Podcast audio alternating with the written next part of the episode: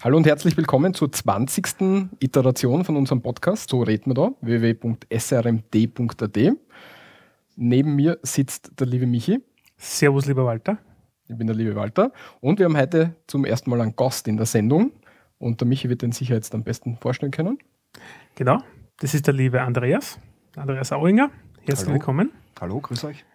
Andi, ich würde mal sagen, starten wir gleich mal durch und bitte ich um eine kurze Vorstellung. Ja, mein Name ist Andreas Auinger. Ich bin äh, bekannt als der Regisseur des schlechtesten Films aller Zeiten, Space Tours Mission Eva, und äh, habe die Plattform QKit mit äh, Freunden zusammen ins Leben gerufen, äh, die dazu dient, den schlechtesten Film des Jahres wählen zu können. So, du bist eigentlich Filmemacher. So ist es. Kann man das so als Jobbezeichnung jetzt dann Ja, nennen? ja, in Österreich schwer, aber Wenn Österreich kann keiner davon leben, oder wie? so ist es. Das ist natürlich immer spannend, ja. Ähm, Schauen wir uns einmal an, wie wir, wie wir durchgehen durchs Programm, achso, dass wir irgendwie einen roten Faden irgendwie zusammenbringen. ja, genau. Ja, perfekt. Das ist ja das, was mich immer so stört sonst. Also als erstes werden wir uns ein bisschen ähm, mit deinem Werdegang dann beschäftigen. Dann schauen wir uns schauen wir ein bisschen in den österreichischen Film hinein, wie die Rahmenbedingungen in Österreich ausschauen und werden ein bisschen Filmpreise besprechen und am Schluss wenden wir uns noch der Dialektik ein bisschen zu, wo wir dann die um deinen Lieblingsdialektausdruck zum Beispiel fragen werden oder ob, m, wie du Dialekt und so weiter siehst und ob das auch vielleicht im Film und so weiter eine Rolle spielt. Mhm. Alles klar. Okay. ähm, wir kennen uns ja schon lang. Ähm, du hast eigentlich, oder wann hast du eigentlich dich mit dem Thema Film zu beschäftigen? Puh, das ist wirklich lang her.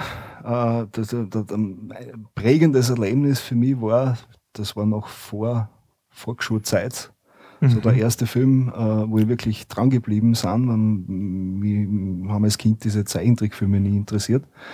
Äh, und es war dann irgendwann einmal in der Fernsehzeitung ein, ein Mann abgebildet, der hat so grantig reingeschaut. Also ich habe mich gefragt natürlich, da war ich, keine Ahnung, fünf, sechs Jahre, Mhm. kurz vor der Volksschule eben. Äh, warum, ist, warum schaut der so grantig? Das gibt's ja nicht. Sagst, es gibt niemanden, der so grantig schauen kann. Was hat der für einen Grund? äh, und äh, konnte damals schon, äh, das hat mir meine, meine Tante beigebracht, äh, Uhrzeiten lesen. Und Mhm. habe dann rausgefunden, das ist etwas, was der ORF damals äh, um 15 Uhr am Nachmittag, das war glaube ich Samstag oder Sonntag, bringt. Ich Mhm. weiß ich noch, hat's vorher für die Jüngeren unter uns äh, werden das noch kennen, äh, Bitte zu Tisch gegeben. Das war Wiederholung. Das hat mich natürlich rasend interessiert. Und Ich kenne es auch nicht. ne? Keine Ahnung, was das ist. das war eine, das war eine Kochsendung mit äh, Brigitte Xander, Okay. äh, die, die man vielleicht noch von Ö3 her können, kennen könnte. Ähm, Moderatorenlegende, aber äh, tut jetzt nichts zur Sache, jedenfalls als 5-, 6-Jährige interessieren die keine Kochsendungen, wie immer sie auch heißen. Na, definitiv nicht. Und es war ein schöner Tag, das war sie auch noch. Und dann habe ich mir gedacht, ah, was, egal, der soll krantig schauen, so viel er will. Äh, ich gehe lieber raus und Ball spielen, was auch immer. Äh, und habe dann gar nicht mehr zum Fernseher geschaut. Äh, und dann hat mich sozusagen die Stimme gerufen, nennt mich Ismail. Bumm, hingeschaut und dann war ich dabei. Das war Moby Dick. Und daher war der Gregory Baker Captain Ahab. Und das war echt ein Film, der, da war ich das erste Mal in meinem Leben bewusst konfrontiert mit dem Tod. Der war sehr prägend. Und von dem Zeitpunkt an äh, habe ich mir dann hab ich, hab ich gewusst, am Nachmittag werden immer Filme gebracht und bin ich auf die Mhm. Vormittagswiederholungen gekommen. Äh, und bin aber selber lange nicht auf die Idee gekommen, das selbst zu machen, äh, bis ich dann das erste Mal Videokamera in der Hand gehabt habe und das war dann sozusagen Liebe auf den ersten Blick. Wie alt warst du da dann? Da war ich dann 14. So lange hat's gedauert. Also Ja. Wie bist du dann zu der ersten Videokamera gekommen? die habe ich mir erschnort. Okay, weil die Also waren ja haben- früher immer recht teuer. So ist es ja. Sind heute ja nicht Also ich, bin, ich, so ich, ich weiß noch, ich bin zwei Jahre lang beim, glaube ich, kann man sagen, man macht keine Werbung mehr mittlerweile, beim Niedermeier. ja. Man kann schon Werbung machen, aber es bringt halt nichts mehr.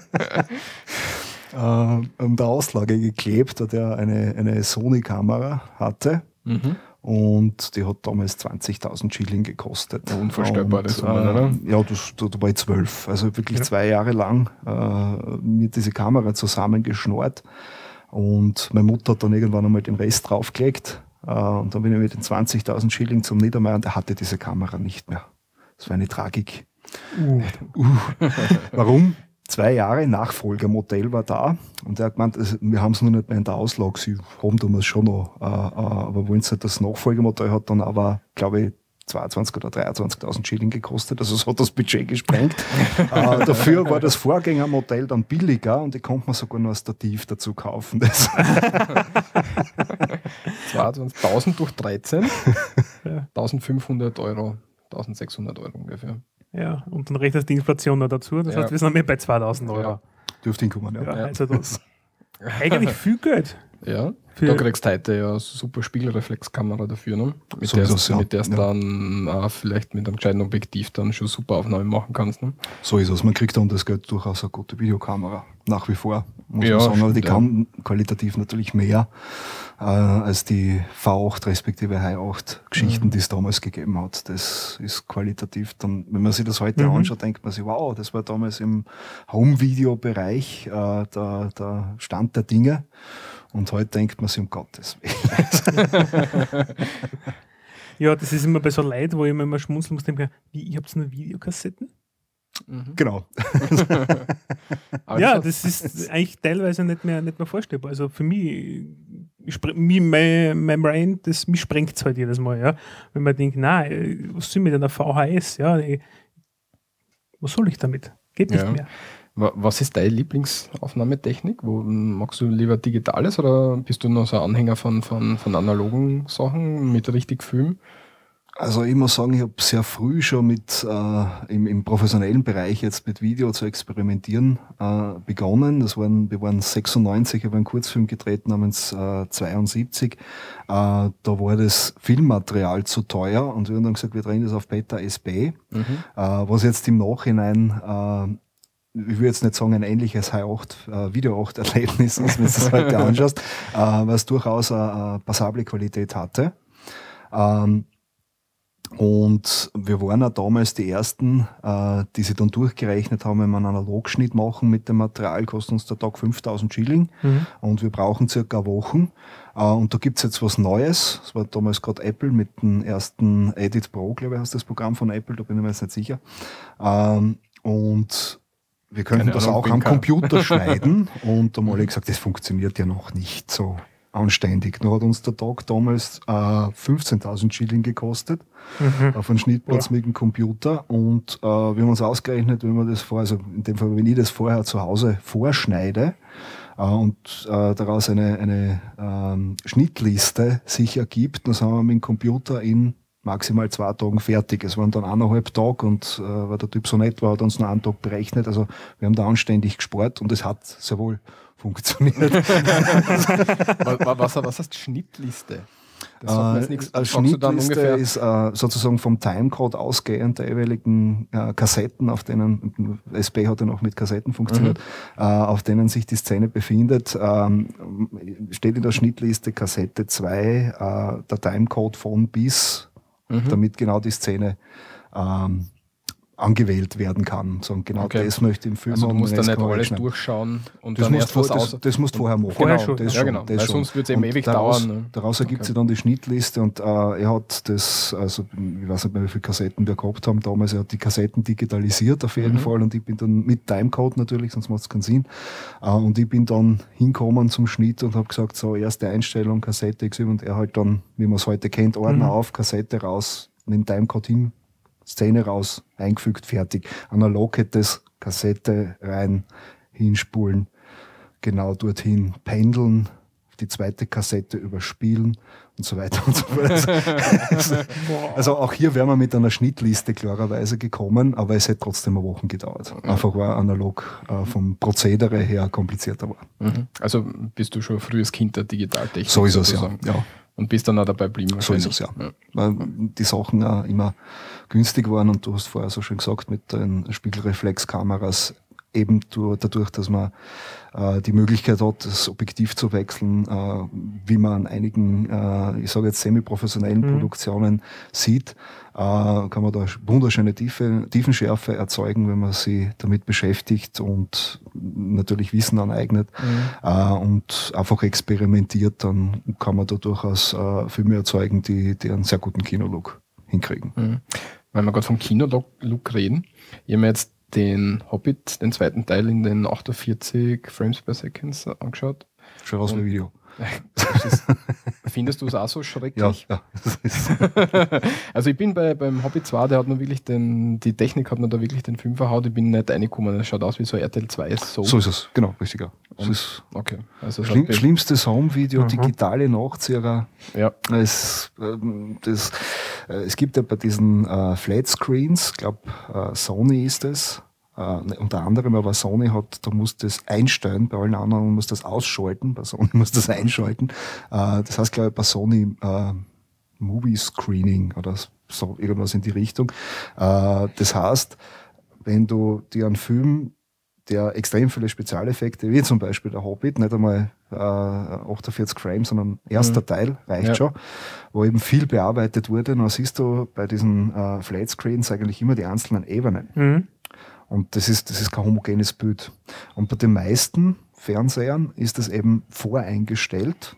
Und dann gehst du ins Menü und sagst, ich brauche diese ganzen Einstellungen, die Uhr ab. So, so. Entschuldigung. okay. So. ich gehe mal was holen. So.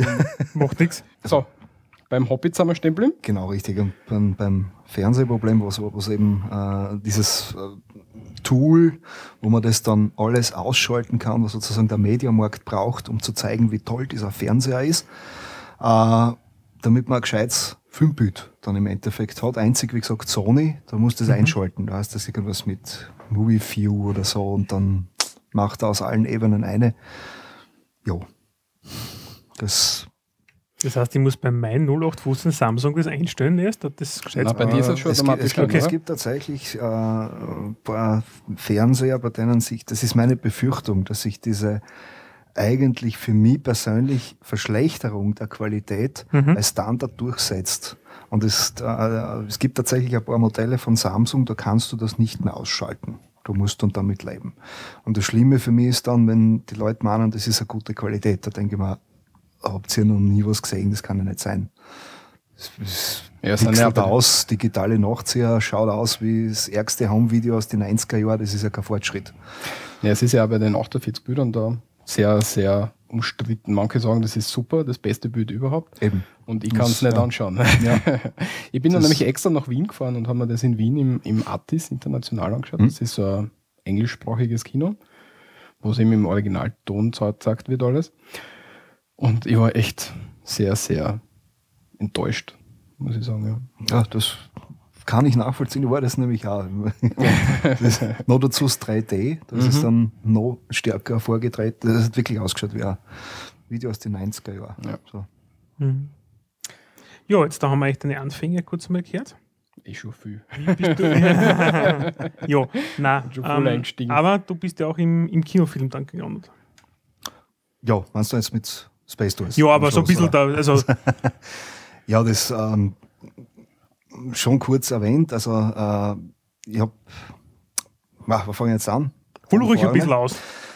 Also äh, ich habe, wenn wir jetzt gerade von äh, Video 8 und High 8 gedreht haben, da haben wir dann in der Freizeit äh, in, in Jungenland, da waren wir glaube ich dann knapp 20, an, an einen abendfüllenden Spielfilm gedreht. Ich habe dann einen, einen Produzenten, Kameramann und Produzenten kennengelernt, äh, der meint hat, das ist nicht möglich dass man das technisch macht. Und ich meine, doch, doch, das ist schon möglich. Dann hat er mhm. gemeint, ich soll mal vorzeigen. Und ich meine, der kann gern zu mir kommen, ich bin schon fertig, er kann sich anschauen. und der hat dann gemeint, er möchte mit mir zusammen was machen. Daraus ist eben der Kurzfilm 72 entstanden. Wobei für mich persönlich ist es echt ein Problem, Kurzfilme zu machen. Aber bei mir wird immer alles klein 90 Minuten lang, weil ein bisschen mit Inhalt muss das Ganze schon, schon versehen sein. So ist es, ja. ja. Aber es gibt auch sehr gute Kurzfilme. Ja, das bewundere ich immer. Ich, ja. kann, ich kann, das wirklich nicht. Also, so in, in, in zwei, drei Minuten so eine wüde Geschichte erzählen, wo es da dann nach und hinten noch lang drüber nachdenken muss. So Mir fällt jetzt zwar keiner gerade ein, aber ich habe jetzt Ja, na, ich kann ein Beispiel geben, Lemminge mhm. zum Beispiel gefällt mir Lemminge. Lemminge? Lemmings oder Lemminge oder nur Lemming. Das ist ein, ein australischer oder neuseeländischer, ich glaube australischer Kurzfilm, schon ein bisschen älter, also mindestens zehn Jahre, hat er sicher am Buckel. Mhm. Ähm, und da geht es eigentlich darum, dass ein paar Umweltschützer, ganz simpel, ähm, an einer ähm, Kanten für stehen, also an einer Felskanten stehen, wo dahinter das Meer ist, wo die Lemminger über die Felskanten ins Meer stürzen ähm, und so ein Netz gespannt haben, um die Lemminge aufzuhalten, um sie zu retten. Lemming 8, kann das sein? Lemming 8, Kurzfilm 1994? Möglich, ja. Okay. Äh, jedenfalls kommt dann äh, eine, eine Dame, die, mhm. äh, die sich dann einen Sturzhelm aufsetzt und äh, Ellbogen und Knieschützer und sie dort hinstellt und äh, daneben hinlächelt und so den Umweltschützer am Ohnenetz. Äh, und die fangen ja, sie so ein bisschen angreifen, wenn sie auch versucht, die Lemminge zu retten. Und sie meint, was Lemminge retten, das ist jetzt absoluter geile Kick, wenn die alle auf die zustürmen und du musst die gegen den Strom jetzt nicht runtergerissen wirst, was den Umweltschützern dann natürlich wenig taugt. Dann fangen sie zum Streiten an und gehen auf die los und dann kommen die Lemminge. Ja. Und dann liegen alle komplett zerfetzt da. Der Einzige, der es taugt hat, das ist halt jeder mit dem Sturz. Genau der Kick, den sie gebraucht hat. Das Geniale daran ist, du siehst in diesem Film genau ein Lemming und das ist nicht einmal echt. Du siehst immer so inzwischen, während äh, sie die, die, die Situation dort an, an diesen Grat zuspitzt, ähm, so Kopf und Vorderkörper von einem Lemming, der genauso gut der Handpuppen sein könnte, total schnell gefilmt, wie der halt dorthin läuft. Ja, das ist sozusagen der erste Lemming fahren äh, und das war's. Und sonst nichts. Und das war aber wirklich witzig, ganz eine eigene Idee. Also dauert, glaube ich, zehn Minuten. Mhm. Da so in die Richtung und ja, cool. fährt extrem. Aber ich bewundere sowas, wenn sowas äh, jemand zusammenbringt. Ich kann es nicht. Also den Film, den wir gemacht haben, der dauert dann auch 40 Minuten. ein kürzerer Film, ein kürzerer Film ist das dann geworden. Ja, dann hat es eine lange Pause gegeben danach, weil äh, aufgrund dieses Filmes sind wir dann auf die Idee gekommen, wir würden gern, das war 96, äh, ein Filmfestival machen in Graz. Mhm. Äh, was dann daran gescheitert ist, dass wir keine Filme gekriegt haben. Was heißt zum, zum Herzagen? Oder? Zum Herzagen, ja. Mhm. Also das ist der, der, der Produzent äh, hat das schon öfter gemacht, äh, vor allem äh, für Leute, die sich über äh, Filmakademien beworben haben und musste einen, einen, einen Referenzfilm drehen, mhm. Kurzfilm. Und den dann einreichen entsprechend. Genau. Und dementsprechend hat er da genug Kontakte gehabt und da war echt ein bisschen sauer, dass da so gar niemand. Das heißt, ihr habt es einfach dann abgesagt? Ja, also ich habe einen Freund in Niederösterreich, der ebenfalls Marco Calantari, falls du nochmal einladen wolltest, das dürfte auch ganz interessant werden. äh, Niederösterreich kenne ich so wenig. Das wäre vielleicht gar nicht so schlecht. Zwettel, wenn wir ganz genau sind. Also er ist momentan zwar viel unterwegs, weil er äh, international immer wieder Werbespots dreht, aber einfach einmal googeln, anfragen. Mhm. Glaub, der ist das ja. Und ja, der hat damals auch einen Film gedreht gehabt und dann haben wir die zwei eben zusammengespannt und das eine Woche im, im Kino laufen gehabt. Das war's. Das war sozusagen dann das Filmfestival. ja, was schade ist, weil jetzt gibt es ja dieses Filmfestival in Graz als Diagonale. die Diagonale, glaube ich, hat 96 noch nicht gegeben, aber glaube ich jetzt da, Ebenfalls äh, war sie damals gerade in den Kinderschuhen, damals war sie noch ein Wanderfestival. Das hat mhm. dann, äh, glaube ich, Anfang, das war irgendwie Jahrzehnts, sind die aus C-Soft waren in Graz, wenn ich mich da recht erinnern kann. Das kann sein, das weiß ich jetzt gar nicht. Ja, bis dorthin ja. sind ja die durch Österreich gedingelt und sozusagen bei der letzten Station Graz haben sie sich gedacht, in Graz gibt es nichts. Das haben wir uns auch gedacht. Deswegen bleiben wir da, ja. Dabei haben wir in Graz ja eigentlich keine so schlechte Kunstszene sollte man denken. Ist schon richtig, aber Gegenfrage, wo sind die berühmten Nachfolgeprojekte von 2003, die der Nagel angekündigt hat? Ja. Und aus dem, für die Hörer, die nicht wissen, was 2003 jetzt gemeint ist, Kulturhauptstadt, also europäische Kulturhauptstadt der EU, war Graz damals 2003. Mhm. Und die Diagonale gibt es seit 1998 in Graz alljährlich. Ah, eben. Okay. Und, mhm. und, und, war das vorher, glaube ich, zwei, drei Jahre? Das schreibst du nicht. Das Wanderfestival. Das, mhm. Ja. Okay, sehr spannend, ja. Mhm. Jo, das heißt, der erste Film war dann im Kino. Genau, richtig. Und äh, aufgrund dieses, äh, dieser Produktion ähm, war dann halt einmal die, die erste Auseinandersetzung mit äh, den berühmten Förderstellen in Österreich zugegen. Und ja, womit ich mir dann in der Branche natürlich auch keine Freunde gemacht habe, war, äh, weil ich gemeint hat, prinzipiell dem, nicht nur dem österreichischen Film, sondern dem europäischen Film fehlt es an einem Vertrieb. Mhm. Und äh, das war dann den, den Fokus dann komplett verlegt und wollte äh, wiederum zusammen mit mehreren, die das äh, ebenfalls so gesehen haben, einen österreichischen Vertrieb ins Leben rufen. Diese Idee hat sich mit der Zeit immer weiterentwickelt, weil dann ja das Internet noch stärker geworden ist und wir uns eigentlich alle gedacht haben, man könnte das ja übers Internet machen. Ähm, nur in Österreich ist es halt, wie soll ich sagen, du sagst da private Gelder, um Gottes Willen, das geht überhaupt nicht. Himmelarsch und Zwirn. Das da bist du bist gleich dann unten durch. Also das ich weiß nicht warum, ich habe keine Ahnung, aber für mich ist das eigentlich, ich, war- ich möchte nur ein Beispiel geben. Das erste Mal, dass ich beim, hat damals noch nicht ÖFI geheißen, heute heißt es ÖFI, eingereicht habe, habe ich das ähm, gemacht, wie ich das gelernt habe, von, von der Produktion her. Du Mhm. rechnest äh, alles zusammen und dann nimmst äh, Viertel noch so als. Sicherheitspolster an und von dem Betrag ein Drittel fürs Marketing. Das haben sie mir Ah, dann okay. zurückgeschickt und dann, ob ich wahnsinnig bin dass ich das Marketingbudget zum Film dazu rechne. Das gehört ja nicht zu den Produktionskosten. Aha, ja, habe ich anders gelernt, aber das ist, Okay. ja, also ich habe dann teilweise äh, aufgrund dieses äh, nicht zustande gekommenen Fis- Filmfestivals, wo da, da äh, Sachen daherkommen sind, wie, ja, dann sehen ja meinen Film Leute. Ja, na nicht Mal Ernst, gell? Das war dann so, ja, darum geht's. Nein, ich weiß dann nicht, dann kriege ich auch keine Förderungen mehr. Hä? Das ist, war für mich auch nicht ganz schlüssig, die Argumentation. Also, Ja, warum mache ich es dann? Okay, ja, es ist komisch. Okay, und das unterscheidet uns Österreich ein bisschen von, von, von anderen deutschsprachigen Ländern, dass wir mit der Filmförderung und mit dem Vertrieb so die Probleme Ah. haben, oder? Jein, also das muss man jetzt äh, aus zwei Perspektiven heraus betrachten. Die eine Perspektive ist die historisch gewachsene. Also ähm, es gibt äh, ein Buch, das heißt der Produzent, das wird als ähm, das ist ein Lehrbuch, das wird äh, an, an, an deutschen Filmakademien äh, verwendet. Ich glaube auch in Österreich, da bin ich mir jetzt nicht sicher, ich weiß jetzt nicht, wer es geschrieben hat. Ähm, da ist ähm, historisch eine wunderschöne Einführung drinnen, äh, wo man auch sieht, wie das beispielsweise äh, während des Nationalsozialismus aufgebaut war, wie viele Firmen es da gegeben hat, wie das vernetzt war und ganz oben ist da dann Josef Goebbels gestanden. Äh, das ist halt nicht unähnlich dem amerikanischen Vertriebsweg, wo es halt auch verschiedene Firmen gibt und ganz oben stehen halt die fünf Majors, nicht Mhm. nur mehr einer, das ist klar, aber vom, vom Netzwerk her, meine ich jetzt, damit nicht Okay. missverstanden wird, ist, ist Mhm. es sehr ähnlich aufgebaut.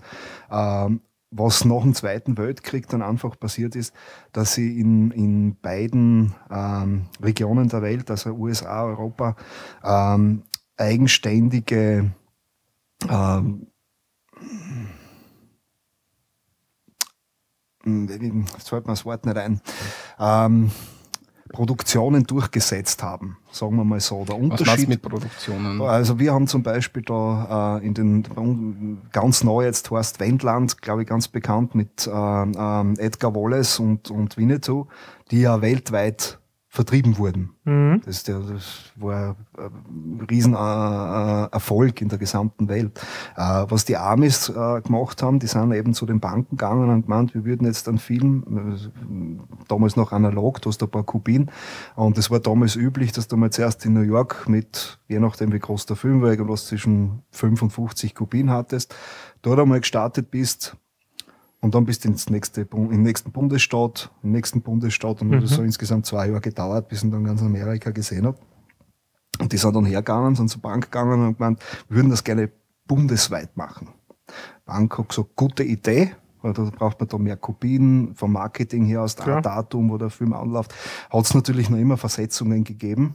Mhm. Von, wo- wo- Von der halt Größe einfach Anton- gegeben, ja. Von, ja, genau. Also was Bundesstaaten, die halt nicht so wichtig sind, dass die jetzt den Film gleich sehen. Die waren noch einen Monat später dran, aber es hat diese zwei Jahre nicht mehr gegeben. Mhm.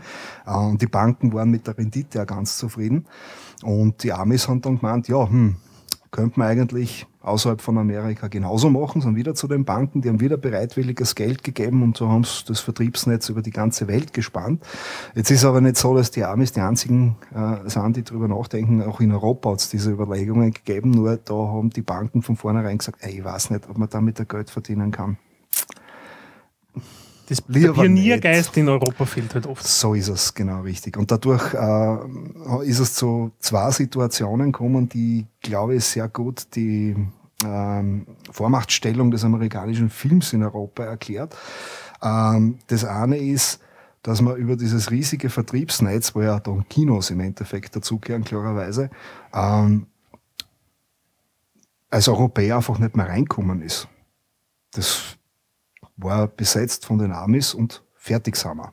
Da ist keiner mehr reinkommen. Also man hat wirklich Probleme gehabt, den Film abzusetzen.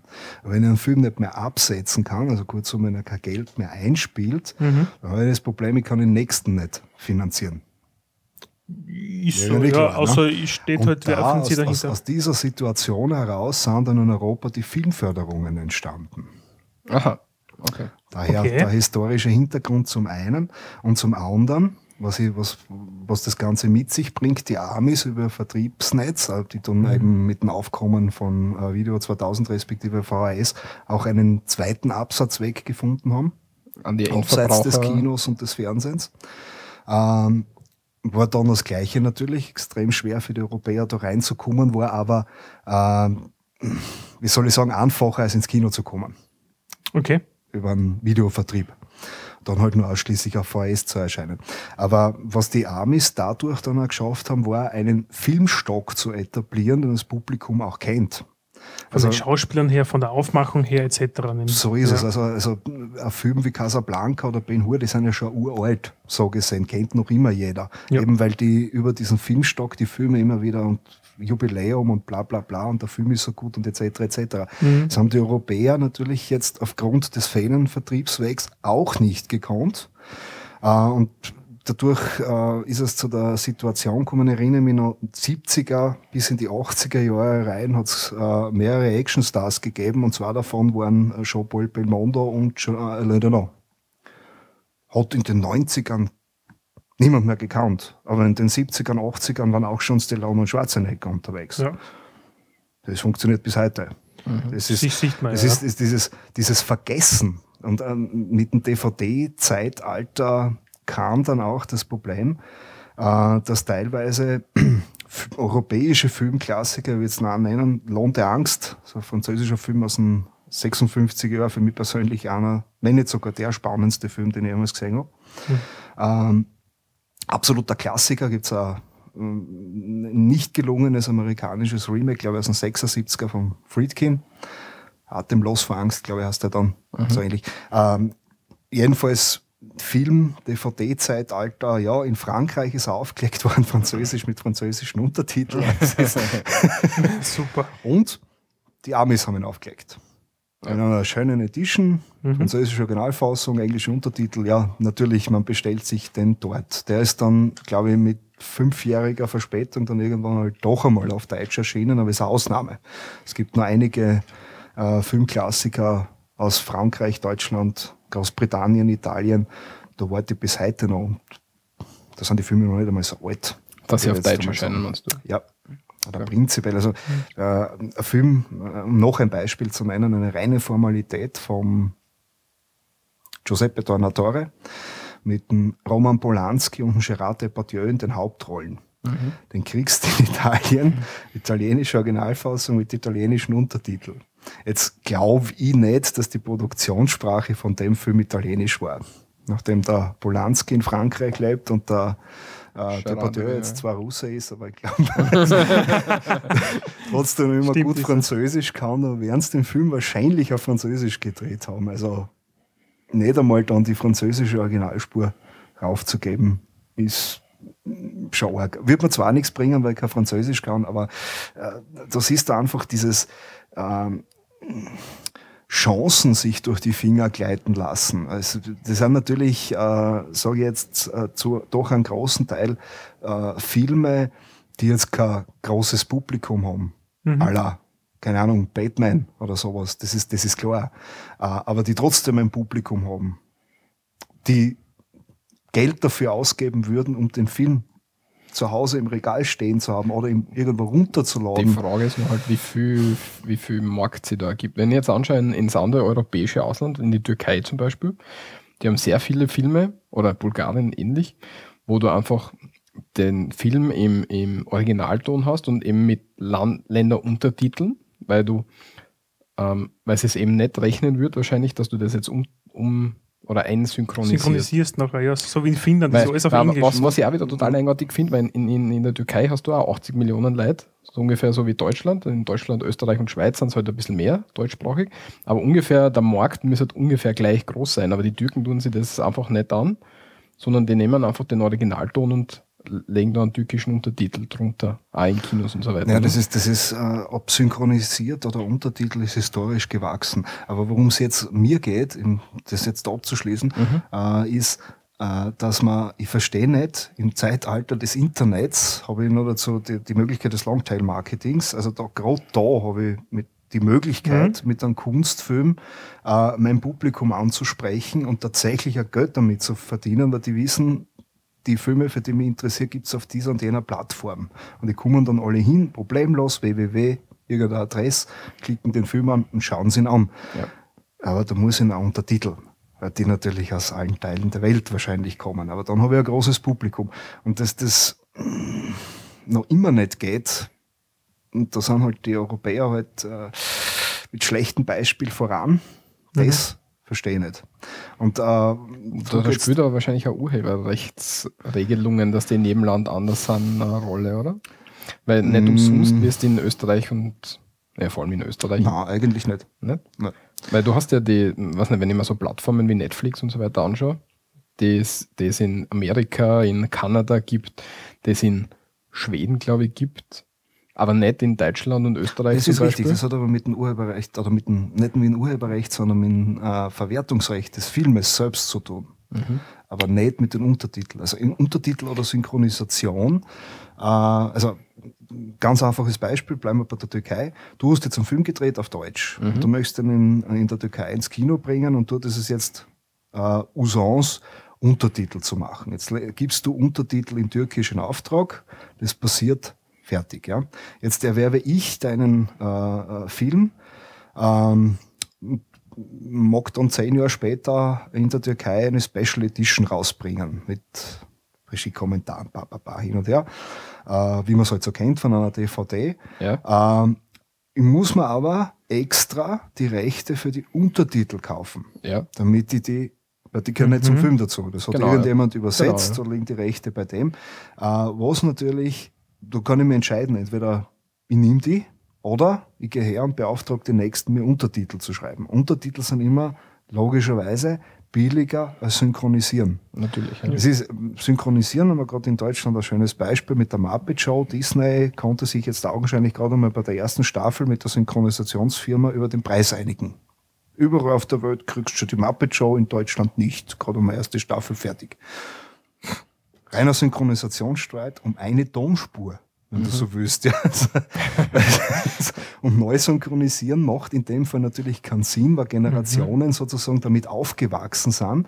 Da kann ich jetzt nicht hergehen und sagen, ich synchronisiere das neu, dann werden die extrem furchtbarst enttäuscht. Natürlich, die also Sprache ich, passt dann einfach nicht. Genau. Wobei bei den Untertiteln gibt es auch Fälle, wo, also Jagd auf Rot Oktober ist ja einer meiner Lieblingsfilme. Ich habe den auf DVD jetzt da.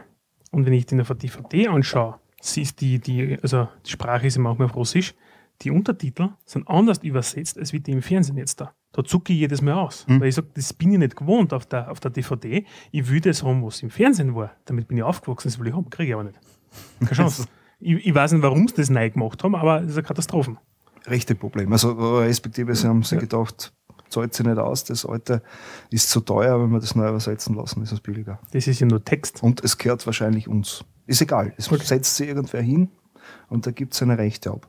Ja. Das, ist, das ist zum Beispiel noch ein Beispiel zu bringen, äh, wo es ja äh, immens lang äh, in Fankreisen Aufregung gegeben hat, dass äh, jetzt schon so lange die DVD VHS abgelöst hat und es gibt keine Zurück in die Zukunft Trilogie. Es hat gedauert, bis die gekommen ist. Es hat wirklich gedauert. Okay. Ähm, und ich habe gerade überlegt, ich würde meinen, das habe ich jetzt letztens irgendwo mal. Ich wollte gerade sagen, die wieder haben. ja, ja. Also, ja, also, Gott sei Dank. War, äh, die Fans haben sie, ich glaube, die erste Edition kam 2005. Dürfte sogar mhm. hinkommen, was schon sehr lang gedauert hat. Was, was einfach daran lag, dass Universal nicht an die ähm, Zukunft der DVD geglaubt hat und die Rechte an Columbia TriStar verkauft hat. Aber nur den Film. Und Columbia TriStar hat jetzt gewusst, sie können eine Trilogie rausbringen. Da sind dann die drei Filme drinnen. Aus. Kein Trailer, kein Zusatzmaterial, gar nichts. Und da stellen ihnen die Fans genauso ein Baum Ein Baum auf. Mhm. Weil. das ist zu wenig. Genau. Und Universal, äh, die, die haben die Rechte dann eben 2004 wieder zurückbekommen und dann gab es erst die Edition. Aber ah, okay das ist genau das, was du vorher angesprochen hast, das rechte Problem. Ja. Und da ist das natürlich, um auf die äh, Download-Plattformen jetzt wieder zurückzukommen, äh, länderspezifisches Problem. Äh, insofern, dass du mit jedem Land, äh, wo sie natürlich ja, nicht so jetzt Giganten schwer tun, mhm. äh, das umzustellen, weil der Filmstock so, so groß ist, wenn du das jetzt vom Kleinen her, also vom Kunstfilm aus angehst, hast ganz andere Bewertungen pro Land. Ist ganz klar, aber das ist kein Massenprodukt. Ja. Aber in dem Fall nur zum Beispiel Deutschland herzunehmen, Netflix müsste dann bei jedem Film drum scheren, wie funktioniert das mit der FSK. Weil wenn du keine, im Internet in mhm. dem Fall, weil wenn du keine FSK-Bewertung für einen Film hast, dann darfst du den in Deutschland nicht bewerben und nicht veröffentlichen. Ah, okay. Ja, aber die meisten Filme haben eine so, FSK-Bewertung ja schon. So ist es, ja. ja. Es gibt so diesen, diese, diese, dieses Gutachten von der, äh, ist die gleich SB, IAK oder so ähnlich, IOK, Entschuldigung. Sag mal, ähm, Sagt ihr das? Es ist immer auf einer, auf einer Blu-ray oder DVD so der berühmte schwarze Balken. Das heißt, da wurde der FSK nicht zur Prüfung vorgelegt, ah, okay. wurde aber dem, äh, wie heißt denn das Amt gleich, das, es gibt so ein Amt, das schaut drauf, dass das ja nicht äh, rechtsradikal und jugendgefährdet und Pornografie und bla bla bla, also die hocken nur Listen mhm. ab. Wenn das alles passt, kannst du den Film rausbringen. Also das heißt der Stempel im Klartext. Aber du darfst den Film auch gleichzeitig nicht bewerben. Kein Filmplakat, keine Werbung schalten, gar nichts. Der Kunde muss danach fragen. Okay, okay der liegt halt einfach im Regal auf gut Deutsch. Werden sie es verkauft, ist gut, wenn nicht. Nein, nicht einmal im Regal. Also das ist in Deutschland, musst du danach fragen. Das ist eine witzige Situation, weil selber, äh, die, die, die, die wurde mir erzählt. äh, Fight Club. Kennt jeder. Mhm, dieses, die, die, Deutschen haben nämlich in den letzten Jahren dieses Gesetz gelockert. Jetzt trifft es tatsächlich nur mehr die Filme, die diesen schwarzen Bolken haben. Früher hat das auch Filme getroffen, die ab 18 waren. Deshalb gibt es auch diese Formalitäten ab 16 Versionen die immer furchtbar geschnitten sind, weil der Verleih natürlich hergegangen ist und gesagt hat, wir schneiden das jetzt so lang, bis wir die FSK 16 kriegen, damit wir einen Film bewerben können. Mhm. Ähm, und Fight Club war ein Film, der war ab 18 durfte in Deutschland nicht beworben werden. Es hat dann beim Saturn, war das glaube ich so ausgeschaut, der, der, ein Freund von mir äh, war sein Cousin in Deutschland besuchen und meinte, den Film, den musst du anschauen, mir hat der extrem gut gefallen, bla bla bla. Und dann waren sie halt zufällig beim Saturn und meinte, wie heißt der Film nochmal? Fight Club. Ja, und gut, er geht zur Pudel, dort meint, ich habt ihr den Film Fight Club? Ja. Lagernd? Ja, ich würde ihn gern kaufen. Okay. Blick nach links, Blick nach rechts, Griff nach unten in die Schublade, eine DVD Fight Club ab 18, ein Zettel, den hat unterschreiben müssen, dass er diesen Film keinen Leuten zugänglich macht, die jünger als 18 sind. Und dann durfte er zur Gasse und das Teil kaufen. Bei uns gehst du ins nächste Elektrogeschäft rein, er war Saturn, wurscht, da steht ein Regal drinnen und der F, ja. und da holst einfach und fertig sind wir.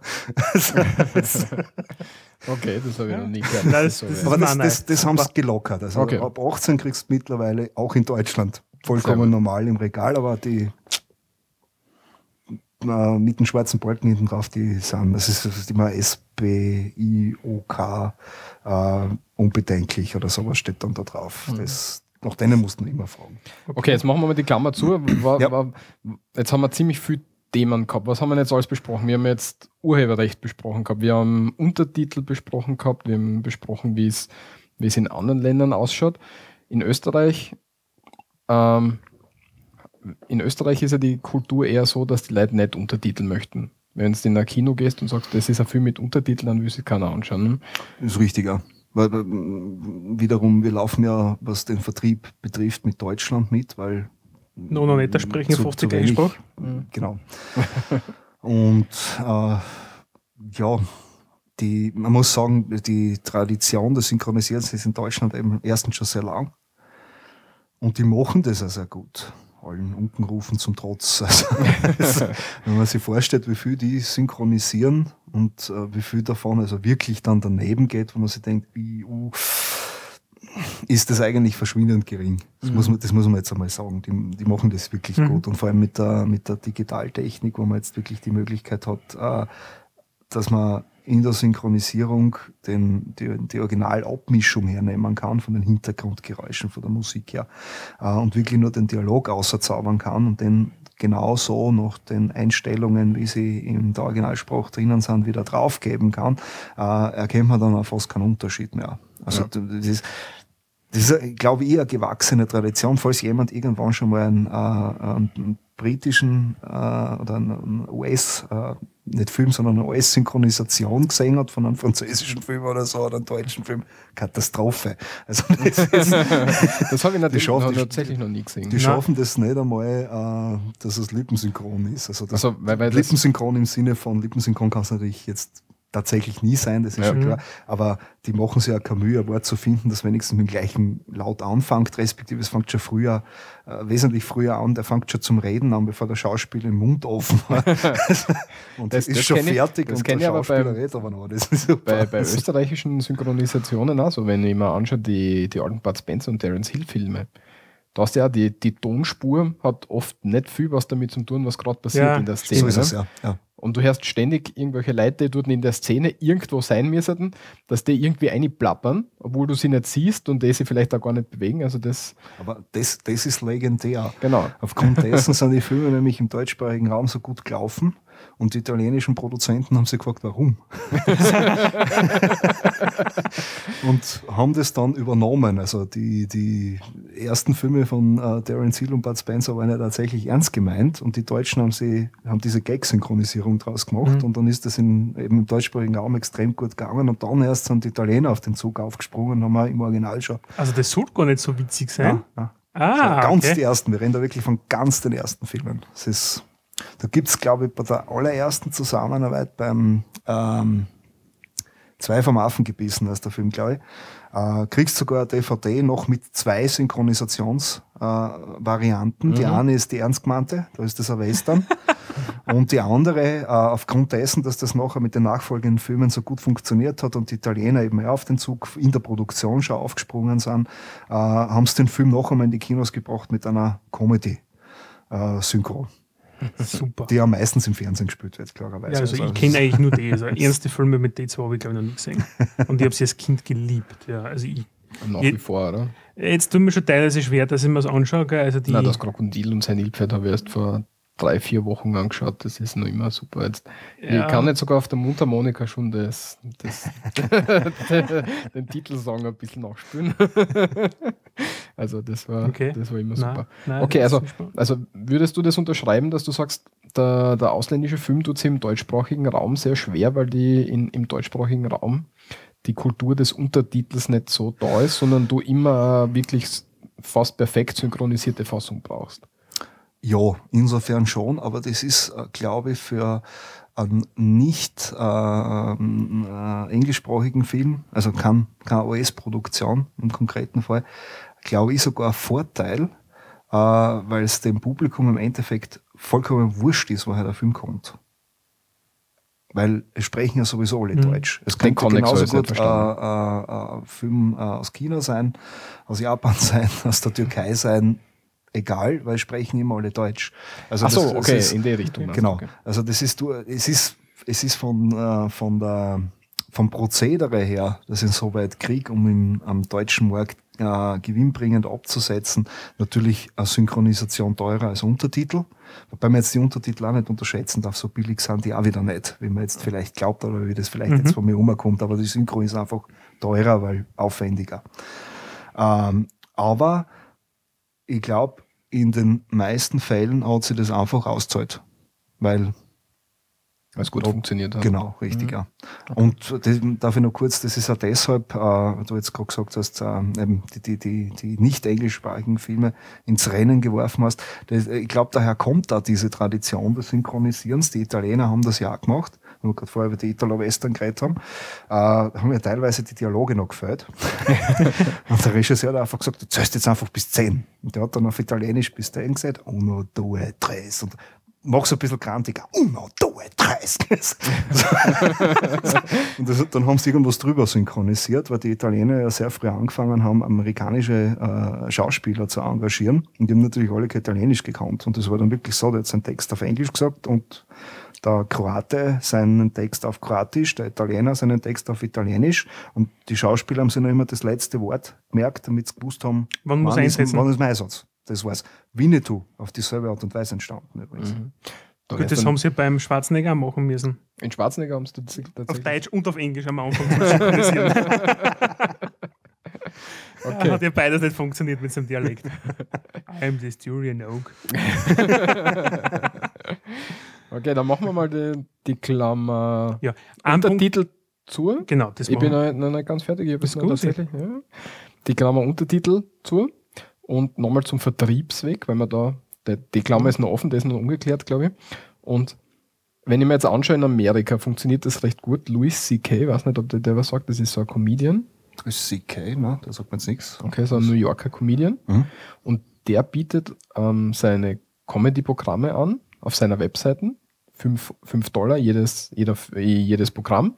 Und er hat jetzt einen Film ausgebracht und hat das, bietet das auch auf seiner Webseite an und sagt 5 Dollar pro Download. Du kannst den dreimal overladen, falls du ihn irgendwie löscht oder so. Mhm. Und er kann davon nicht so schlecht leben, was ich so mitgekriegt habe.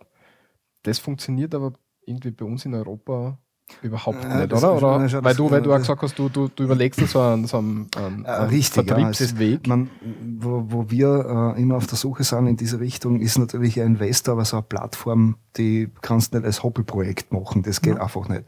Äh, das muss funktionieren.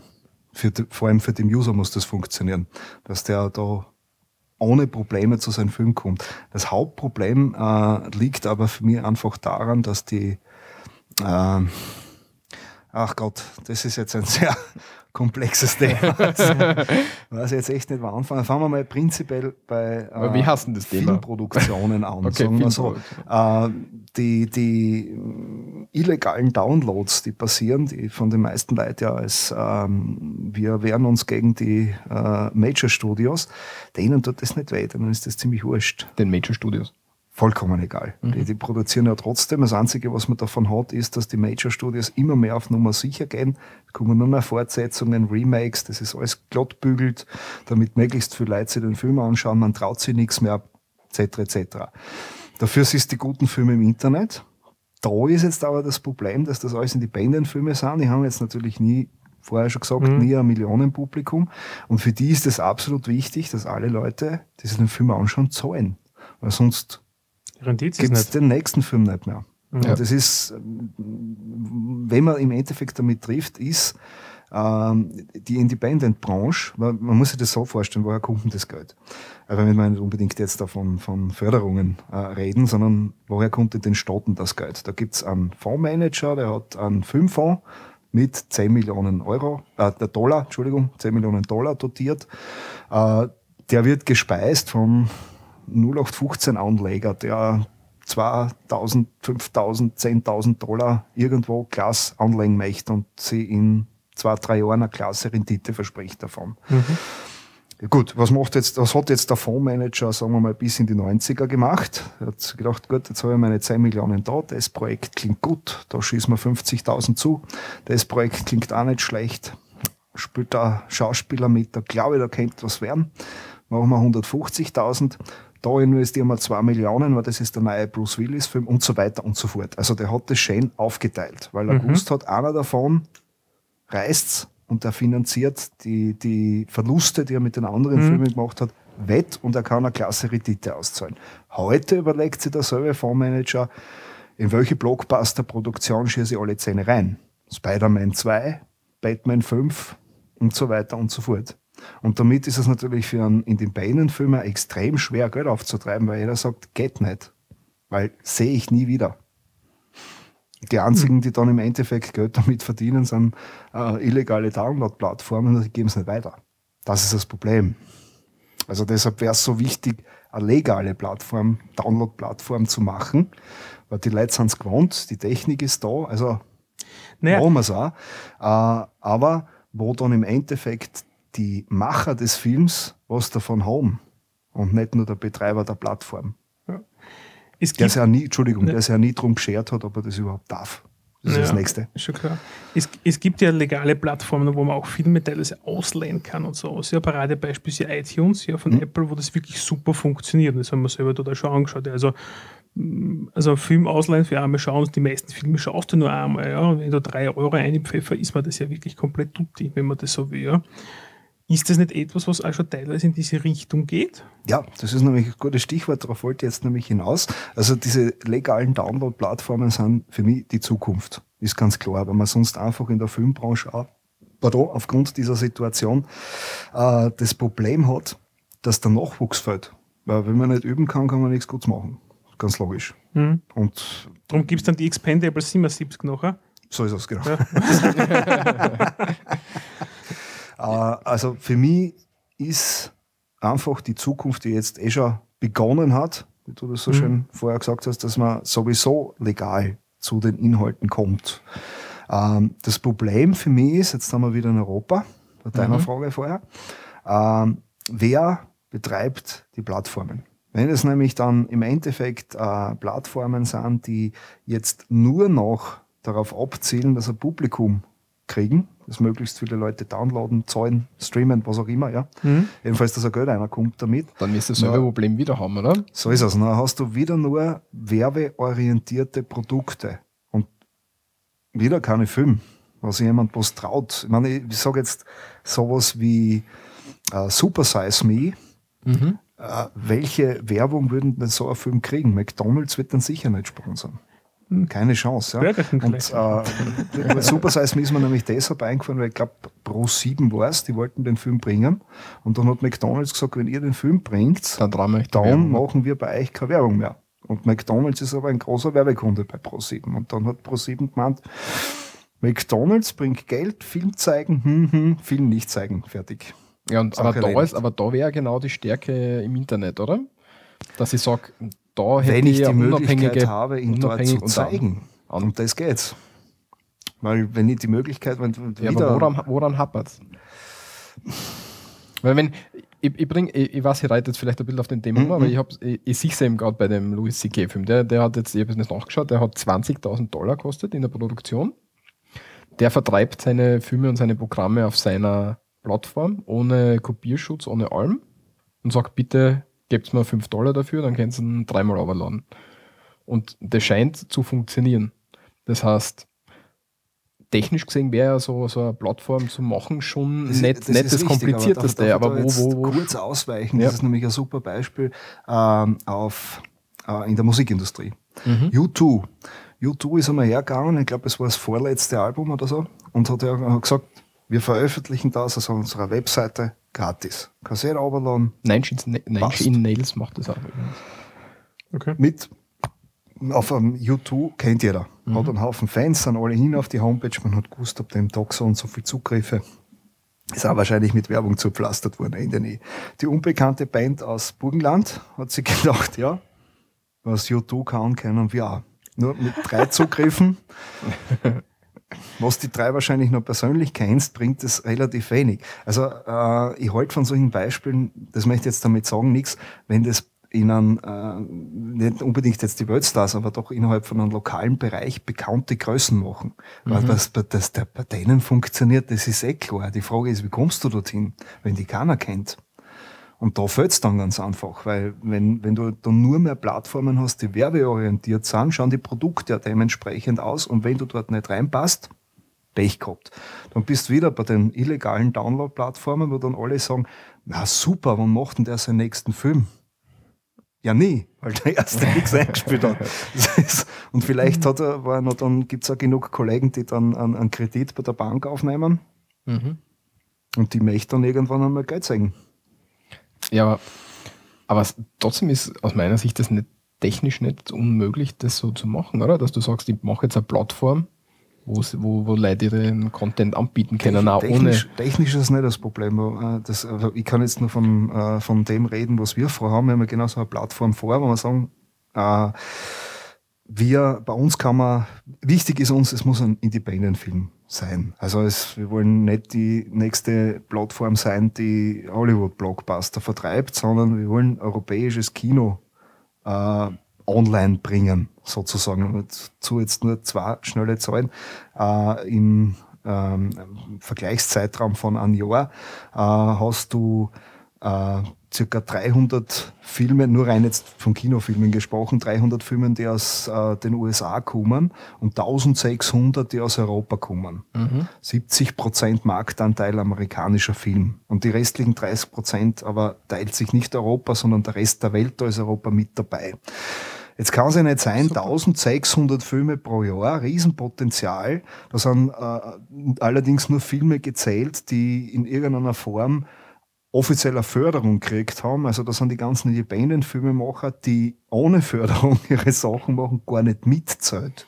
Mhm. Also du kommst locker auf mehr und da gibt's keine Plattform und das kann es nicht sein.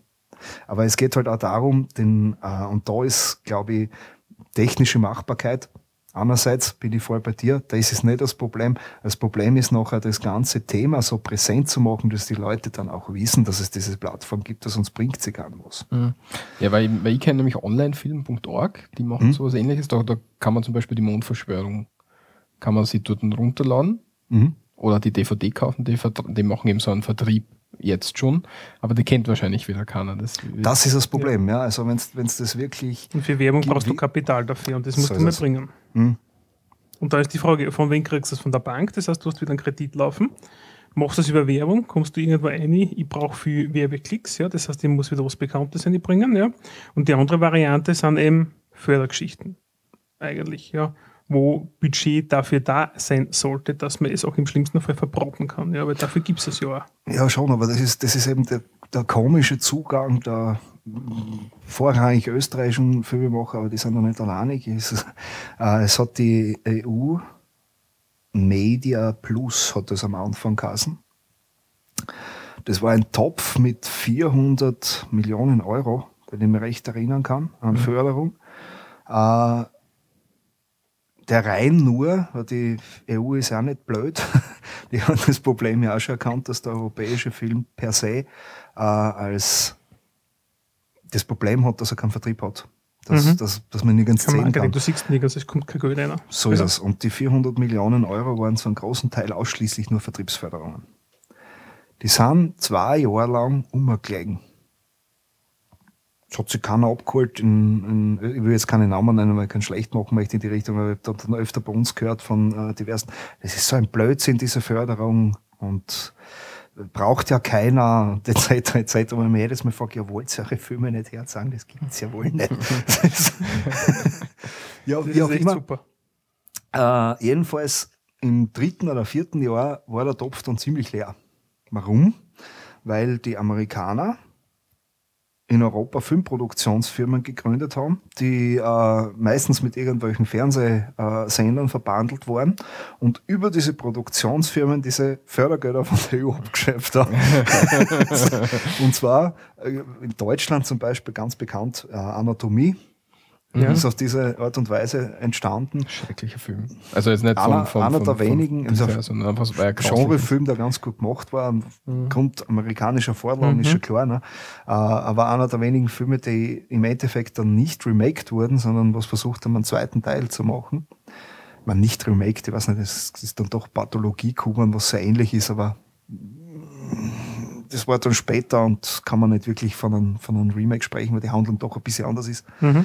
Ähm, aber sonst immer ausprobieren am europäischen Markt. Geht es? Wenn ja, machen wir ein Remake und da fahren wir noch mit einem gescheiten Werbebudget an und dann haben wir sie wieder alle, die mhm. Europäer. Also es hat Ende der 90er der damalige Sony-Chef so einen netten Spruch gesagt, äh, die Zukunft schaut so aus, dass die Japaner die Fernsehprogramme, äh, die, die, die Entschuldigung, dass die Japaner die Fernsehgeräte herstellen, die Amerikaner produzieren, produzieren das Programm und die Europäer stellen die zu sehr. Okay. Sehr cool, sehr cool. Damit können wir die Klammer verdrehen. das, das ist ein nettes Schluss gewesen diesbezüglich, ja.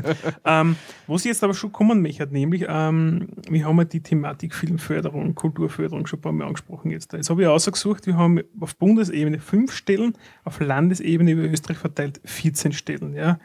Wie zum Teufel kommst du jetzt zu dem Geld, wenn du einen Kinofilm machst, ja, wo gehst du denn hin, wie schaut denn sowas aus als Filmemacher, weil, sagen wir nicht besser, aber ob ich jetzt da zum Sinne als Steiermark gehe oder zum ORF Film- und Fernsehabkommen oder gleich beim österreichischen Filminstitut anklopfe, ich war überfordert. Puh, wo fangen wir an? Also dann, wahrscheinlich, ist am besten, da hast. wahrscheinlich ist am Nein, besten, also wenn du alle gleichzeitig gehst, oder? Im Endeffekt läuft also die klassische österreichische Filmproduktion ist so aufgebaut, dass da ein Großteil vom ÖFI kommt und dann je nachdem, in welchem Bundesland oder Bundesländern äh, du unterwegs bist, äh, da noch zusätzliche Förderungen abschöpfst. Also, also das heißt, das ist äh, ÖFI ist der österreichische, das österreichische Filminstitut, genau. dass man die, mhm. die Abkürzungen reinbringen, weil die kennen wahrscheinlich viele Das nicht. ist eigentlich die Stelle, das heißt, die die meiste Kohle hat. Das heißt, also, du reichst den Film dort ein, wenn der sagt, ja, ist förderfähig, ja, du bekommst von uns jetzt der X, dann gehst du in die Bundesländer. So ist es theoretisch. Ah, okay. Sehr gut. Äh, prinzipiell kann man sagen, ja, so hat es auch äh, über die Jahre funktioniert. Dann sind wir halt in Österreich. In Österreich äh, ist ja die Erfindung des Vitamin B. Und ich na, was, was, was, was, was ganz schlimm war, wo, wo äh, damals im Standard ein sehr, sehr guter Artikel drinnen gestanden ist, den mag ich dann am Schluss zitieren. Äh, es hat ja dann den Streit um die Diagonale gegeben. Ja diesen, diesen ähm, äh, der, der, der, Sohn vom Fuchs, der Tillmann Fuchs, und ich weiß nicht mehr, wie sein Kollege geheißen hat, die haben da damals noch unter dem ähm, Kulturreferent Morak ein neues Konzept für die Diagonale vorgelegt, was vorrangig beinhaltet hätte. Ich habe es nicht schlecht gefunden, also ich habe nichts dagegen gehabt, wenn sie so gemacht hätten, dass die einfach gesagt haben, es gibt für, den, für die neuen EU-Länder, für den ehemaligen Ostblock sozusagen, mhm. kein wesentliches Filmfestival. Wir öffnen die Diagonale und machen jetzt nicht nur österreichische Film, machen internationales Filmfestival drauf mit Schwerpunkt Osteuropa. Ich habe das genial gefunden, also das war damals wirklich Vorreiterrolle, nur die Kunstschaffenden haben den Herrn Morak nicht mögen habe ich den Eindruck, also so interpretiere das alles als, als meine okay. persönliche Meinung. Äh, und deshalb war das Konzept nichts. Und da, der Morak wollte es dann aber äh, doch durchdrucken und dann war das Gerede von einer Gegendiagonale und bla bla bla. Und was im Hintergrund aber abgespielt hat, ist, dass es ähm, renommierte Produzenten gegeben hat, die über den ÖFI vorrangig und den anderen Förderstellen ähm, zu einem großen Teil kommerzielle Produkte auf den Markt gebracht haben mit deren Hilfe. Äh, da reden wir jetzt von Rosamund Pischer Verfilmungen, sowas in die Richtung. Mhm, also okay, keine, keine okay. kommerziellen Kinofilme, sondern äh, fallen darunter Universum-Dokumentationen etc. etc. Okay. Und die äh, andere Richtung waren, dass, dass es junge Produktionsfirmen gehabt haben, die mit ähm, Festivalfilmen vorrangig mhm. international auf Festivals realisiert haben. Allerdings mit Festivalsfilmen ist es halt dann so, die bringen nicht wirklich ein Geld. Und jetzt war da im Hintergrund die Forderung an das ÖFI, dass die mehr Geld an diese Kunstfilme geben sollen, weniger ja. Geld an Pardon, das Wasser. Ja, jetzt aber ist es richtig, gell? Nicht ähm, sondern ähm, äh, eben in den Kunstfilm mehr investieren sollen wir das äh, internationalen Remin, Remone, äh, schau, Remon, Reminiszenz? Renommee. Renommee, ja. Renommee bringt. ähm, und die, die Problematik war allerdings, dass die ähm, arrivierten Filmproduzenten, äh, die halt, wie jetzt so sagen, mhm. seit Jahren am Futtertrag hängen, äh, das nicht wollten. Und dann kam es zum Streit. Das war der Hintergrund zu dieser Gegendiagonale. Da waren nämlich genau diese zwei Positionen so verteilt. Äh, und dann hat man sich geeinigt. Und jetzt komme ich auf das zurück, was ich vorher gemeint habe. Theoretisch. äh, es ist nämlich so, dass die nur mehr Filmfirmen fördern, die bereits eine Filmförderung vom ÖFI bekommen haben. Das heißt, wenn du jetzt eine Filmproduktionsfirma neu aufmachst, Mhm. dann brauchst du einen Partner, der schon mal von der ÖFI eine Förderung gekriegt hat. Und mit dem zusammen musst du deine erste Produktion machen, damit du sagen kannst, ich habe schon mal eine ÖFI-Filmförderung bekommen. Das ist ein Blödsinn. So alleinig wirst du nichts kriegen, weil geht nicht. Das heißt, die haben sich da sehr abgesichert, das Futtertrog äh, äh, äh, gesichert. Und jetzt mag ich auf den Standard zurückkommen. Er hat nämlich das, das, das absolut richtige Schlusswort, also alles schön in diesem Kommentar zusammenfasst gehabt, gefasst gehabt, eben mit dem Schlusswort dann auch, äh, da geht es um Steuergelder und jetzt gibt es ein paar Leute, die sich das untereinander aufteilen und kein neuer Filmemacher kann mehr dazu. Das war jetzt in den letzten Wochen in Österreich los und es hat niemanden interessiert und das zeigt ja wohl, wo der österreichische Film wirklich steht. Das war tatsächlich jetzt in den letzten Wochen. Nein, das war äh, dieses Jahre her. Ah, okay. Das Okay, Jahre okay, her. passt, okay. Das war, äh, Weil war das ich, wär ich mir- weiß nicht mehr, wann weil das mir Streit nicht um die. Diagonale war. 2006, Keine Ahnung. 2005, 2006 so herum. Das ist Zettel jetzt da wieder, ja. Ich meine, Also eine damals spannende war das. ist jetzt dann nämlich auch, ja. Also wir verlinken dann für die Hörer zur Information nämlich eine Studie Und Hörerinnen. und Hörerinnen, selbstverständlich nämlich zehn Jahre Filmförderung. So ein bisschen Fakten, Zahlen und sowas. Ähm, das ist äh, bei Filmschaffende.at drinnen. Filmschaffende.at, damit es außerbringt. Das ist nämlich der Dachverband der österreichischen Filmschaffenden. Ähm, da sieht man wunderbar, dass eigentlich über die Jahre hinweg ein bisschen auf, ab, auf, abgeben hat, aber da nennen wir es einmal Millionenbetrag oder Anführungszeichen, ist eigentlich immer gleich geblieben über die letzten Jahre. Also verändern tut sich da nichts. Frage die, werden Filme billiger? Nein, Ne, sie werden eben, ja. weniger. Sie werden weniger, weil somit kann ich das im Endeffekt ausgleichen. Ich habe mir die Studie ganz kurz durchgeschaut und es ist eigentlich auch ein Wahnsinn, dass die Kulturförderung eigentlich ziemlich runtergeht. Das, das ist äh, einer der Hauptgründe, warum ich der Meinung bin, es muss unbedingt alternativ, ich will jetzt nicht sagen nach Vorbild äh, des US-Vertriebes, weil da versteht man mich wieder falsch, aber auf jeden Fall, das, also ich will nicht das amerikanische System in Europa einführen, sondern äh, es geht vielmehr darum, dass man auch in Europa mit einem Film Geld verdienen darf. So Mhm. jetzt, das Bewusstsein ist einfach nicht da. Und äh, warum ist es so wichtig, dass man wirtschaftlich auf ei, also wir reden da von einer gesamten Industrie, die eigentlich wirtschaftlich auf eigenen Beinen stehen sollte, meines Erachtens, weil, sagen wir uns ehrlich, was wird der Staat als erstes kürzen? In Zeiten einer Krise. Die Oder wenn's Politikergehälter wirklich hart auf hart, das wäre schön. Aber wenn es wirklich hart auf hart kommt, Arbeitslosengeld, Krankenversicherung oder Kulturförderung. Ja. Und dann Klar. ist halt gut, wenn du einen Ersatzplan B hast und nicht nur einen Plan, sondern vielleicht sogar schon umgesetzt. Ein zweites Standbein. Was du sagst, gut, der Richtung kommt jetzt nichts, aber ist uns wurscht, weil wir einen Vertriebsweg haben, über den geht es auch. Das ist ja zum Beispiel bei der Synestheria ist so ein Fall, wenn du die beide da drin hast, stimmt ja im Prinzip, aber äh, die Synestheria war am Anfang dotiert mit einer Million Euro, aber der Großteil, ich glaube 800.000, wenn ich mich recht erinnern kann, vom äh, Land Steiermark gekommen sind. Mhm. Ein großer Wurf war, aber vorher war die steirische Filmförderung 240.000 Schilling pro Jahr. Schilling. Aha, ah, nicht schlecht.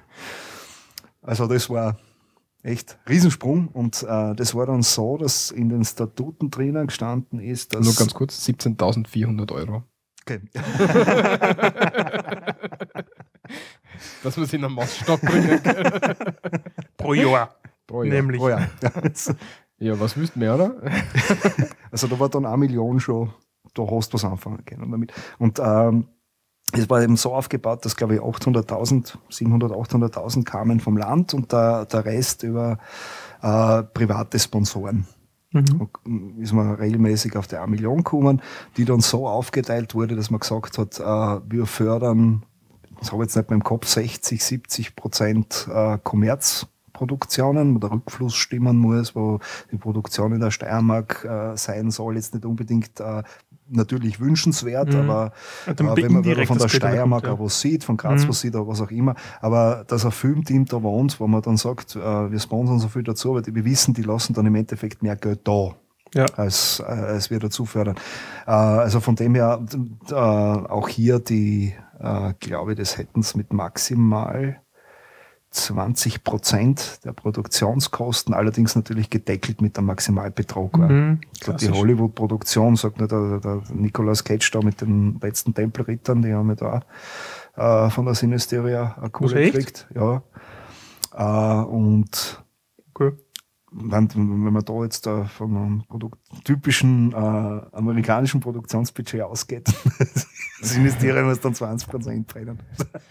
das geht sich nicht wirklich aus. Also deshalb gibt es einen Maximalbetrag. Also ja. Äh, höchstens 20 Prozent und dann dieser Maximalbetrag dann noch dazu.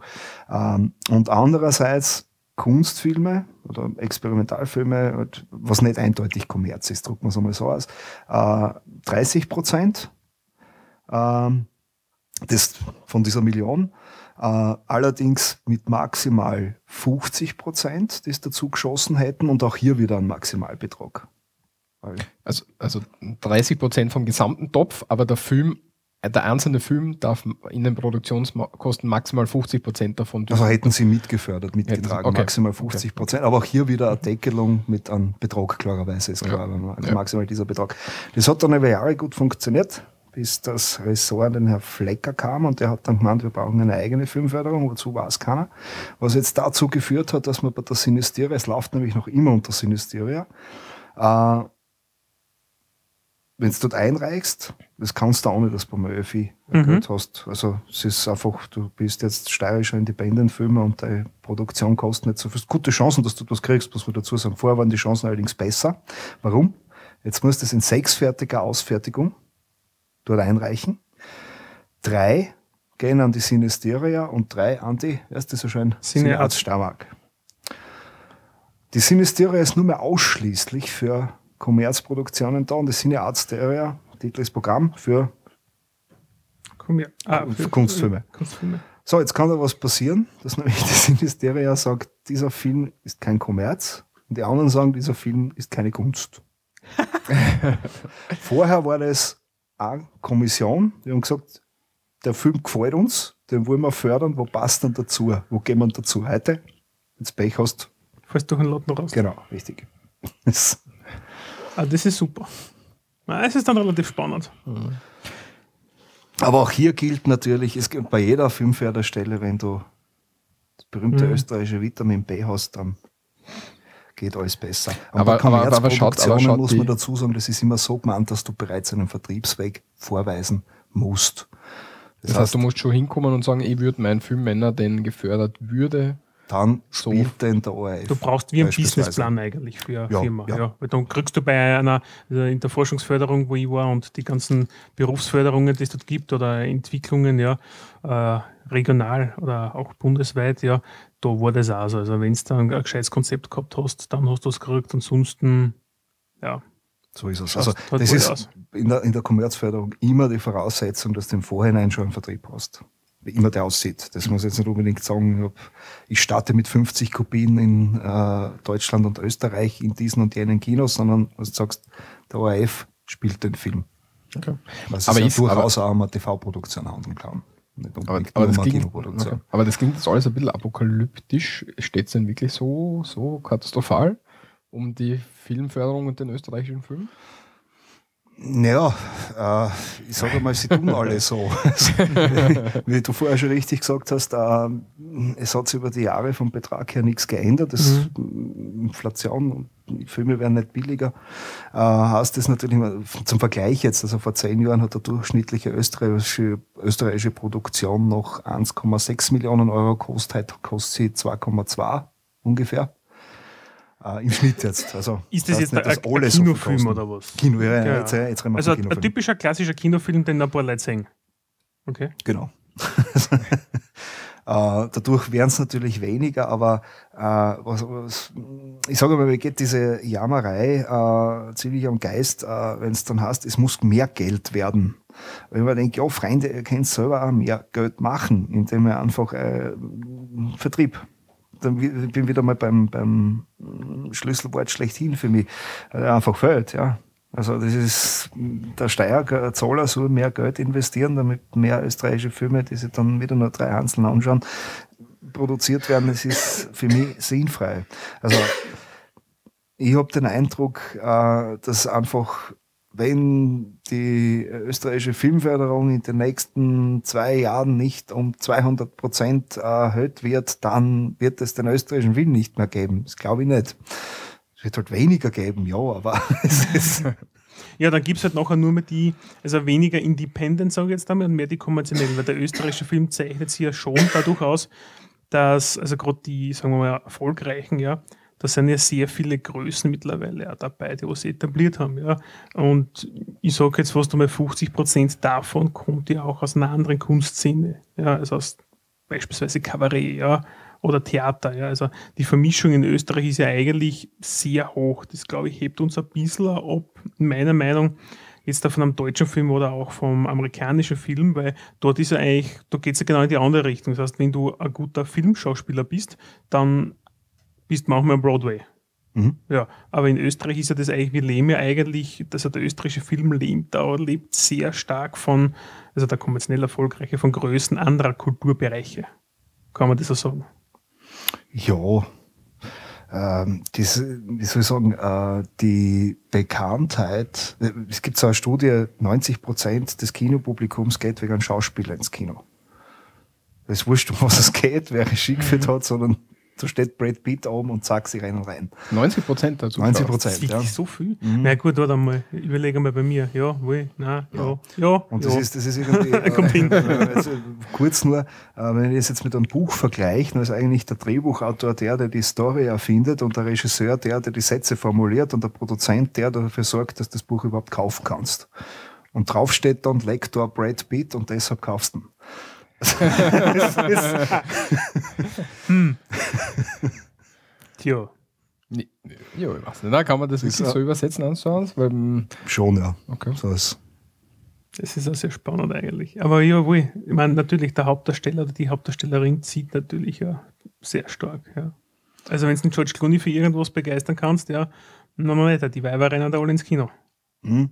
So, ich hau das einmal so plakativ ein jetzt Das ist natürlich auch etwas, was ich, äh, wenn, man, wenn man das jetzt äh, von den beginnenden 90er Jahren, glaube ich, Indien war so der erste Film, des sogenannten Kabarettfilms, wie es bei uns dann mhm. geheißen hat, äh, eigentlich auch nicht richtig war, wenn man einfach hergegangen ist und gesagt hat, da gibt's Leute, die locken äh, Tausende äh, jeden Abend sozusagen äh, ins Kabarett äh, oder ins Theater. Mhm jetzt machen wir mit denen einen Film, ist ja legitim.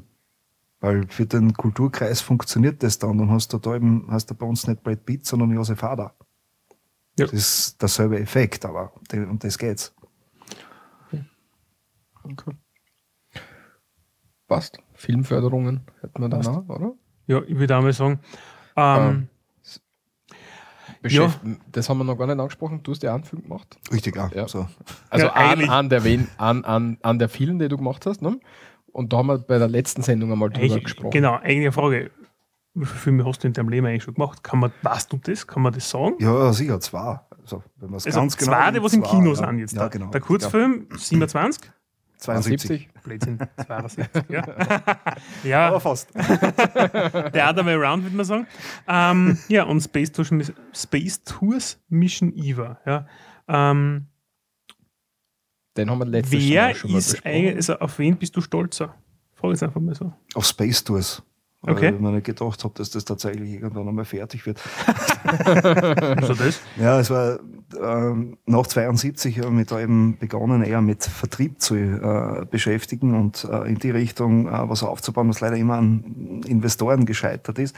Und Space Tours war dann eigentlich ein Frustprojekt, wo ich gedacht habe, so, ich mache jetzt mehr oder weniger einen Hollywood-Blockbuster und nehme ihm einfach das komplette Geld weg. und habe einfach zu jedem gesagt, du da ist das Drehbuch, das möchte ich machen und äh, ich kann da nichts zahlen. Das geht nicht. Ja, also wenn du dabei bist, freut's mich, wenn nicht, suche ich weiter. So in die Richtung. Also dann ist uns ja noch der Drehort ab, abhanden gekommen, leider. Da was? Der Drehort. Drehort. Also wir waren am Anfang in einem Keller und das, das ist- war so ein ehemaliger Weinkeller, der hat mehrere Abteile gehabt und ein Abteil hat eben angehört, der uns das zur Verfügung gestellt hat.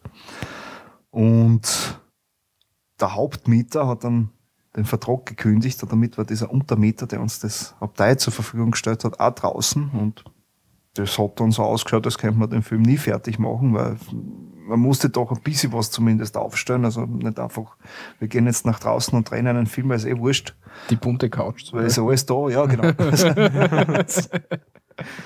Legendäre Couch, aber es- aus anderen Gründen. ähm, oder einfach, wenn man einen Greenscreen aufhängen kann.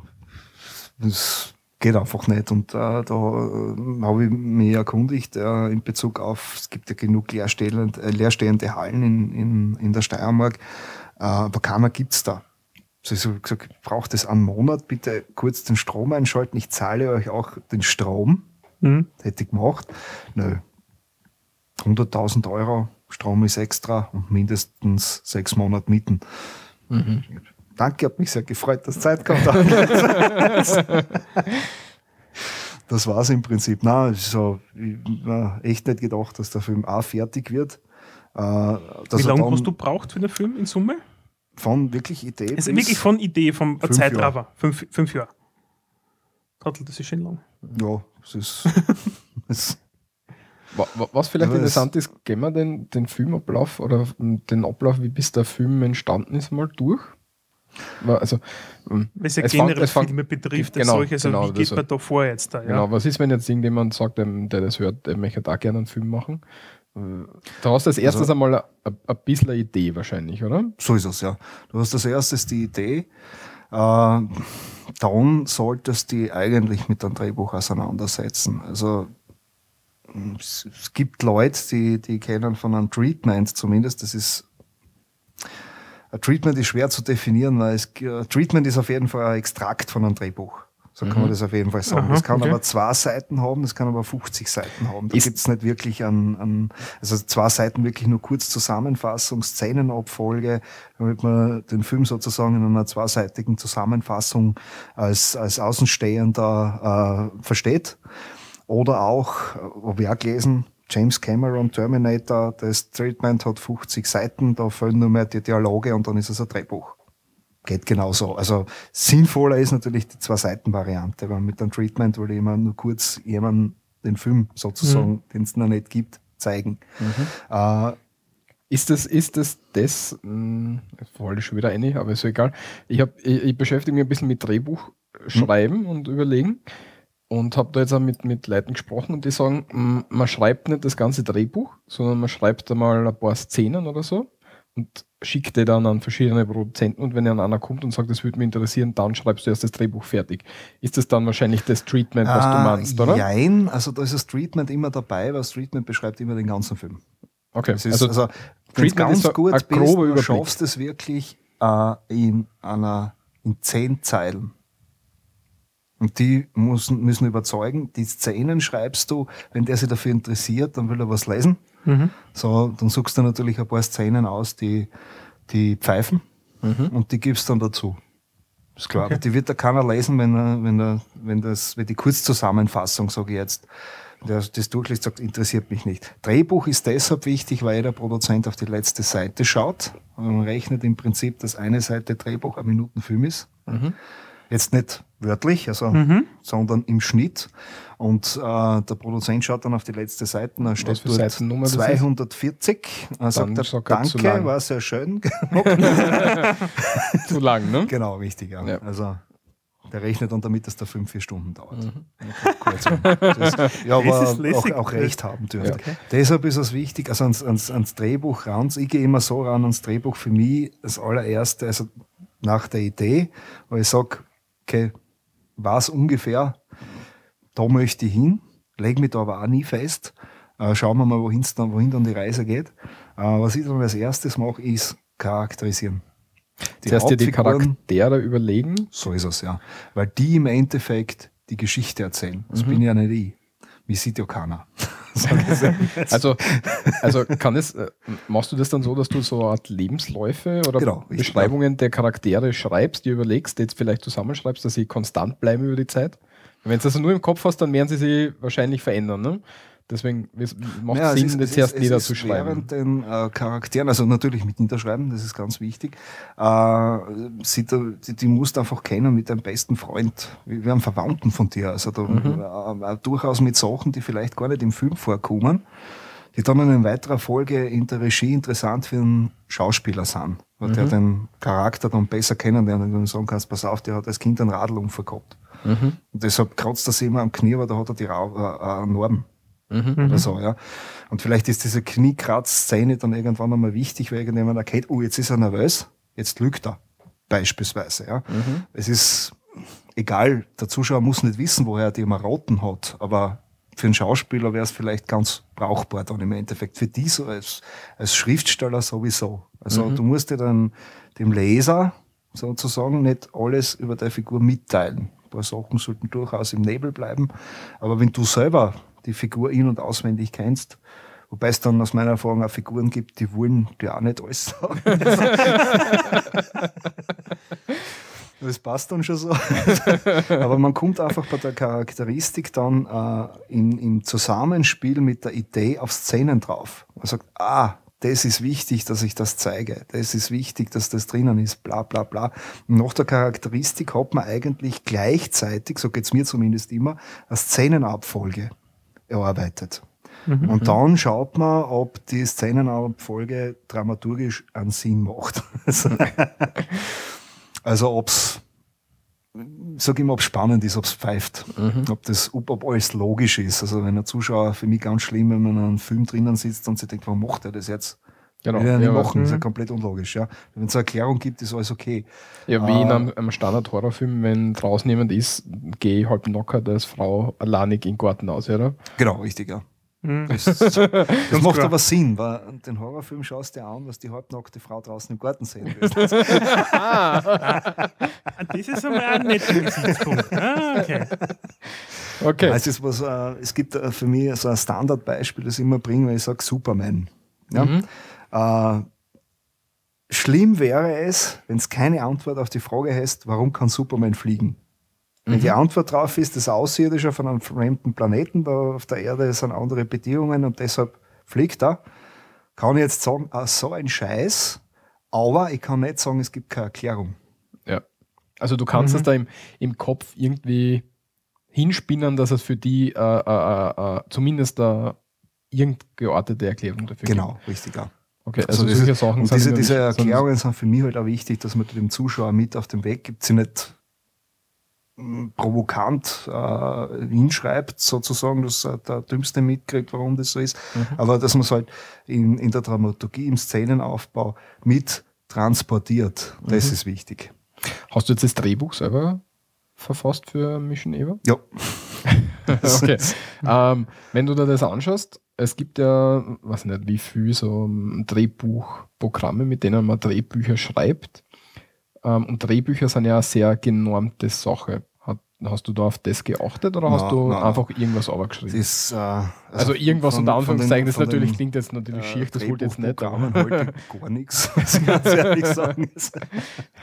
Ich habe sozusagen eine Schreibmaschine, Mhm. die heißt eh schon wissen, von der Firma mit, mit diesen Fenstern als Logo. Ja.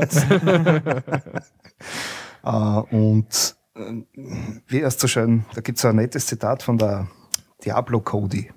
Sag Das ist die Drehbuchautorin von unter anderem Juno und Mhm. hat dafür den Oscar gekriegt. Ja. Und die hat vorher, glaube ich, auch ein Drehbuch geschrieben, oder war das sogar ihr erstes. Und die, die, die hat ja eigentlich mit Schreiben gar nichts zu tun gehabt in dem Sinn, äh, sondern ähm, ich war, glaube ich, im horizontalen Gewerbe sogar unterwegs, was ich jetzt da weiß, kurzzeitig, also zumindest Stripperin. Okay. Also, ich will jetzt da nichts unterstellen. Äh, auf jeden Fall hat sie, äh, nachdem sie einen Oscar gekriegt hat, hat sie noch gefragt, oh, wie bist du denn an das Drehbuch rangegangen? Und sie hat gesagt, ja, haben wir eins in der Hand gehabt, da habe ich gesehen, okay, ganz links stehen die äh, Beschreibungen der Szene und rechts stehen die Dialoge. Mhm. Richtig, das ist tatsächlich alles. Also, mehr brauchst nicht. Die, die Dialoge sollten sich von der Bildbeschreibung unterscheiden, optisch, wenn du das anschaust. Mhm. Nur dazu solltest du eine gewisse Größe verwenden, damit eben dass die Rechnung aufgeht. Genau. Mit so vielen mhm. Seiten hat man ein Buch, dann kann Was ich abschätzen, Punktschrift, wie viel Mono irgendwie oder so. So ist es ja. Mhm. Ähm, ähm, wie viel, wie lang wird ein Film werden? Das ist wiederum wichtig, mhm. weil aus dem Drehbuch dann im Endeffekt heraus kann ich äh, Budget kalkulieren wie viel wird mir das kosten? Mhm. Und dann gehe ich wirklich her, das ist das berühmte ähm, zumeist ähm, äh, Line-Producer im, im Abspann genannt, der geht her und äh, schlüsselt den Film, also nicht das ist der, der nachher den, den aufgeschlüsselten Film umsetzt. Also der macht alles under the line. Sprich, alles, was nichts mit einem Star zu tun hat, macht er. der Bofte Line ist nachher dem Speichellecken beim Hauptdarsteller. mit dem nicht langweilig wird, den machen und was weiß ich. Also, ähm, okay, also. Aber das ist das, du, du schlüsselst sozusagen dann den, den Film einmal äh, in seine einzelnen Szene? Schauplätze auf mhm. und schaust einmal, äh, wo habe ich die gleichen, also oder wo könnte ich das gleiche nehmen. Ähm, wie viele Locations sind wie viele Drehtage brauche ich, um das Ganze zu drehen, mhm. äh, welche Technik brauche ich dazu, um das Ganze zu drehen. Also ist das was, was ich vor Ort machen kann mit Licht, Kamera, Ton, fertig. So gesehen Schauspieler natürlich dazu, einen üblichen äh, äh, ähm, technischen Staff dazu. Oder wird es eine Trickaufnahme? Brauche ich, brauche ich da ja einen Spezialeffekt vor Ort oder muss ich hinten einen Bluescreen oder Greenscreen mhm. hinhängen?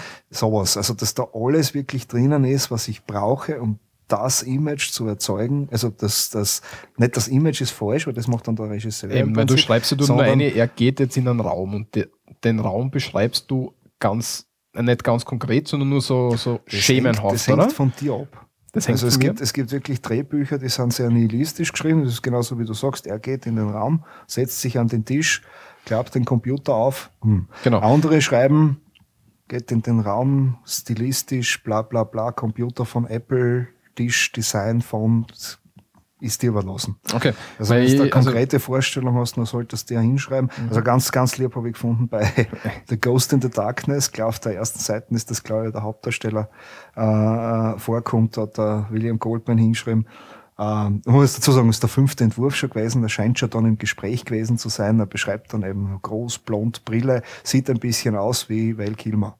Ja, die Rolle dann im Endeffekt ja auch gespielt hat. Okay. sieht also ein bisschen aus. okay, ja, ja wenn du dich damit beschäftigst, in, in den meisten mh, mm, Ressourcen findest du eben, dass du nur grundsätzlich der Szene beschreiben sollst, aber nicht zu viel Inhalt, weil das dann eben der, der Regisseur und der Schauspieler dann eben das so umsetzen also, muss, dass es für sie am besten passt, weil du nie sagen kannst, wer spült's und wer ist der Regisseur davon. Vor allem, ne? vor allem äh, wie du richtig sagst, wenn du zu detailgenau wirst, dann wird es drehbuchslang. Das liest da keiner. Erstens. Mhm. Äh, und zweitens, wie gesagt, Produzent, letzte Seite, dauert es lang, der Film ist nicht produziert worden. Genau, das deckt, Danke, ne? das deckt sich mit allem, was man im Internet liest. Ja, also, aber es heißt nicht, dass du unbedingt nur nihilistisch unterwegs sein mhm. musst, sondern du kannst schon ein bisschen Gas geben, etwas genauer in der Beschreibung sein. Vor allem äh, ist es auch durchaus wichtig, wenn, er, wenn eine Szene nur vom Bild her funktionieren soll. Mhm. Dass du mhm. das dann dann muss genauer das, dann muss das fast genau beschreiben. Weil auflösen tut es dann nicht der Regisseur. Mhm. Eben der geht dann her und setzt auf diese Vorarbeit, die du dann, also die der, der, der Produzent, der, der Line-Producer eben gemacht hat, äh, geht der Regisseur her und sagt, gut, ich will die Szene so und so filmen. Und dann kommt dazu, er, braucht, er möchte eine Kamera fortbauen. Da brauche ich schon Dolly oder Steadicam. Habe ich vorher nicht gehabt, weil Szene einmal, was brauche ich prinzipiell alles mhm. dort. Nicht? Äh, bewegliche Scheinwerfer dann vielleicht nur in einer. Äh, also ist das kreative Mastermind dahinter eigentlich, kann man so sagen. So ist es ja. Also er formuliert die Sätze. Mhm. Wie ich vorher gesagt habe, er erzählt die Geschichte. Was ich da noch gerade gleich einwerfen will, weil sonst vergiss ich es wieder, da habe ich ein schönes Zitat gelesen von ihm, ich weiß jetzt nicht, welcher Film das war, wo der, der Kameramann zum, zum Schauspieler gesagt hat, kannst du ein bisschen umgehen, damit ich die besser filmen kann? Und der Kameramann hat dann, na, der, der Schauspieler hat dann gesagt, weißt, ich bin der Schauspieler und du gehst dorthin, wo ich am besten ausschaue. Alles andere ist mir egal. Was die angeblich so zugetragen hat. Das ja, das ist er so. Also, Die unguten Schauspieler. Okay, so jetzt haben wir. also ähm, kurz um die Frage zu beantworten, und wenn der Regisseur dann seine Auflösung, also prinzipiell einmal, wenn du den ersten Schritt gemacht hast, äh, hast du schon mal ungefähr eine Vorstellung vom Budget, mhm. wie viel das in etwa kosten wird. Plus, minus, bisschen was, ja. Mhm. Äh, und dann kannst du schon mal hergehen und sagen, ist zu teuer. Wo gibt es Szenen, die umschreiben könnte mit einer gleichbleibenden Wirkung, die aber billiger zu machen wo, ist. wo sind wir da jetzt? Sind wir noch bei dir daheim im, im, im Kammerl? Du überlegst dir das selber? Weil ja, wenn- nachdem ich so produziere, ja. Okay, okay. aber, aber wenn wir jetzt jemanden hätten, der, sagen wir, von Produktion keine Ahnung hat, dann wird es keinen Sinn machen, dass sich der das überlegt, oder? Da wird er eher mit seinem Drehbuch zu irgendjemandem gehen, der sich damit auskennt. so ist es, ja. Dann wird einmal geschaut, wie viel das kosten wird. Genau. Dann wird der Regisseur eben ausgesucht, angesetzt, wie auch immer. Also und Äh, der sagt dann und erst, der das löst dann ich. erst den Film auf und Mhm. dann kommt noch was dazu, sozusagen. Und dann halt wieder die Frage, Rentiert wenn sich? so teuer, wo gibt es Szenen, die man anders gestalten könnte? Weil vielleicht braucht man doch nicht die Vorortaus Vorortaufnahme am Mond selber, sondern könnte das in der Wüste Nevada drehen. Also vielleicht. Da bin ich aber dann noch nicht bei den Schauspielern, die kosten ja teilweise ein horrendes Geld. Ja, muss nicht sein. Also das, das hängt jetzt echt davon Na, ab. bei deinem Film jetzt nicht, aber Nein, aber, Nein, auch, auch hängt, prinzipiell, auch prinzipiell muss es nicht sein, weil es, es hängt davon ab, ähm, brauche ich, also es heißt dann immer, was ich, bei Bruce Willis, der hat jetzt 20 Millionen Dollar äh, für seinen letzten Film kassiert. Ja, aber er ist auch nicht der Einzige, der mitspielt. Und die anderen haben auch Geld gekriegt. also den, den, diese horrenden Gagen, da ist ja Hollywood selber dran schuld, dass die überhaupt ausbezahlt werden, äh, geht eigentlich zurück auf Batman mit Jack Nicholson. Der, der Jack Nicholson hat eine Traumgage bekommen für einen Joker von, glaube ich, 6 Millionen, 8 Millionen Dollar zur damaligen Zeit. plus eine Gewinnbeteiligung. Und das Problem war jedes Mal, wenn der Agent von Nicholson angeklopft hat und gemeint hat, äh, Batman, einer der erfolgreichsten Filme unter den Top 5 damals gewesen, haben wir ein bisschen Geld verdient wahrscheinlich, ne? Äh, bitte um die Gewinnausschüttung. Und die gesagt, na, wir sind froh, dass wir den Film überlebt haben. Also gerade, dass wir nicht zusperren haben müssen, welcher Gewinn. Ah, und äh, über das hin, hinten, Über das hin nachher haben die Agenten einfach angefangen, wenn die Firmen mit Gewinnbeteiligung kommen sind, gemeint haben, das ist die Grundgage. Der Film könnte aufgrund dessen so viel einspülen, nehmen wir das einmal an, und haben die Gewinnbeteiligung dann einfach dazugeschlagen und gesagt, das ist die Gage und dafür gibt es keine Gewinnbeteiligung. So entstand das. ah, okay.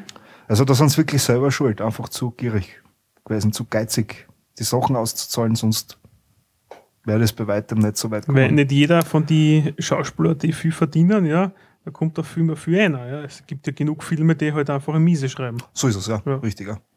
Und äh, das andere ist äh, vom Schauspieler abhängig natürlich, wenn das ein Regisseur ist, der einen gewissen Ruf hat. Es gibt da vor allem jetzt wieder den Blick über den großen Teich Woody Allen oder jetzt der, der, ähm, äh, der Anderson. Ähm, Grand Budapest Hotel, glaube ich, das ist glaube ich ein aktueller Film. Das sind Leute, die zahlen äh, ihren Schauspielern Mindestgagen.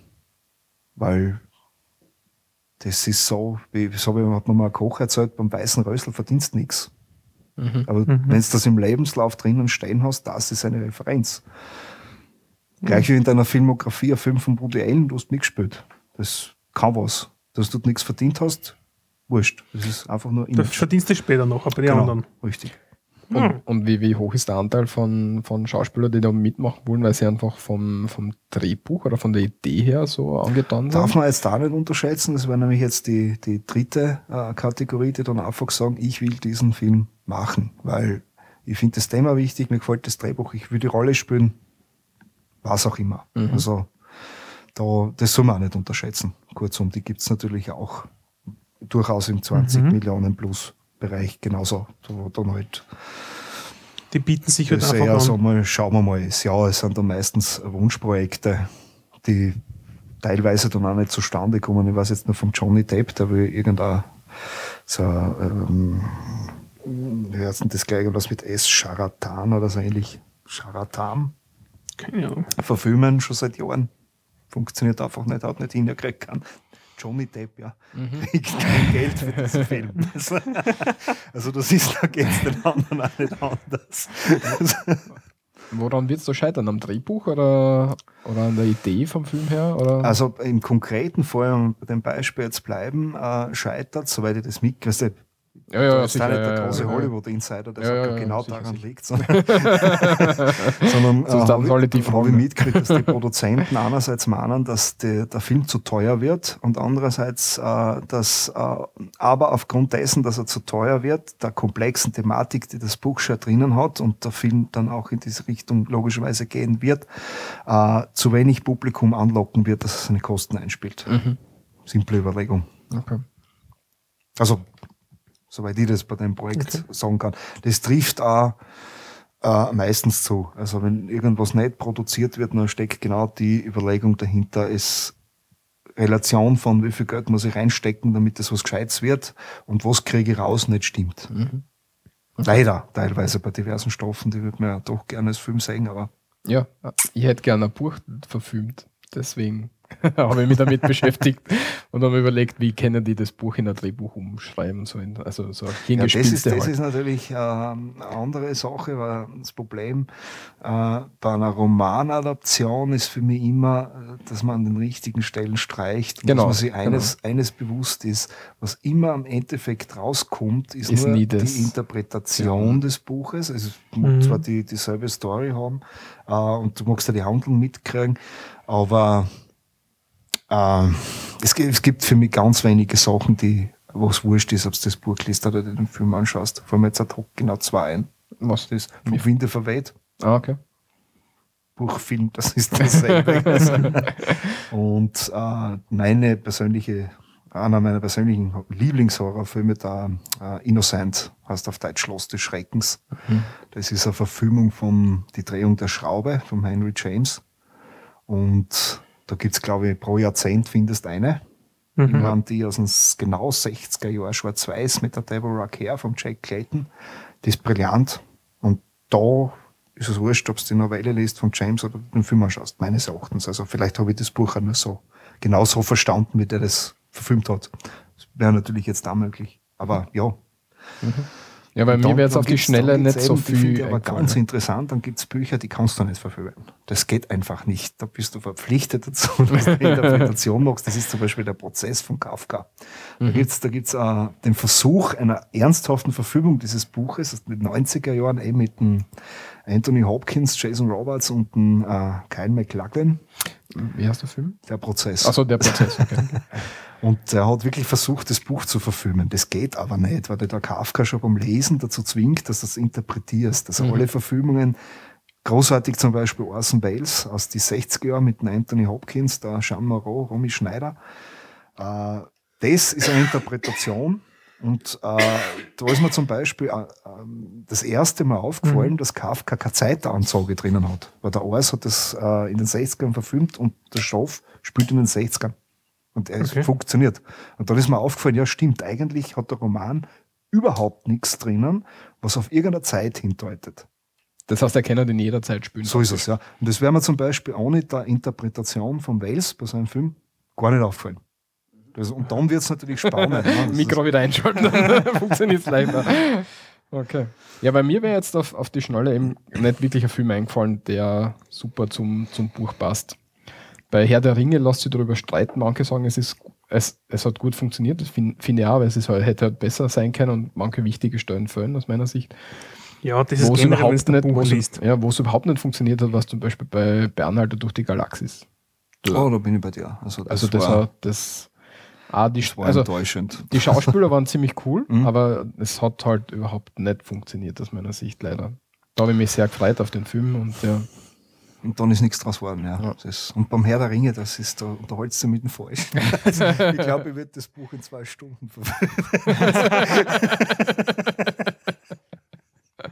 Echt, mir fehlen tatsächlich nur ein paar Szenen. Also ich hätte vielleicht sogar noch einen vierten Teil eingebaut. Ja. Okay. Ja, sicher, damit du noch öfters ins Kino die Leute nicht lässt. Ja, ja, vergiss den Blödsinn. Das ist das Schlimme schon bei jedem Film. Ich hört dann auf mit irgendeiner Szene und dann abspannen denke mir, na, ihr macht jetzt schon wieder einen Teil. Macht's einfach einmal aus. Aber wir driften ab. Ja, also wir haben jetzt wir haben jetzt faktisch die Idee. Wir haben das Treatment. Treatment. Treatment. Wir haben Also dieses Treatment dient zu zwei Sachen. Erstens, weil du selber vor ein Schreiben einmal prinzipiell groben Ablauf, Charakteristik vorher. Das Mhm. ist einmal das allererste, sonst funktioniert das Treatment nicht. Ich meine, du kannst für dich, das würde man Ah, auch schon Treatment äh, nennen, äh, wenn's, wenn die Idee schon so ist, dass, äh, dass du sagst, ja, hm, ich, ich schaffe zehn Zeilen, um das niederzuschreiben. Aber das habe ich jetzt vorher gemeint, jetzt bin ich ein bisschen bei Kafka, was ich jetzt vorher erwähnt habe. Äh, das Problem ist für mich, dass teilweise, wenn du dann die Charakteristik entwickelst, sie Szenen entwickeln und sie Handlungsgänge entwickeln, an die du gar nicht gedacht hast. Und dann wird spannend. Weil dann schaust du mal, wohin die Story dich dann führt über den Charakter. Und ob das dort interessant ist und ob es vielleicht den Charakter sogar zur Hauptfigur machst und nicht geplant, äh, wie geplant an anderen. Es ist zum Beispiel, muss ich nochmal auf den Prozess zurückkommen, weil ich das wirklich sehr, sehr interessant finde. Da, dem Kafka ist das passiert beim Schloss. Er hat das Schloss angefangen zu schreiben und dann war er mit dem Schloss fertig und hat bemerkt, dass er das Ganze in eine komplett andere Richtung entwickelt hat, als er eigentlich wollte. Und das nächste Buch, das er dann drauf geschrieben hat, war der Prozess. Und da hat er gleich mal das erste Kapitel geschrieben und dann das letzte. Damit der Jo dorthin kommt. ja, ist auch, ist auch eine Möglichkeit. Das ist eine gute Variante. Okay, also wir haben jetzt die Idee, die Charakterisierung der, der Charakter. Charakter. Ja, ist ja wurscht. Dann haben wir das Treatment. Dann haben wir uns jetzt schon ein Drehbuch überlegt. Wir haben das auch fertig geschrieben, sagen wir mal. Einen Produzenten haben wir gefunden, haben wir gesagt. Einen Regisseur haben wir gefunden. Und die gemeinsam haben wir jetzt gesagt, das wird ungefähr der Film so und so kosten. Dann haben wir vorher schon diskutiert mit, mit wo kriegen wir Geld her. Also da hätten wir bei uns in Österreich zum Beispiel die Filmförderungen, wenn man eben einen Partner hat, der, der berechtigt ist, unter Der Anführungszeichen, der Film, ÖFI-Listen drauf ist. Filmförderungen zu erhalten. Mhm. Und dann fange ich an, wenn ich das habe, fange ich an, Drehorte suchen oder suche ich mir das schon vorher? Also es Ja, es wird ist- wahrscheinlich schon vorher gemacht haben, oder? Es wird der Regisseur.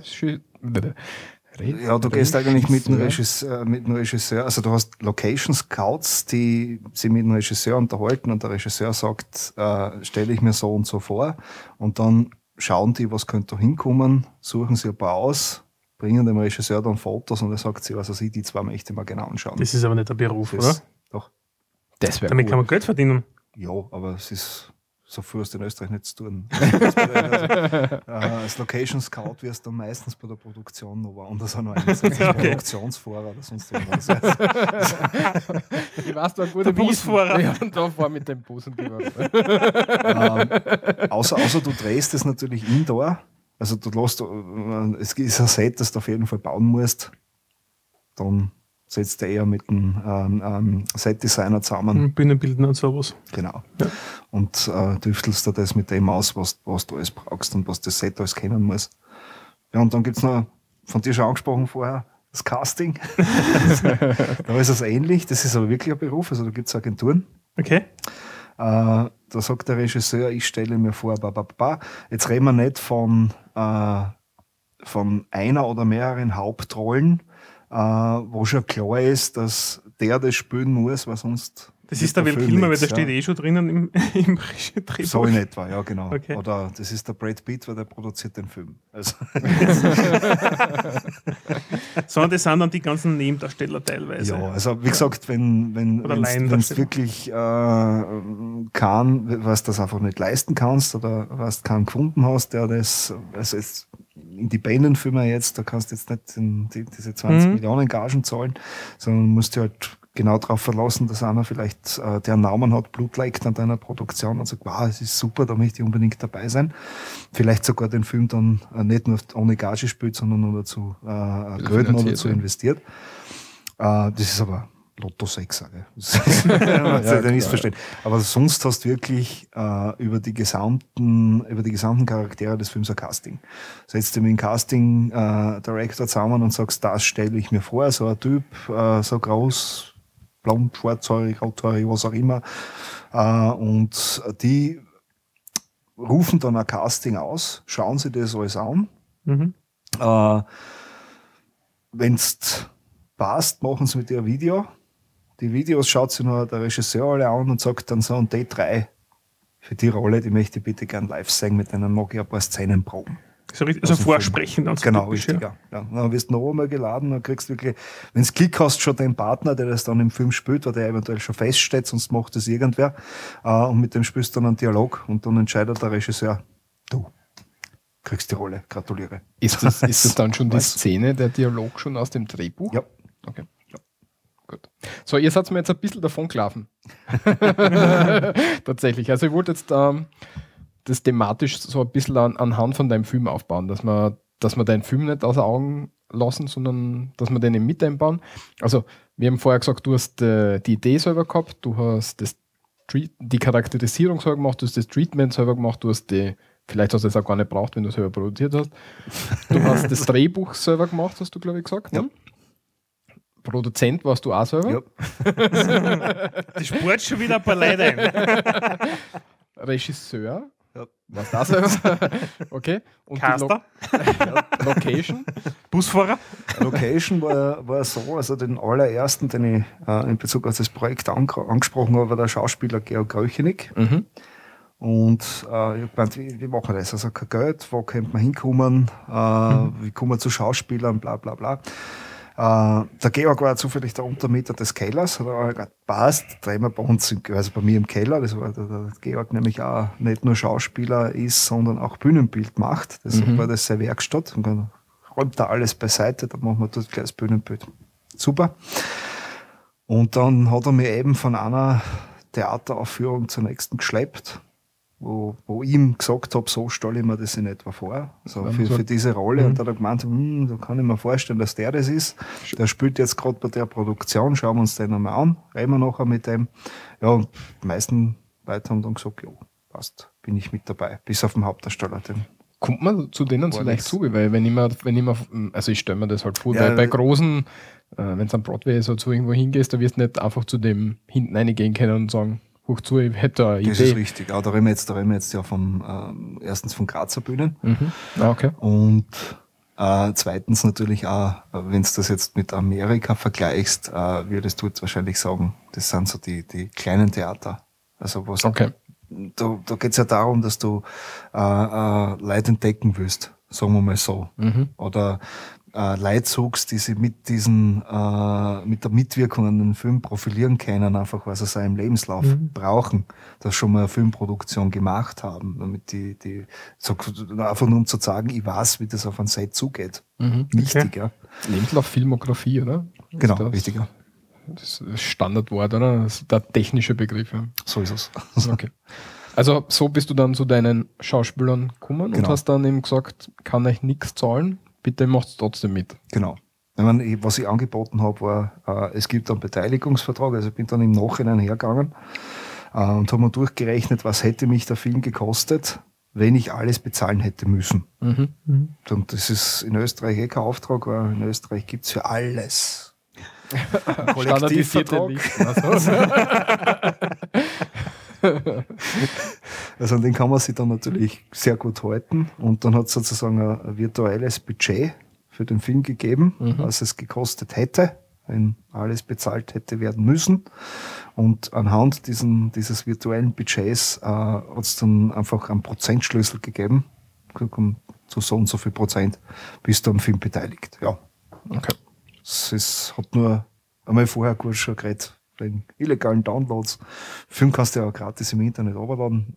Also, die Spur verliert sich irgendwo in Ostasien. Also, wenn man ja auf die Suche den jetzt aus und schickt dem Gauder halber Rechnung. Aber nicht einmal das. Ja, aber das ist ganz interessant, weil wenn ich mir den Film anschaue, dann steht am, am Anfang ist ja die Urheberrechtshinweis und dort steht Ja. drin, tut es nicht piratisi äh, piratisieren, weil er wird sowieso auf YouTube sein. So und ich habe jetzt auf YouTube Gag. geschaut. Ich habe jetzt auf YouTube geschaut und ist er eben nicht. ist es, ja. Und war dann schon die, nach der ersten Minute schon angefressen. weil sonst hätte ich meine Kamera eingeschaltet. Nein, das, Natürlich das war nicht. eigentlich als Gag gedacht. Okay. Diese, diese, diese Ja, es ist wahrscheinlich, Urheberrechtseinblendungen am Anfang finde ich eigentlich immer lächerlich. Ja. Ja. Na, no. Also, Okay. So, was haben wir jetzt alles? Also wir sind jetzt beim Regisseur, aber wir haben jetzt auch schon die Schauspieler. Location haben wir schon. Location haben wir auch, ja. Ah, Schauspieler Hauptdarsteller, hast du gesagt. Dort Ja, den, den hatten wir nicht. Das Okay. ist richtig, ja. Das also der war einfach ein bis zum wir fangen an zu drehen, offenes ja, wir Kapitel. haben, noch. wir haben, ich habe schon so viele Leute gehabt, dass wir einfach schon äh, einen, einen Drehplan gemacht haben. Da gibt's dann Okay, also so der nächste diese- Schritt ist dann der Drehplan. So ist es. Also welche Szenen kommen wann, wie lang wirst du in etwa dafür brauchen zum Drehen? Da hast du meistens den Produktionsmanager dabei. Mhm. Also Ja. der macht so ein Projektmanagement Ja, also das, wenn, wenn man nicht alles in einer Person ist, ne? dann gibt es da wirklich jemanden, der den, also weil der Produzent selbst äh, schaut, wenn alles bei der Produktion läuft, eigentlich so in der Woche kurz vorbei, Mhm. schaut sich das an, was du gedreht hast. Äh, funktioniert halt alles per Internet recht schnell. Aber den siehst du im Prinzip nie, weil dafür, dass eine Leute tut. Das sind der ausführende Produzenten und vor allem der Produktionsmanager, der dann hinten dem Knüppel bei dir steht und sagt, so, um eins muss die Szene fertig sein, es ist fünf vor eins und in fünf Minuten bauen wir ab. Wurscht, ob du fertig bist oder nicht. Ah, es ist der Ungute noch. Genau. Und wenn du den Produzenten jeden Tag am, am, am Set hast, dann ist er entweder der Hauptdarsteller äh, oder es ist ganz arg was daneben. Dann solltest du eher Sorgen machen. Also, da Okay. verlässt sich da eher auf, weil der Produzent im Hintergrund nämlich schon äh, die, die, den Vertrieb vom Film vorbereitet. Und, es. und, und wahrscheinlich auch das Marketing dann dahinter. Ne? Genau. Okay. Weil fürs Drehen hat er einen Regisseur, Mhm. dass der das alles Der gut gescheit in Szene ja. setzt und äh, eben äh, den Executive Producer und den, den äh, äh, Production Manager, die ihn sozusagen, die seine Interessen vertreten. Drücken Okay. wir es einmal so aus. Am Set. Dafür zahlt er die. Okay, also ich mache einen Drehplan, den hast du jetzt auch selber gemacht, haben wir schon mitgekriegt. dort, sage ich, dort steht dann halt Beispiel, beispielsweise drin, am Montag drehen wir Szene 3 und 5 und 7, weil die einfach in der, So an, ja. an dem Set Daraus- spielen. Daraus Oder an dem Drehort dann spielen? Sogenannte Dispositionslisten, Dispo-Listen. Da steht dann drinnen eben genau das, was du gesagt hast, aber auch alles, was ich dazu brauche. Okay, ich Also brauche wer Auto. holt den Schauspieler ab Ah, und sogar sorgt so- dafür, mhm. dass er um 8 Uhr dort ist? So richtig, richtig. Alles, das ist der ganze Tag durchgeplant. Also ist brauchst du, Arbeit. du Welche brauchst Requisiten brauche ich an diesem Tag in du brauchst die? Tröte Welche- um, um drei Turten. So ist es ja. Wenn die Tröte nicht dort ist, dann kostet es einfach Geld, weil wir müssen die Tröte holen fahren und das wollen wir eben damit So ist vermeiden. es, genau, richtig. Deswegen hast du wahrscheinlich so ein riesen Team an Projektmanagern im Hintergrund, die So sich es. dann ja. darum Wenn, man kann's, ähm, ich meine, heute hast du so Computerprogramme, wobei äh, allerdings die, die, Ja, die professionellen ne? Produktionen immer noch äh, mit den, mit den Handy, Handouts arbeiten. Äh, weil du hast nämlich für jede Position eine extra Farbe. Das heißt, wenn du jetzt Produktionsführer bist, du kriegst deine Dispo-Listen, dann siehst du da fünfmal rot, Mhm. weil das der Farbe ist, und dann schlagst du auf und sagst, okay, da habe ich das zu tun, da habe ich das zu tun, da habe ich das zu tun. Und du weißt, das bis dorthin, genau, okay. bis dorthin ist das erledigt. Äh, deshalb die verschiedenen Farben. Ne?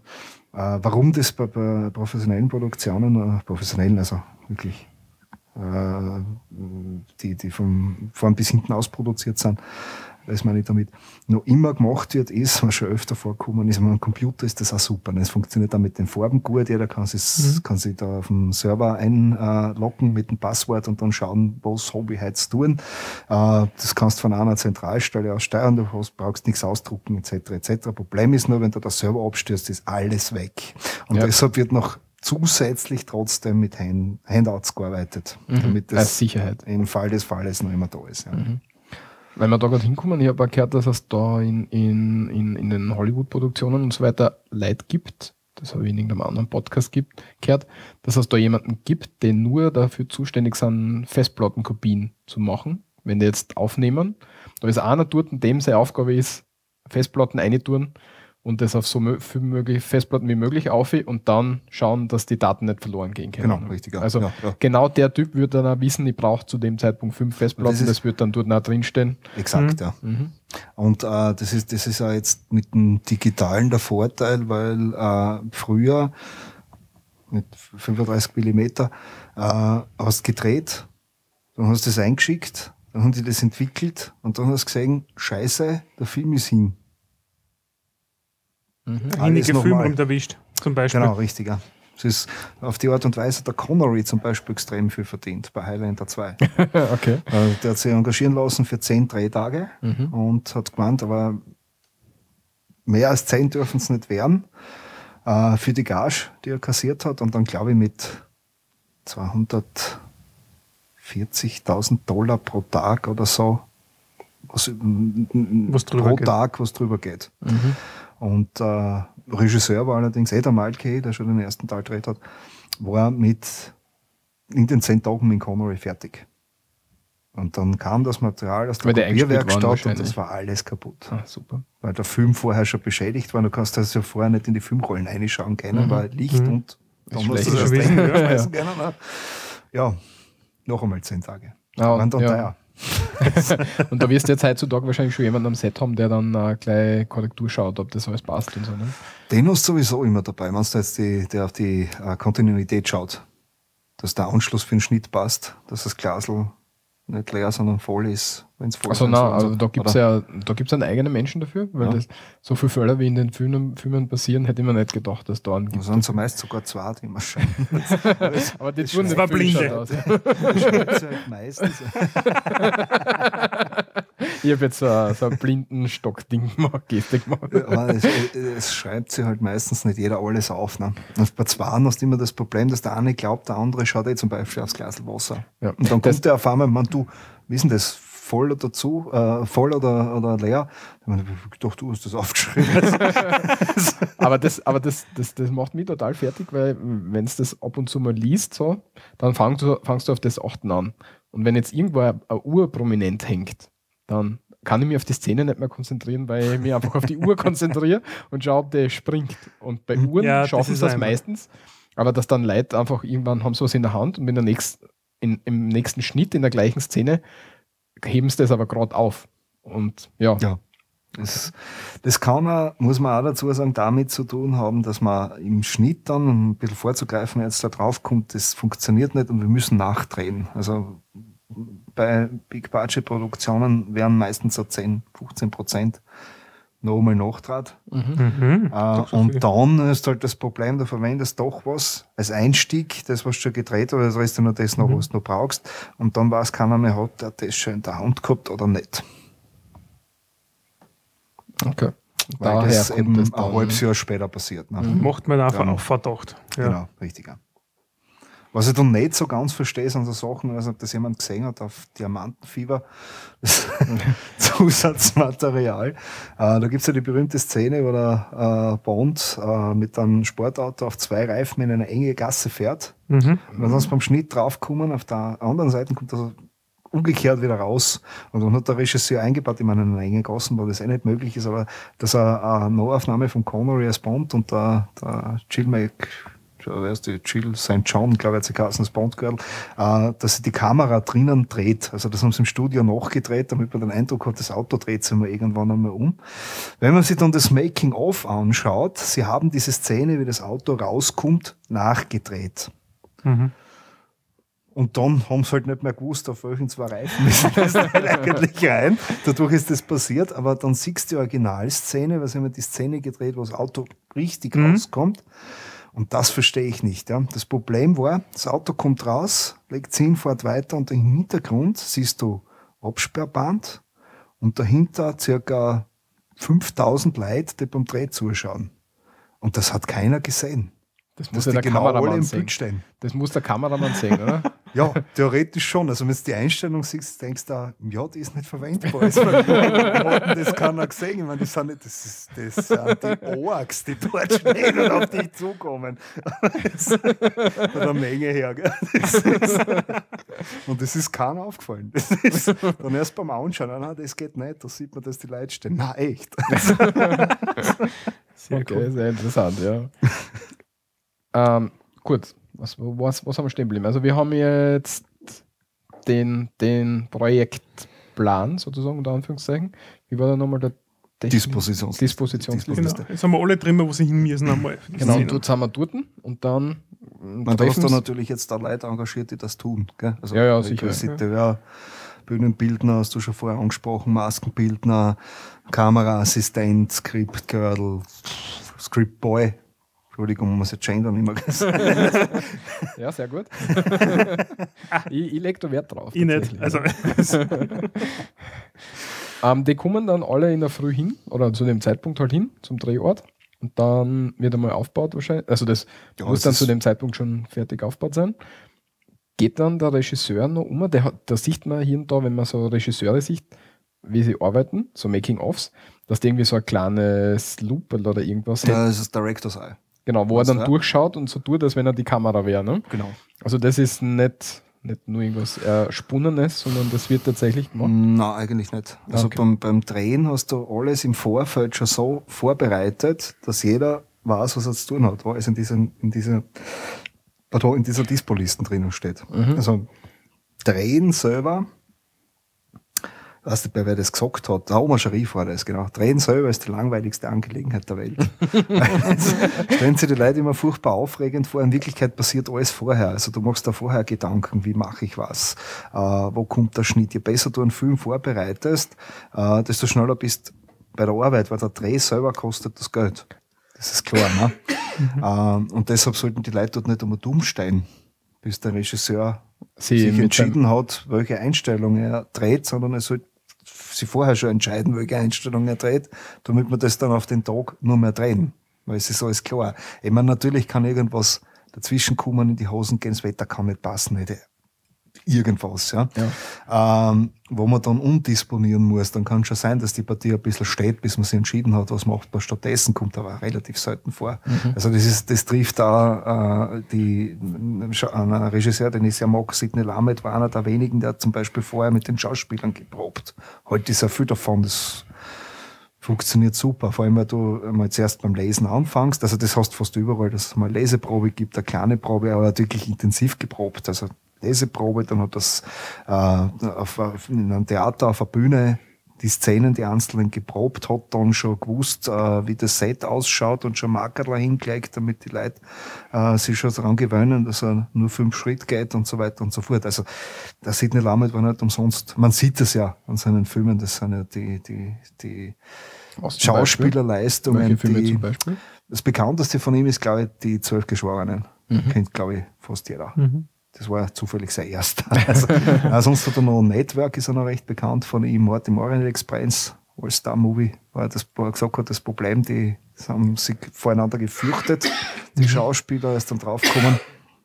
Okay, äh, alles klar, du hast auf der einen Seite äh, die Filmschauspieler, die nie Theater spielen, und auf der anderen Seite die Theaterschauspieler, die nie Film machen. Und die haben voreinander so einen Respekt gehabt, die waren voneinander, voreinander so eingeschüchtert. Ja, weil das zwei unterschiedliche Arbeiten sind. ne? Genau, richtig. Und das hat ja mal der Sidney Lamed gesagt, das war bei eines langen Tagesreise in die Nacht mit der Catherine Hepburn, Dean Stockwell und noch zwei Bekannten. Da hat er eben gemeint, äh, die Kunst beim Regie, also beim, beim Schauspiel führen ist, ähm, die Schauspieler nicht füreinander, sondern miteinander spielen zu lassen. Und die Schwierigkeit ist, dass jeder Schauspieler andere Technik hat. Mhm. Ja, weil wenn man sich anschaut, Theaterschauspieler, die, die haben ja nur äh, ihre Bühne. Die haben ja kein, kein Bildschirm, den man sie irgendwie daheim vor zwei Meter vor den Fernseher hinsetzen, hinstellen kann, Hm. sondern den, den muss, den seine Emotion muss jeder in der letzten Reihe auch sehen können. Das heißt, es reicht nicht, wenn er nur Augenbrauen aufhebt, sondern der muss halt große Gesten machen, nehme ich an. Ne? Und, So das, ja. und, der, und der Filmschauspieler, den sich Brustbild unter Und der Umständen. große Gäste macht, ist Genau. vorbei. Genau, weil die, die Sicht unter Umständen eh nicht mehr, weil du eh nur sein Gesicht siehst und da reicht eben äh, Augenbrauen heben. Genau, Ne? genau. Und das, da wird halt wahrscheinlich der Unterschied rauskommen. Ne? Okay. Gut. Wo waren wir da? Es ist, äh, die, darf ich noch kurz Ja, zu den sicher. Schauspielern? Die besten Schauspieler haben eigentlich die Briten, weil die nämlich in beide Richtungen Ausbildung genießen. Also die haben einerseits die Bühnentechnik. Das heißt, dass du auf der Bühne musst ja ganz genau wissen, wo du stehst. Weil wenn du Mhm. einen halben Meter daneben stehst, stehst du nicht mehr im Licht. Genau, weil der Lichthaber ja voll schlecht kann. Genau, richtig. Mhm. Ja. Und das ist etwas, was du beim Film absolut brauchst. Aber beim Film hast du genauso deine Markerler. Mhm. Es gibt so den berühmten Brett Pitt Blick. Am besten sieht man den in Rendezvous mit Joe Black. Einer meiner er- Lieblingsfilme auch, ja, Da tatsächlich. macht er da Folgendes. Also, ah, okay. Da macht er Folgendes. Er schaut nach seiner Bodenmarkierung, ob er richtig steht und dann schaut er aufs Licht, ob er im Licht steht. Und dann So eine beginnt der erste Dialog. Das ist so der berühmte Brad Pitt.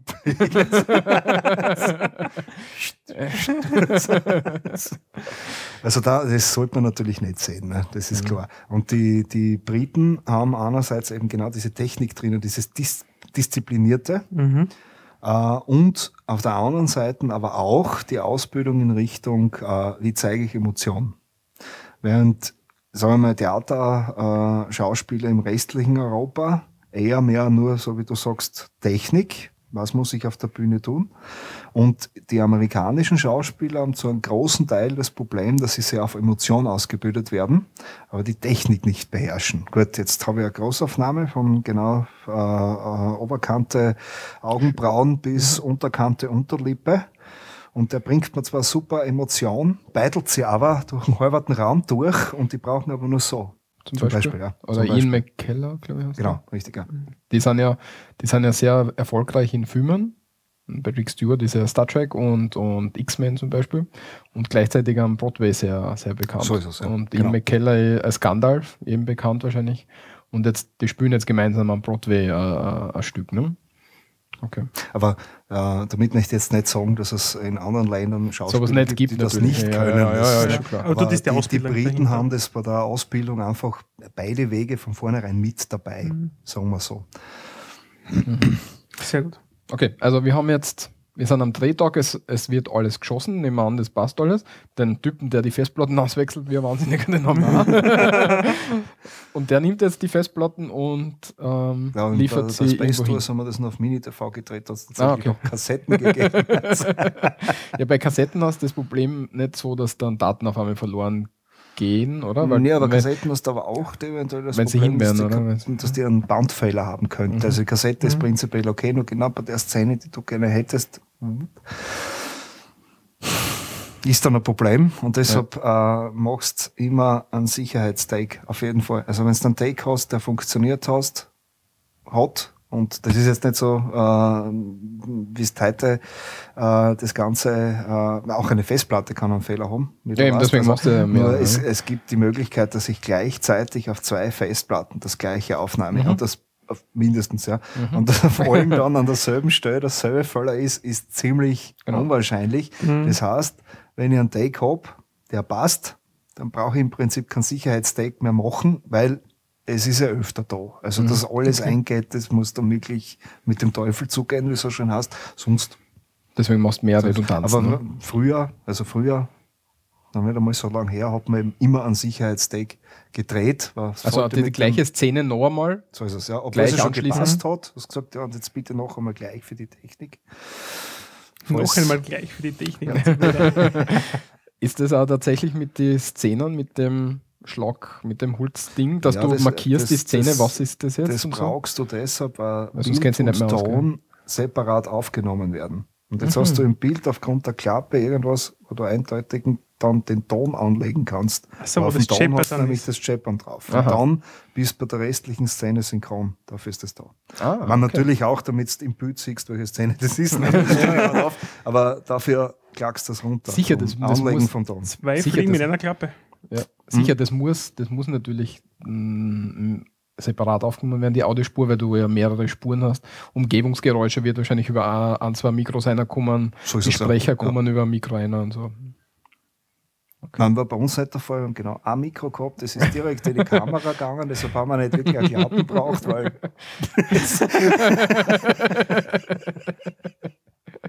Das haut eh hin. Okay. Also jetzt läuft dann praktisch der Festplattentyp oder der, der Kassettentyp läuft dann zum Schnitttechniker oder? Nein, nein, das, Nein, äh, das also das, wir wird, das aufnehmen. wird am Ende des Tages wird das eigentlich immer angeschaut. Ich meine, das, das schaut sich natürlich auch der Produzent an, ob die Aufnahmen worden sind. Mhm. Weil es kann ja Technik hin, Technik her immer noch irgendwas in die Hosen gegangen sein. Ja. Es ist irgendwas übersägen, 5000 Leute und Absperrband. zum Beispiel. ein Licht nicht richtig gesetzt und damit ist der äh, Spezialeffekt nicht machbar, wenn man den Greenscreen dann Mhm. doch nicht gut ausblenden kann. Irgendwas, ja. Also man, man kontrolliert das dann am Schluss, aber das ist einfach nichts geworden. Ja. Das ist auch möglich, weil der Schauspieler nicht gut drauf war, sie vom Feiern noch nicht erholt, äh, erholt gehabt hat oder was auch immer. Ja. Das ist- Mit dem Rausch eingeritten. Also du, was, was du Ende sagst, gut, hat alles funktioniert auf den Tag, die Szenen können wir alle vergessen, brauchen wir nicht mehr, haben wir schon. Oder was du sagst, äh, da müssen wir noch bessern. Das, das müssen wir jetzt noch irgendwie unterbringen. Dafür gibt es die 10, 15% Spaze hinten noch aus. Genau, richtig. Ja. Okay. Okay, dann, dann ist es nicht der Festplattentyp, sondern ist es der designierte Typ, der dann am Schluss eben die Kassetten und die Festplatten nimmt und dann in ein Produktionsstudio bringt Genau, wahrscheinlich. Und die gehen dann her, ein Schnitttechniker, 7 Also Millionen. zuerst, ja, äh, Ja. so viel kriegt er nicht. nein, nein, aber 7 Millionen Schnitttechniker, die sich dann darum kümmern, dass die. Nein, nein, nein, gibt's einen. Gibt's noch einen? Es gibt noch einen. ja. Also der, der Martin Scorsese hat einmal so schön gesagt, der Regisseur, der seinen Schnitt aus der Hand gibt, gibt seinen Film aus der Hand. Weil im Schnitt entsteht der Film. Alles bis dorthin ist nicht das Vorgeplänkel, aber im Schnitt, dort passiert's. Das ist eigentlich der Moment, wo der Film entsteht. Und dort probierst du dann die Sachen aus, wie sie geplant sind. Kommst dann drauf, geht nicht so.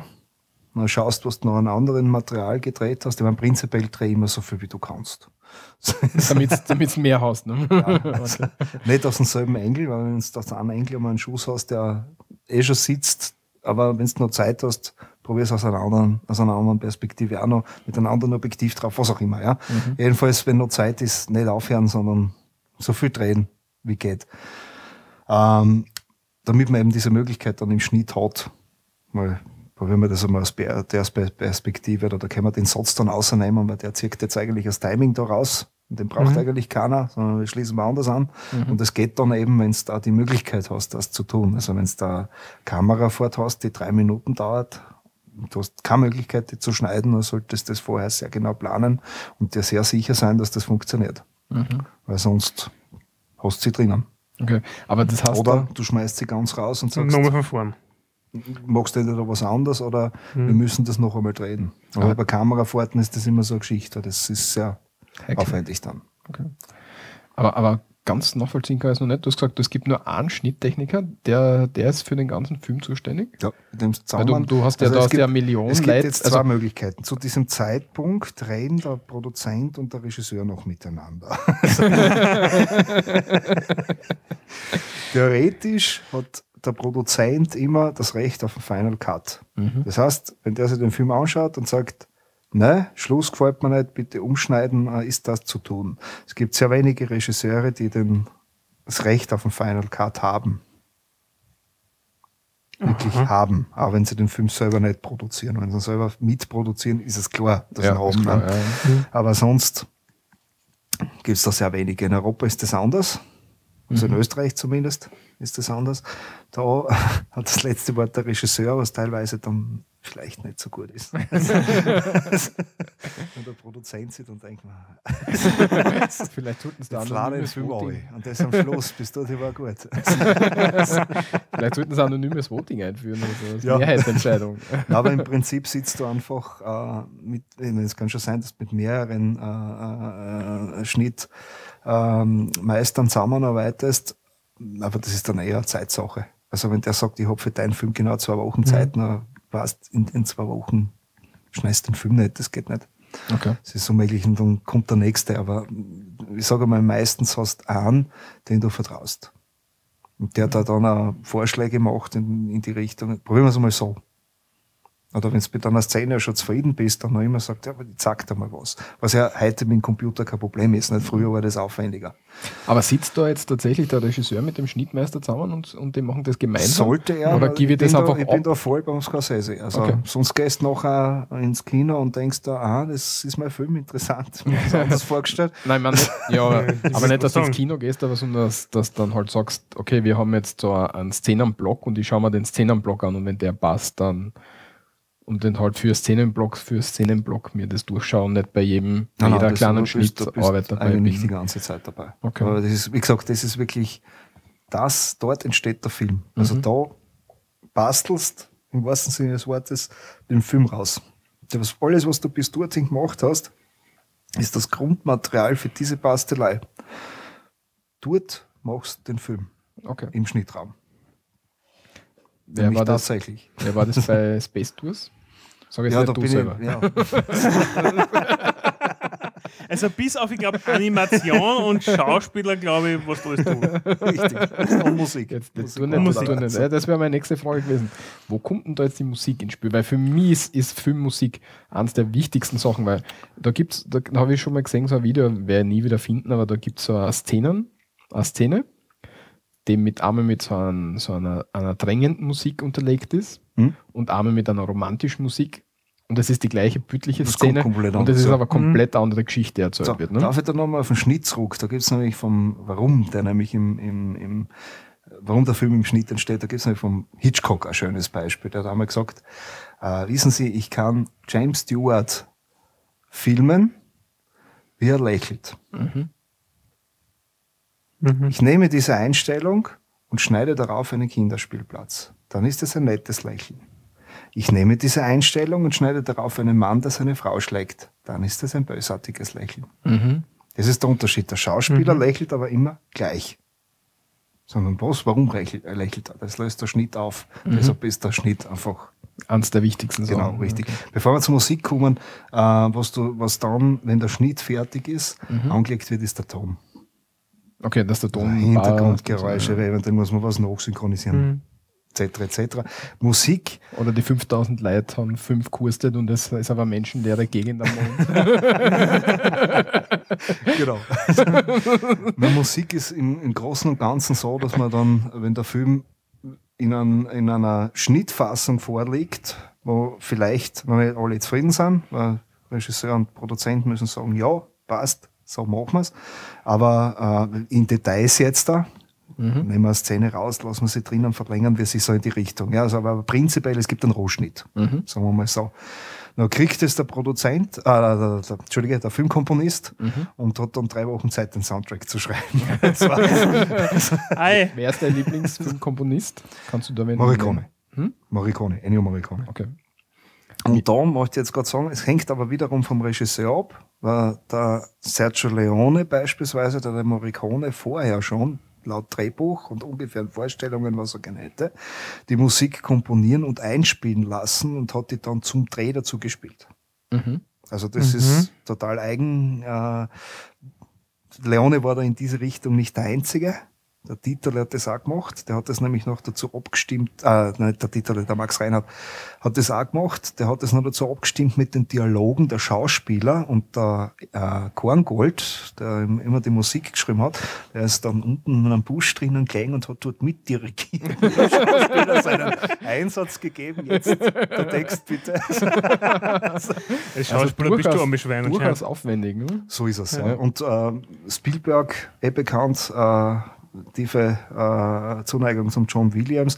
Da ist es zum Beispiel auch so, dass der natürlich recht frühzeitig schon hingeht und der Williams schon Zeit hat, sich ein Hauptthema äh, zu überlegen. Und gibt es eine ganz lässige Geschichte. Der Williams, äh, der, der Spielberg kommt beim Williams, das war beim ersten Film, was zusammengearbeitet haben, eben der Weiße Hai. Und der Williams setzt sich zum Klavier und der Spielberg ist schon neugierig und der Williams spielt in das Hauptthema vor. Dumm, dumm. Der Spielberg hat gedacht, er stimmt jetzt sein Klavier oder was, gell? So, wo ist es, ne? Und Schaut so und traut sich nichts sagen, gell? Und dann kriegt der Williams mit, der Typ wartet. Aber man, nein, nein, nein, das ist es schon. Dum, dum. Ah ja. Also, das war's dann im Endeffekt, aber Das ich glaub. Äh. ah ja. Spannend. Klavier. Das hört sich sicher super an. Super, super Szene dann, ja. Mhm. Also auch hier kommt's vom, äh, hängt's vom Regisseur ab. Mhm. wie er da gerne arbeitet. Wobei jetzt gerade in letzter Zeit finde ich es sehr schade, dass nur mal das Einheitsgeklopfe vom Hans Zimmer genommen wird. Der war Ja, weil er halt, ja, weil er halt da recht gut ist, oder? Nein, es ist immer das Gleiche. Also das ist, das ist was, wenn ich aus einem, einem Film macht's rausgehe, halt der, mir, der mir episch, gefallen hat, dann äh, möchte ich eine Melodie im Kopf haben, ohne dass ich es gemerkt habe, weil gute Filmmusik zeichnet ja aus, Mhm. dass sie mir während des Films nicht stört. Äh, aber ja trotzdem, dass ich sie mitkriege und ich habe das im Kopf und verbinde das automatisch mit dem Film. Beim, Dirty beim, Dancing. Äh, ich, hätte, ich, hätte, ich hätte gern Rush zum Beispiel, hat mir extrem gut gefallen. Und das Mhm. Einzige, was, äh, was ich dem Film echt vorwerfen kann, dieser Film hätte auch einen anständigen Soundtrack verdient und nicht das übliche Hans Zimmer geklopfe. Aber wenn man jetzt Rush anhört oder Man of Steel oder irgendeine Marvel Avenger äh, Geschichte, du siehst das Gleiche. Das hat keinen Erkennungswert mehr für mich. Was er eventuell sehr viel damit zu tun hat, dass man halt dazu übergegangen ist, eher mehr Songs dazu zu spielen, damit man mit dem Soundtrack, was jetzt in den Download-Zeiten eh nicht mehr der. Fall ist, aber noch zusätzlicher Geld machen kann. Finde ich schade. Also ich bin ja der Vertreter der klassischen Filmmusik. Halt schon. Herr der Ringe, das kann was. Das hast du sofort im Ohr, damit gehst du raus, du weißt sofort, das ist Herr der Ringe. Stört den Film nicht. Ja. Großartig. Okay, also das ist tatsächlich das Wichtigste an der Filmmusik, dass die, dass sie da in, im Film nicht auffällt. Also nicht, Ja, nicht sollte, bewusst sollte, auffallen, genau, richtig. sondern den Film eher begleitet. Genau. Also mein, mein persönlicher Lieblingsfilm, Dirty Dancing kann ich sagen. mein persönlicher Lieblingsfilm hat zum Beispiel überhaupt keine Musik. Mhm. Und das ist mir erst in dem Augenblick aufgefallen und glaube ich zum dritten oder vierten Mal angeschaut und mich gefragt, wann setzt er denn Musik ein? Und dann habe ich gewartet. Auf das Wort, auf d- solche Zwei Sachen, Stunden lang habe ich gewartet. solche Sachen fallen aber erst auf, wenn du einen Film öfter gesehen hast. Genau, Weil dann, richtig. dann weißt du schon, welche Szenen und so kommt. Das kommt bei der Zeit dann. Mhm. Was ist das für ein Film? The Hill. Ah, okay. Prägender Film gewesen. Warum? Das ist, Ja, was meinst du mit prägender Film? erstens, weil ich da noch sehr jung wieder ihn gesehen habe, weil ich glaube ich 14 Mhm. und ist bis jetzt der einzige Film, den ich mir zweimal hintereinander angeschaut habe, ohne Pause. Weil das war Sofort so, hinten noch. Sofort hinten nachher, das war so, das ist so eingegangen. Das war unglaublich. Bei mir ist es der The Dark Knight Rises gewesen. Da bin ich aus dem Kino aus und habe mir am nächsten Tag nochmal angeschaut. und habe mir aber dann, also das erste Mal, ich schaue, ich versuche immer alles in Originalfassung anzuschauen, Mhm. weil das einfach aus meiner Sicht besser ist. Ich bin halt dann wieder so ein Originalfassungs-Nazi, wie, wo ich mir früher, wie ich es noch nicht gehabt habe, habe ich mir gedacht, ja, tu nur reden. Und irgendwann kommst du dann halt rein und denkst da, ja, ist wirklich besser und dann schaust du die deutsche Fassung an und das ist alles Katastrophe und habe dann eben zuerst die englische angeschaut und dann die deutsche hinten nach, die nicht so schlecht war, aber in der englischen, die war einfach so drückend, die Stimmung und, und es, es war alles so am Punkt mit Musik, mit Geräuschen, mit allem, Mhm. dass das im das war im Deutschen einfach nicht mehr. Oder vielleicht war es halt, weil ich es das zweite Mal gesehen habe. Das kann ich jetzt nicht sagen, aber mir ist es bei The Dark Knight Rises so gegangen. Das ist mir einfach immer in Erinnerung geblieben, dass ich den am nächsten Tag eben nochmal anschauen habe müssen. Also. Kannst du das nachvollziehen? Warum? Genau, ja. okay. So, Musik haben wir, Rohfassung haben wir, Musik haben wir. Dann kommt es wahrscheinlich wieder zurück zum Schnitt und Tonmeister, oder? Oder kommt dann der Tonmeister? Und, Ja, also wenn, wenn alles fertig ist, also man hat sich dann definitiv auf eine Schnittfassung geeinigt, Mhm. die man äh, in den Release gibt. Hat da der, der, der, die der Musik ist Musikmacher auch fertig. was mit zum Reden und sagen, hört zu, da in der Fassung, wenn ich, wenn es das so ein bisschen umschneidet, dann kann ich Hm. da mit, an, mit einer ansteigenden Musik da irgendwie eine andere. Na, Nicht. na in, die, in die Richtung nicht, aber jetzt wiederum kommt es äh, aufs Verhältnis an äh, zwischen den äh, Filmkomponisten und den Machern. Äh, er kann zum Beispiel sagen, äh, ja, das könnte man so machen mit diesen Instrumenten, mir schwebt aber was anderes vor. Kann man schon so machen, aber dann ist es halt kacke. Nicht das ein Pickel.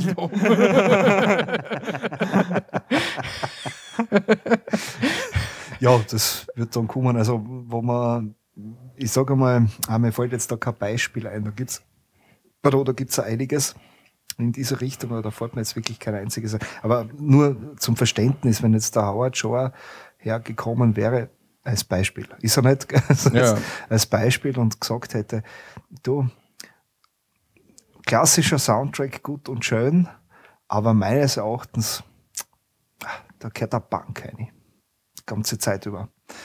Hätte es nicht dazu passt, muss man dazu sagen. Ja, das ist auch nicht ja, passiert. Es ja. gibt aber andere Beispiele, wo ein Komponist recht gehabt hat. Wo, das den Film eine komplett andere Note verleiht und ihn rausgekommen hat. Mir fällt jetzt leider kein Beispiel ein, aber gibt, es gibt ein paar.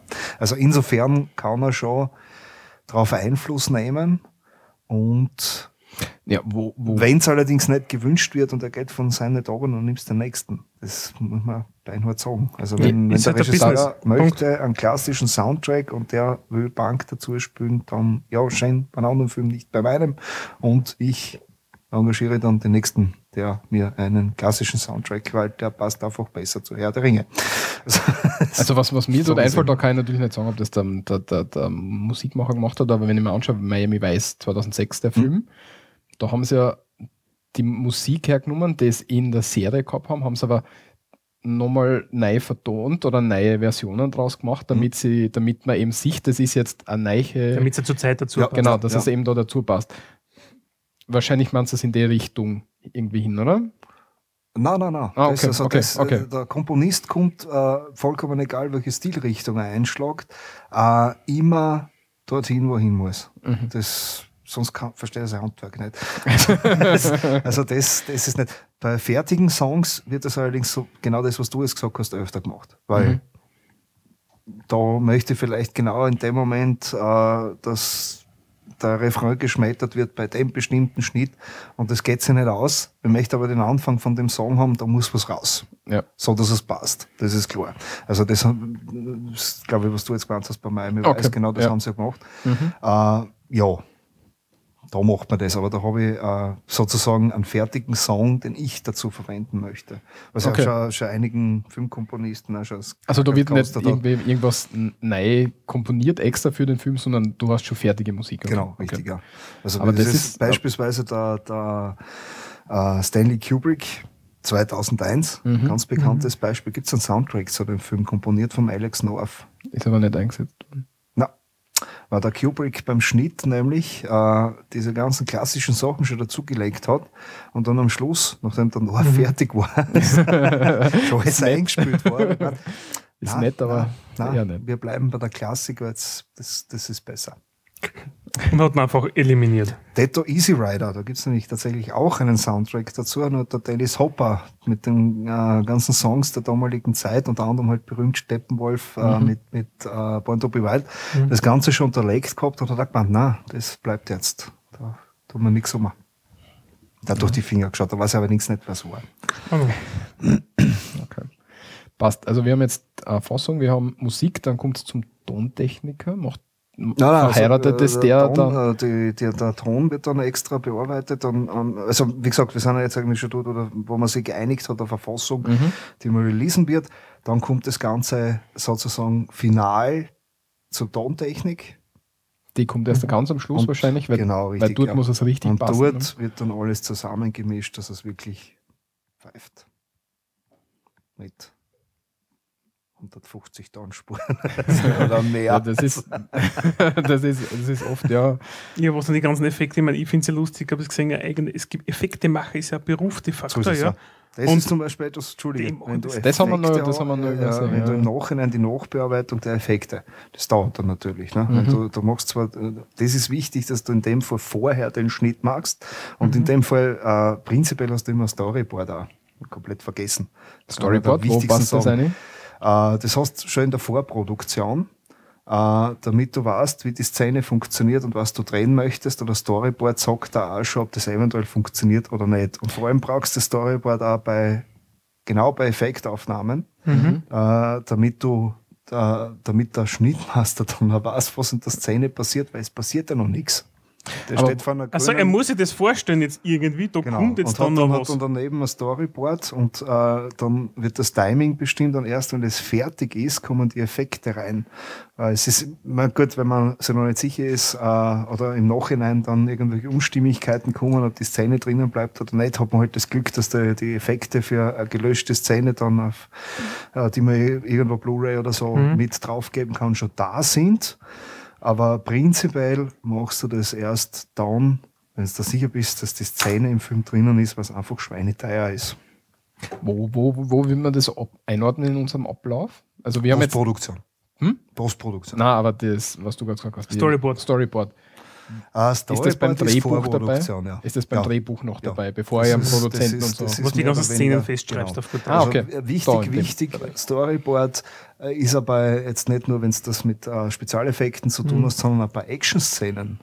dass man, dass man genau weiß, wohin fährt denn das Auto, was ranzt denn alles, wo stürzt dann ab, wo landet das Flugzeug auf dem Auto im Endeffekt oder was auch immer. Ja. Mhm.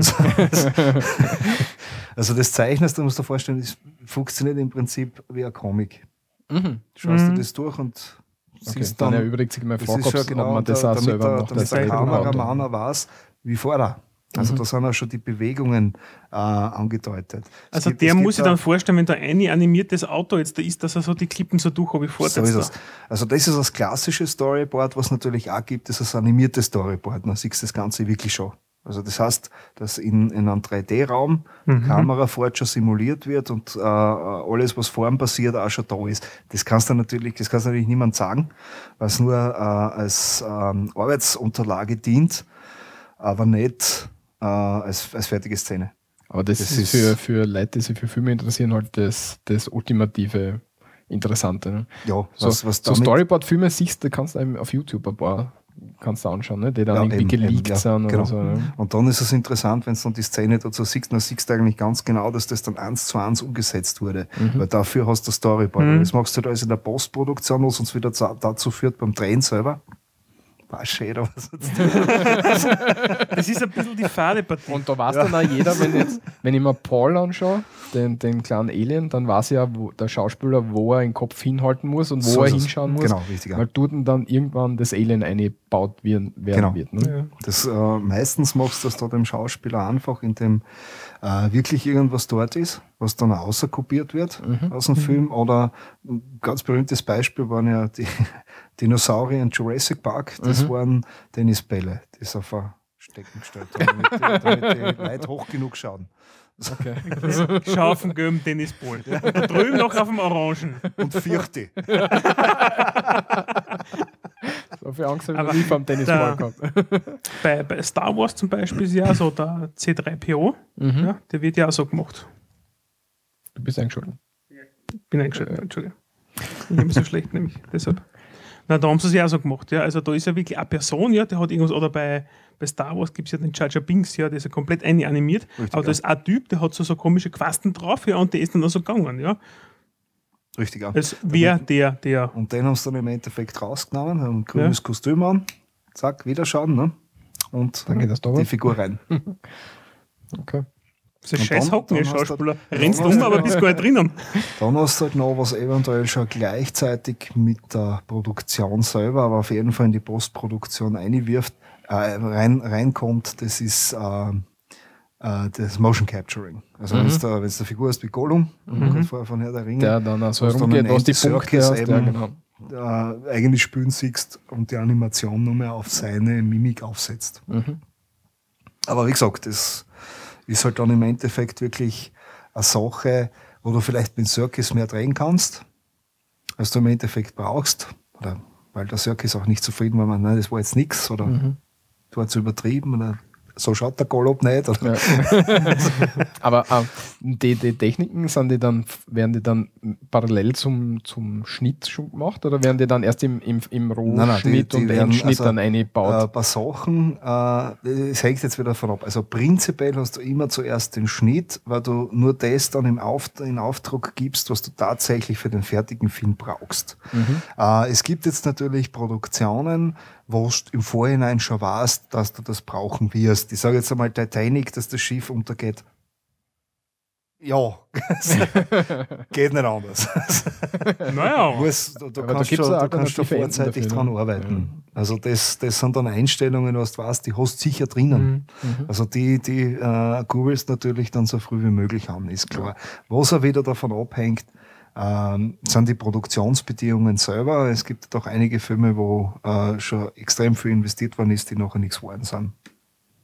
Hudson, Ridley Scott zum Beispiel, 40 Mhm. Millionen Dollar, Nix geworden.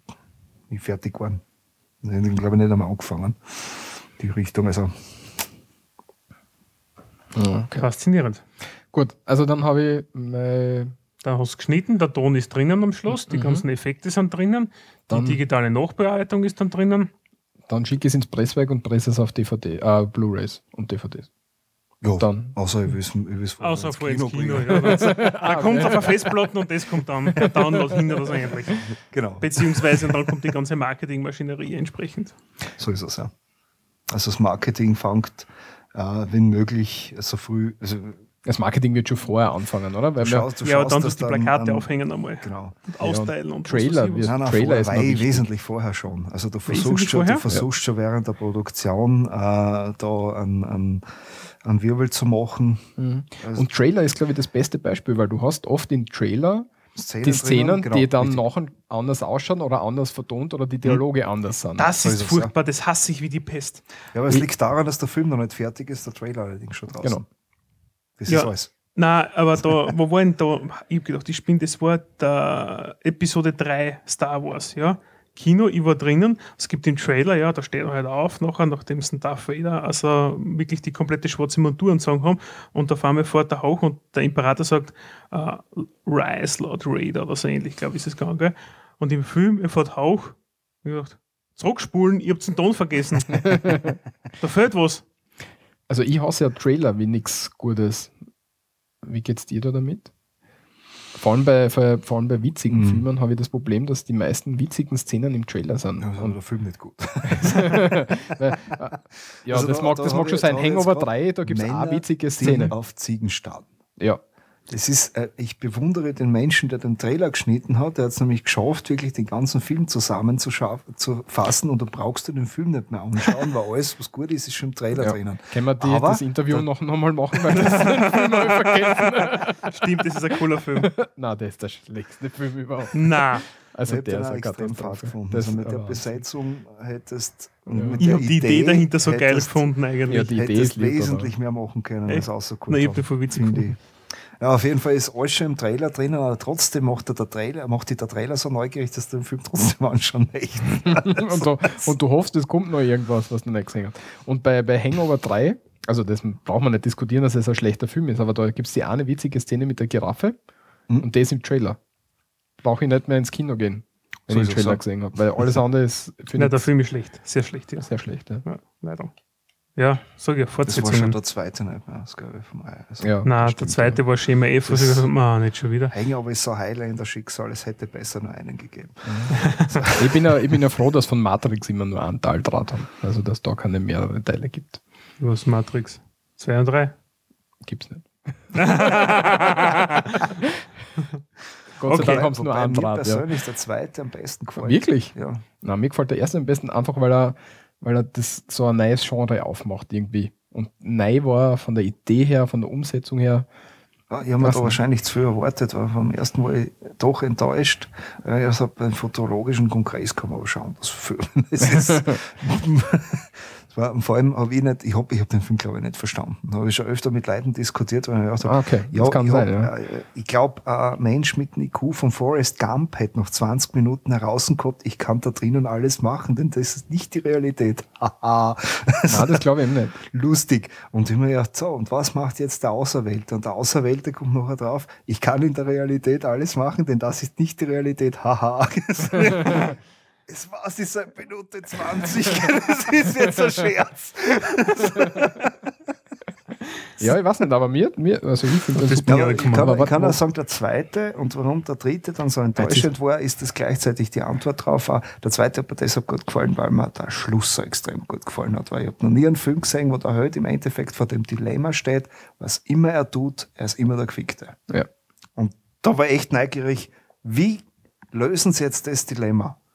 Und die fünf Minuten Krachwum, die im Prinzip äh, den dritten Teil ausmachen, die hätten es dann noch Zuschneiden können. dazu schneiden können und dann hätte man sich den dritten komplett schwenken können, weil da passiert ja nichts mehr. Also, Das habe ich echt schon gefunden. Da haben sie so das- eine einen wirklich Teil. geile Sache aufgebaut und dann verläuft sich das jetzt nichts. Ja, ich muss es halt auszögern, weil einen dritten Teil kann ich wieder vermarkten und Geld machen. Um das geht es im Endeffekt. Ja, aber auf, auf der anderen Seite, du brauchst halt da Abschluss von der. Also brauchst nicht wirklich, aber da war es halt, ist es halt auch darum gegangen, dass du ein bisschen einen Abschluss findest. Ne? Das schon das, richtig, ist, das aber hast du bei vielen Filmen, wo ich einfach, wo es mir einfach echt extrem anzieht, dass du die Geschichte nie auflöst. Das, Hm. wo, wo du da einfach denkst, wo wurde der, der das geschrieben hat, hin damit.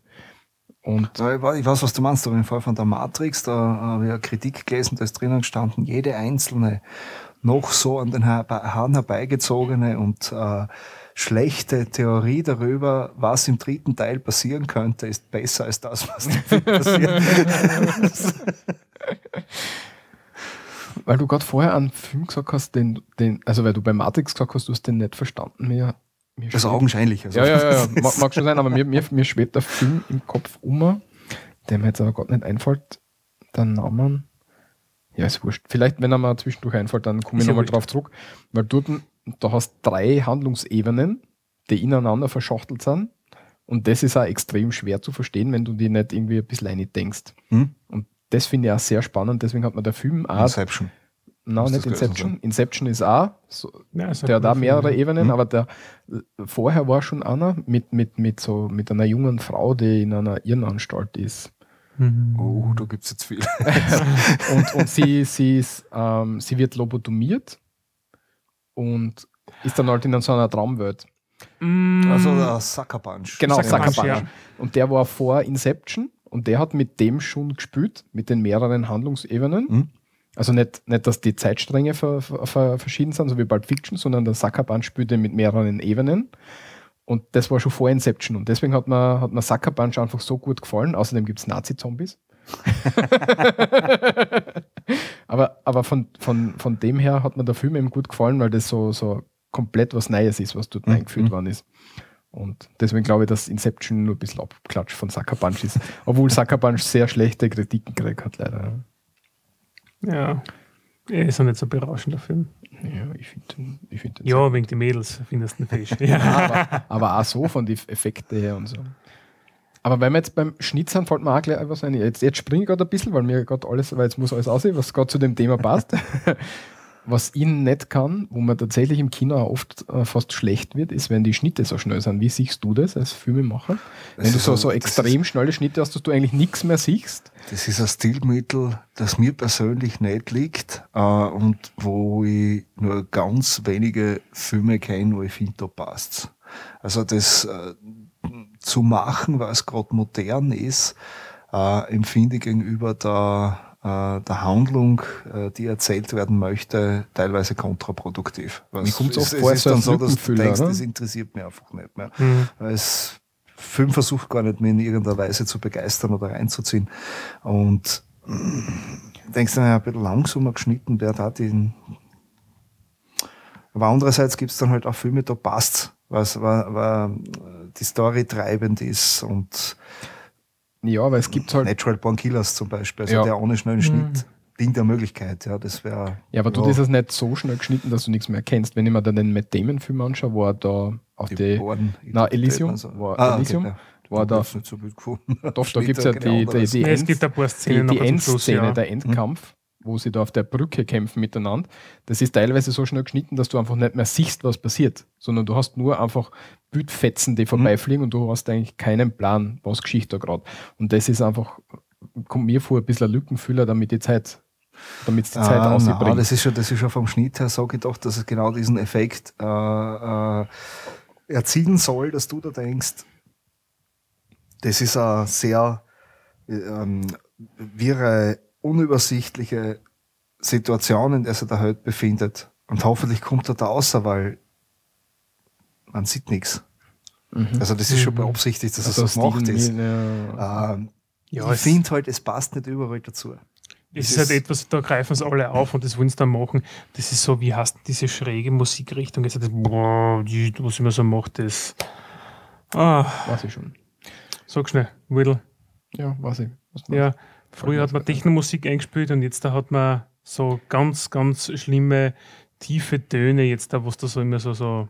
Ja, ja, Ja. Ich, ich, ich suche es aus, ich kenn's Ja, genau. Auf jeden Fall et- etwas, was jetzt in jedem Film momentan irgendwo als Stilmittel verwendet wird. Ja, weil das halt gerade eine moderne Musikrichtung ist. Das ist halt der, der Unterschied da dazu, oder? Ja, nein, aber ich kann das nicht überall und immer dazu tun. Ja, aber das machen sie halt momentan. Whittle, such ein bisschen schneller, wie das heißt. Ja, ich bin eh schon dabei. Hey, gerne in die Tastatur. Die Dubstep-Zauberflöte Genau. habe ich da dazu. Dubstep. Dubstep, ja. ja. Dubstep ist eine Katastrophe. Es probiert, es versucht jeder, das irgendwo zum Einmachen. Ja. Und das ist halt einfach, hu, ich muss mit der Zeit gehen, ich muss das aufmachen. Genau, richtig, ja. Ja. Und das ist, das ist auch beim, beim, äh, bei der Schnitttechnik, wir, meines Erachtens hat sich das jetzt in, gerade in letzter Zeit eh wieder gebessert, aber so Anfang des vorigen Jahrzehnts war das noch dazu mit teilweise mit Videoeffekten dann drinnen, so mit Shutter-Effekt-Verzögerung oder was auch Aber es immer. gibt so viele Sachen, Das- die, die sind da gehen dann flöten. Ich meine, ein cooler Film, der ist Nikotina. Kennst du den? Ja, den habe Ja. ich mir noch nicht angeschaut, der liegt bei mir zu Hause. Den habe ich mir schon, sogar schon zweimal angeschaut mittlerweile, ja. Der hat einfach so coole Effekte, weil da ist das, das ist das Bild quasi eingefroren, dann zoomt es richtig so zusammen auf einen Punkt, alles andere wird verschwommen und dann kommt es so aus und dann geht es um die Szene weiter. Also das ist eine Mhm. ganz eine coole Technik, das habe ich nur dort gesehen. Das ist, glaube ich, von irgendeinem mexikanischer, also Ja, mexikanischer ja. Film. Kennt kein Schwein den Film, ja, aber ziemlich cool gemacht. Wirklich sehr cool. Solltest du mal anschauen bei Zeiten. Ja, liegt, liegt bei mir. So. Also der Film ist jetzt draußen an die Kinos verteilt. Wir sitzen alle in der Premiere und freuen uns. Ja. Jetzt da können wir einmal eigentlich kurz einen, einen, einen kurzen Schwenk wieder zu deinem Genau. Film machen, ja. Äh, Wie war die Premiere? Wo war die Premiere? Premiere war im Annenhof-Kino. Mhm. in Graz. Und in Graz, ja. Und ja, dann ist er dort ein bisschen gelaufen. Ja, aber warst, warst du im Endeffekt zufrieden mit dem, was rausgekommen ist? Oder hättest du da gedacht, das, Mit das dem- oder das hätte ich gerne anders gemacht? Also mit dem, mit dem Film prinzipiell äh, war ich zufrieden. Sogar, ich mein, das haben wir beim Schnitt dann äh, gedacht, dass man gedacht, hey, es funktioniert alles. ui, ui, ui. man, natürlich ist einiges unter den Schneidetisch äh, gelandet. Ähm, oder diverse Sachen dann schneller gemacht. Äh, als sie eigentlich im, im Drehbuch drinnen waren, nur der Dialog dann länger, weil wir Mhm. zu lang, pst, kann ich kürzen und wieder schauen. Ähm, aber ja, das, am schönsten hat das eigentlich der Helge Super, das war mein, mein Assistent, Multiple Functional Assistant, also Ehemaliger Feuer- ehemaliger Feuerwehrkollege von mir. Ah, schau. Äh, der hat das mal so schön ausgedrückt, wenn wir noch in Los Angeles waren beim Filmfestival, hat er mir so zugeraunt im Kino. Ja, wenn wir den grindigen Köller gesessen sind, jetzt da vorstellen können, dass wir mit dem Film einmal in einem Kino in Los Angeles sitzen. Ich hab gesagt, na. Und wie waren die, wie waren die Reaktionen von den Schauspielern? Die waren Gott sei Dank alle zufrieden. Sonst wäre schlimm gewesen. aber gelaufen ist er im Annenhof und bei der Premiere war er dabei, die Hütte war ja voll, ja. Äh, wie ist es dann weitergegangen? Weil ich weiß nur, in Wien ist er einmal gelaufen. Na, davon weiß ich nichts. Also Wien weiß ich jetzt nichts. Das hat mal gelaufen. Weißt du? Also, Also mir ist es vorgekommen, dass du in der Cineplex der Film nämlich auch einmal drinnen In ist. Cineplex? aha. Oder davon- irgend. Das wäre überraschend, weil Cineplex keine, keine B-Movies zeigt, oder? Kommt mir vor. Ja, du Oder kannst, selten. wenn sage mal so, wenn du Okay, es vielleicht- dir leisten kannst, das Kino zu mieten, ist dann wurscht, was du zeigst. Ja, das, das finde ich total schade, dass in, in Österreich die Kinos nicht irgendwie alte Sachen aufgreifen und über den Tag hinweg zum Beispiel ähm, alte Filme nochmal zeigen. Ah, es ist, Das finde ich extrem schade. Also ich, Weil, bin, ich bin einmal beim Rechbauer Kino mit einer Liste aufgetaucht. Und so Filme, die Mhm. ich gerne mal im Kino gesehen hätte. Ganz oben natürlich der Hill. Ne? Mhm. Und Die, Listen sagt nein und gesagt, ist alles zu teuer. Was ist da ja? das finde ich, das finde ich extrem schade, weil du kennst einfach das Kino rund um die Uhr laufen lassen und du würdest wahrscheinlich oft Leute drin sitzen haben, die. Ja, was das kostet auch alles. Ja, ich weiß nicht. Ja, was, was ich mich frage, ist, äh, was mit der Technik geworden ist, die Filme prinzipiell über äh, Saat ausliefern zu lassen, weil ich sehe das schon so, da haben die Ausstattungen werden immer besser. Äh, ähm, die, die, die Sachen kommen teilweise schon früher ins Internet als ins Kino kommen und muss ich dann noch ins Kino gehen. Klar, es geht ums Gemeinschaftserlebnis und äh, ich muss schon ein großes Wohnzimmer haben, damit ich dann wirklich so eine große Leinwand drinnen habe, außer ich gehe ins Skydorf Movie. Ja, das, das Fernseher Ja, größer. mittlerweile ist es ein Stereo-Kino geworden, gell, vor zwei Jahren oder so. Also ich gehe ja- ich gehe ja tatsächlich mm, ins Kino, weil ich glaube, dass Filme einfach fürs Kino gemacht sind und dass du dann den Film zumindest einmal im Kino gesehen haben musst, damit du weißt, wa- was für Epicness der verbreiten sollte im Grunde. Da hast du nicht ganz unrecht, ja, aber ich, ich sehe das so, dass das von der Masse her äh, nicht mehr so gesehen wird. Also die Leute wollen sich das daheim anschauen, runterladen. Also deshalb sehe ich in Zukunft, sagen wir mal, ein Kinosterben. So auf jeden Fall, außer man spezialisiert sich. Also die, die ganzen Programmkinos ich da jetzt weniger betraut, weil die für ganz bestimmtes Publikum Filme zeigen, dass ihnen auch weiterhin die Treue halten wird, nehme ich an. Aber die großen Kinos, davon gibt es zu viele. Also da werden ja, ganz sicher ein paar einfahren. Da gibt es ja nicht nur Film. Schau dir das an, jetzt die großen Umbauten. Das ist ja wieder ein Entertainment.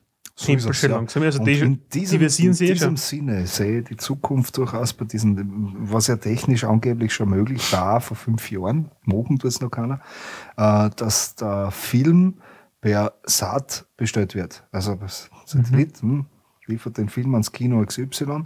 Und das hieße, dass man die Möglichkeit hätte, zu sagen, zum Kinobetreiber, pass auf, ich möchte am Samstag kommen mit ein paar Freunden, ich möchte mal Easy Ride ausschauen. Weil dein Film möchte mal im Kino sein, beispielsweise. Ja. Äh, der Kinobetreiber sagt dann, ja gut, bieten wir an, es müssen mindestens 20 Leute drinnen sein, dann findet die Vorstellung statt. Mhm. Kündigt dann dann an, Easy mhm. Rider um 20 Uhr in dem Saal. Du hast natürlich jetzt deine Freund mit, kommst locker aus 20. Das reserviert, kauft, ba, ba, ba. In dem Moment findet die Vorstellung statt und äh, dann wird spannend, wenn du das Kinoprogramm anschaust, was spielt der heute? Ja. das kann variieren. Das erst an dem Tag dann wirklich äh, warst, ja. Uh, und der Film über Satellitlieferung kein Problem und dann siehst das im Kino, was du sehen willst. Ich glaube, dass da das Gemeinschaftserlebnis dann wiederkommen wird im Sinne von, ich gehe mit meinen Freunden und wir suchen uns den Film sehr bewusst aus. Aber wenn das ein älterer Film ist, wurscht. Mhm. Ja, also da, da sehe ich die in Verbindung eben genau mit diesen äh, Entertainment-Geschichten, die sie jetzt schon mhm. bieten, äh, die Zukunft des Kinos. Weil, wie gesagt, sonst brauchst du ein großes Wohnzimmer. ja, ja, ich würde es schade finden. Kino ist halt einfach. Es ist halt noch was Eigenes. Eins muss ich auch dazu sagen, ja, gestern bei Captain America 2, also ich bringe es halt nicht dazu, dass meine Couch so peppelt, wenn es einen Bass auftrast. Also, zumindest nicht über die Musik. Aber, na gut, ähm, ähm, dann möchte man eigentlich, also mein Ziel ist jetzt da bisschen um weiter zu schwenken, bevor der Walter jetzt da was sagt. Oder willst du noch was einwerfen? Ich will nur was fertig machen. Also, weil wir, weil gerade okay. vorher von, also, weil wir jetzt gerade im Kino sind und das auch ausliefern an die Leute, da gibt es ja immer die Diskussion mit Blu-ray und DVD und so weiter. Und dass Blu-ray angeblich keine Zukunft hat oder so. Und dass sich das nicht mm. durchsetzen wird, weil das immer die, die, was in, in die Online wird, online gehen wird. Ja, da habe ich aber auf der anderen Seite. Hat sich schon durchgesetzt, um ersten sagen. Und zweitens, Blu-ray hat ein bisschen den, den äh, Geruch ein Prinz Charles Schicksal zu erleiden. Also bevor es einen Thron mhm. setzen kann, hat es die nachfolgende Generation schon überholt. Und das ist natürlich der Online-Dienst, klar. Ja. Okay. Siehst du das auch so, dass das mehr in die Ja, es passiert schon. Also okay. es ist ähm, Blu-ray. Schau da an die Streaming-Dienste, was es gibt. Früher die Google Box Game, jetzt gibt es Apple TV. Wenn man, ich weiß es nur von Apple, jetzt Apple TV, kaufe ich mir eine, kostet 99 Euro. Das ist, äh, das ist eine Bagatelle, ja. Mhm. Dafür, dass ich die riesige Library im Hintergrund über iTunes habe und da sind Filme en masse drinnen, ja. Egal ob neue oder auch ältere. Was brauche ich da schon großartig? Setzt da eine Blu-ray. Also, wenn ich nicht zufälligerweise ein paar Filme jetzt auf DVD da haben, hätte ich hätte kein DVD bleiben, immer, immer den ausborgen müssen. Ja? Ich besitze keinen mehr. Ja? Ich kann weder DVD noch Blu-ray abspülen. Gibt es nicht. Ja, was halt bei den Blu-rays schon hast, dass du das Zusatzmaterial oder bei DVDs schon hast, das Zusatzmaterial. Ich bin der Meinung, das wird online auch kommen. Das kommt online. Weil das, genau. kriegst, weil das kriegst im Moment nirgends. Im Moment kriegst du also, stupide den Film, wenn du Glück hast in der Originaltonspur, sonst halt nur die synchronisierte Fassung. Wenn du anschaust, Max Dom oder so, da, mhm. sind, da ist das meiste ist halt synchronisiert und wenn es die Originalfassung haben müsst, dann ist schon schwierig.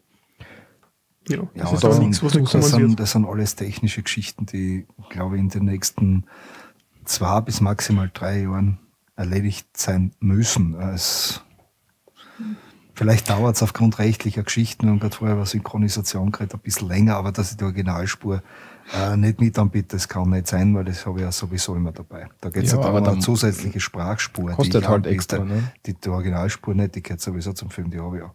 Ja, nur da Ich wird's kaufe mit dem, mit dem Recht, dass ich den Film Mhm. zeigen darf, mit. Das ist echt nur, äh, und wenn, wenn der die synchronisierte Fassung sowieso online gestellt hat, dann hat er für das auch schon bezahlt. Also dann hat er eigentlich beide Sprachfassungen, ist für mich ein technisches Problem. Äh, wo ich mir nicht vorstellen kann, dass die, die, die Lösung so schwierig ist. Augenscheinlich wollen sie es einfach nicht angehen, weil äh, augenscheinlich der Markt jetzt, wenn man vom Maxtum ausgeht, äh, ja fast nur den, äh, was heißt nur, nur den deutschsprachigen Raum ähm, bedienen, äh, sie wahrscheinlich nicht auszahlt. Was meinen, bei uns fragen so wenig Kunden danach. Ja, mo momentan noch, aber die wird, also die Musikindustrie hat es ja auch mit Apple oder auch mit Amazon zum Beispiel gemacht, ja, dass sie sich einfach über Pauschalen gedeckt haben, ja, und dafür diese Dienste, iTunes Match fällt mir da nur ein Jahr einfach gemacht haben, damit du einfach quasi deine Raubkopie Musik de facto legalisieren kannst, ja.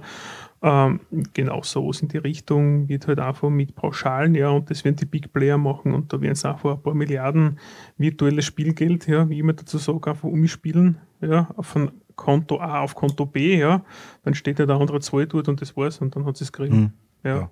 Also Das über ist- die wird das Ganze kommen. Das, das Was ist ja ich jetzt so. da, Ich möchte nur eins So. sagen, wir sind Mhm. aber, was der im Kino und äh, dann im Endeffekt Vertrieb äh, macht ein Vertriebler. Also, Damit hast du im Prinzip nichts mehr zu tun. Also der hat sich entweder vorher schon bei dir eingekauft, weil er sagt dafür, dass ich einen, einen gewissen äh, Raum beglücken darf dann mit deinem Film, äh, zahle ich da 20% der Produktionskosten oder so, oder er kauft es im Nachhinein, je nachdem, Filmmesse. Gehst hin, schickst das ihm, was auch immer.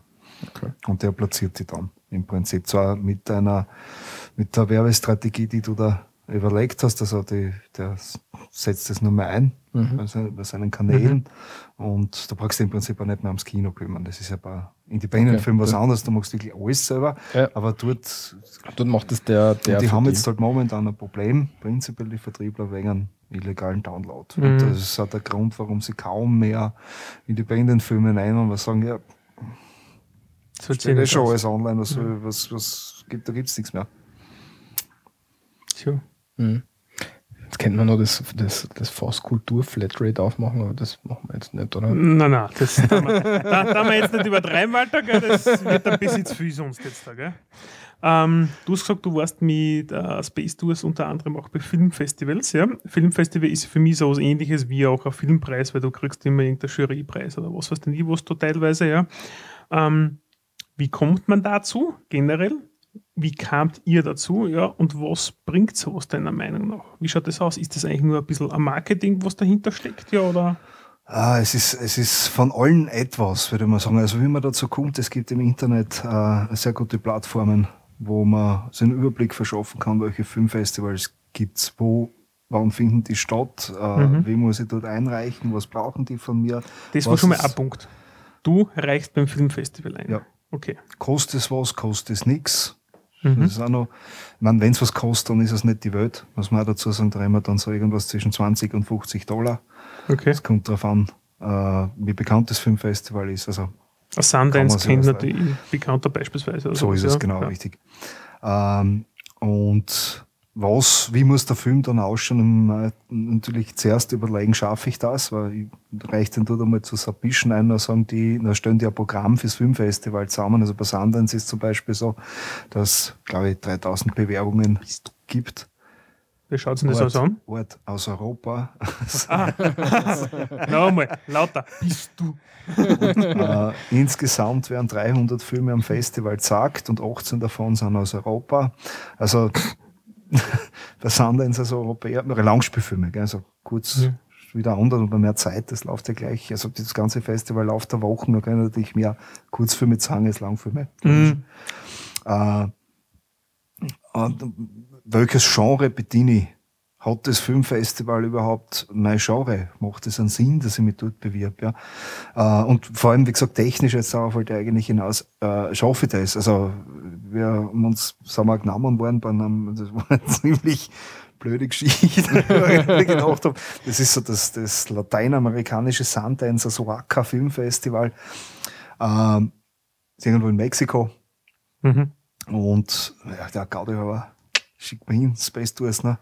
Und die haben so mehrere Runden, äh, was mal 1000, glaube ich, auswählen, wenn ich mich recht erinnern kann. Und wir haben eine E-Mail gekriegt, gratuliere, es sind bei den 1000 dabei. Und da werden aber insgesamt nur 16 Filme gezeigt. Okay. Da hast du nur gedacht, ja, passt, dann kann noch nichts passieren. Ja, zweite Also Bewerbungsrunde zweite nicht. Gratuliere, Sie sind bei den letzten 300 dabei. Uh, weiterkommen. Und dann ist gekommen, gratuliere, Sie sind im Bewerb dabei. Ups. Weil ich vorher nämlich schon gelesen habe, ich brauche dann eine Kopie. Also die Submission-Kopie hat gereicht, englische Untertitel. Aber dann, wir sind ein mexikanisches Festival, das, Kopie, das du sagst, spanische Untertitel. Und die habe ich natürlich nicht gehabt. so, aber Gott sei Dank Kontakt zu einer Spanierin, die hat mir das dann schnell gemacht, so, dass ich das ausgegangen ist, weil du musst dir das Teil dann vorher rüberschicken. Ja. Ja. Das, das war die aus Festival dementsprechend vorbereiten, die Kopien zuerst kontrollieren, ob das alles geht. Das war, ja. Aber gerade äh, Oraka hat gezeigt, wenn es beim Festival tatsächlich realisieren willst, du musst da dort sein. Also wir konnten es uns nicht leisten, dorthin zu fahren, sondern wären, wären wir gerne hingefahren, weil äh, wir haben uns ja in, in Los Angeles, waren wir live dabei, äh, aufgeführt, wie die letzten Menschen. Ja, im wahrsten Sinne des Wortes. Und da versucht, auf, auf, auf Österreichisch zu kleiden mit Knickerbocker und alles, alles Mögliche, aber damit man halt auffällt. Ja. Und äh, äh, ich wollte dann auch keine Dankesrede halten, weil da jeder Regisseur konnte da auf die Bühne gehen und äh, zu seinem Film noch kurz was sagen. Das meiste war ja, und so angestrengt und, und Danke an die Mama und etc. Ne? Das interessiert keinen. Ne? Und dann war ich in einem Souvenirshop drinnen und habe dort gesehen, ein Oscar, das ist drunten gestanden, bester Tourist. Der Helge war ja mit, Genau, der spielt ja ja. alle Mhm. Touristen Mhm. im Film. Mhm. Ja, passt. Wir machen keine Dankesrede, wir machen Oscarverleihung. ich stehe drin mit den Sonnenbrüllen rein, du tust dir die Knickerbocker moderieren und der Helge holt sich mit den Sonnenbrüllen seinen Oscar. Den einzigen Satz, den ich gesagt habe, war uh, I thank you for all the tourists you've played. This is for you. Das war dann das erste Mal, dass bei der Szene, wo er reinkommt, so tausendfach Ja. kopiert die Leute gelacht haben. Also kurzum, du solltest die dann dort äh, die, die Möglichkeit auch haben, wenn du im Endeffekt nominiert wirst, Mhm. die dort zu präsentieren, weil das einfach deine Chancen erhöht, dass du da tatsächlich was machst. Mhm. Es ist, kommt dann wieder darauf an, welches Festival es ist. Ein paar haben Geldpreise, die meisten nicht. Da geht's halt dann ums Renommee, sage ich Okay. jetzt. Aber wenn du das Renommee hast, dann tust du natürlich auch leichter, den Film weiterzubringen. Mhm. Weil Ist was klar. macht man jetzt? Also beispielsweise Space Tours, ja. Jetzt da gibt es den Film noch nicht online zu kaufen. Das habt ihr Ja, wir haben Preis. versucht, einen Vertriebler zu finden. Okay. Das ist das Problem. Online-Plattform haben wir noch keine aufgetan, wo er drauf passt. Das ist, da gibt's einfach nichts. Und ja, Vertrieb haben wir vorher geredet, ist Mhm. einfach das Problem. Die, die nehmen nichts mehr. Was, was einmal echt wehgetan hat, da waren wir nämlich eins spät dran. Er hat nämlich vorher zwei andere, ah, vier andere sogar. Warte mal, wir waren die vierten. Drei andere äh, österreichische Produktionen äh, in die Kinos gebracht und in den Vertrieb und ist damit finanziell ein bisschen eingefahren, drückt man so mal sagen. Und hat's dann bleiben lassen. Hat's, hat's dann, nein, er hat es nicht mehr leisten können, uns Ah, zu okay. bringen. Und er hat gemeint, na, ich darf das auf, so gern bringen, weil ähm, bei den anderen dreien habe ich keine Preise gehabt. Ich habe kein Thema gehabt, schlechtester Film aller Zeiten. Ich habe keine Prominenten gehabt, die da, die, wo ich sagen kann, die machen da Cameo-Auftritte, die man zumindest im deutschsprachigen Raum kennt. Warum seid ihr nicht früher gekommen? Ja, leider, wir waren zu spät. Sonst wäre es das gewesen. Ja. Ja, Schade. Ja. Tja, Und da leiten wir über, oder? genau. Jetzt sind wir eigentlich eh schon zum, zum Schluss eigentlich schon bei den Filmpreisen angelandet. Wir haben in der letzten Sendung schon sowas wie den papierenden Gustl und sowas erwähnt. Jeder Vorletzte kennt. Sendung. SRMD 18 war das. War das glaub ich. 18? Okay, in der 18. Sendung, ja. Dann die Goldene Himbeere, was es so gibt, die kennt man natürlich auch. Die British Academy Film Awards, Oscar eh schon, ja. Ähm, jetzt hast du Cuke It außerbracht noch, ja. So ist es, ja. Das möchte ich halt mal anders sagen. Das gibt es seit eigentlich 2012. Genau. Worum geht's? Da geht es darum, dass man den schlechtesten Film des Jahres wählen kann. Cuken. Cuke ist der englische Begriff für Gurke. Äh, und der Film, der dann im, also wir verleihen jedes Mal dann die Gurke des Jahres in Cannes im Mhm. Mai zum Filmfestival, passend zum Preis. Und Zum Palme und die Gurke. genau. Eine von der Gurke wedeln mit der bis, Palme. bis dorthin hat man halt bis dorthin hat man halt die Möglichkeit, äh, Filme selbst zu nominieren. Wir nennen das Mhm. Cuken. Ich cuke diesen Film. Falls der Film schon gecukt wurde, ihn zu voten. Und bei uns geht es darum, eben, äh, es bleiben dann so eineinhalb Wochen vorher zehn Filme in den Top 10 übrig. Mhm. Da wird dann ein Bruch gemacht. Die anderen werden alle ausgeblendet. Dann gibt's nicht mehr die Zähne. Die werden auf Null gestellt vom Zähler her.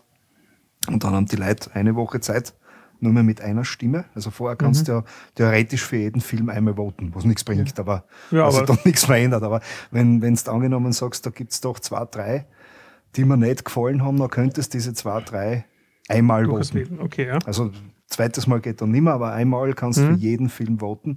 Im Finale dann hast du wirklich nochmal eine Stimme für einen Film, den du da aussuchen musst. Also nicht pro Film, sondern wirklich nochmal eine Stimme aus diesen Szenen und das war's.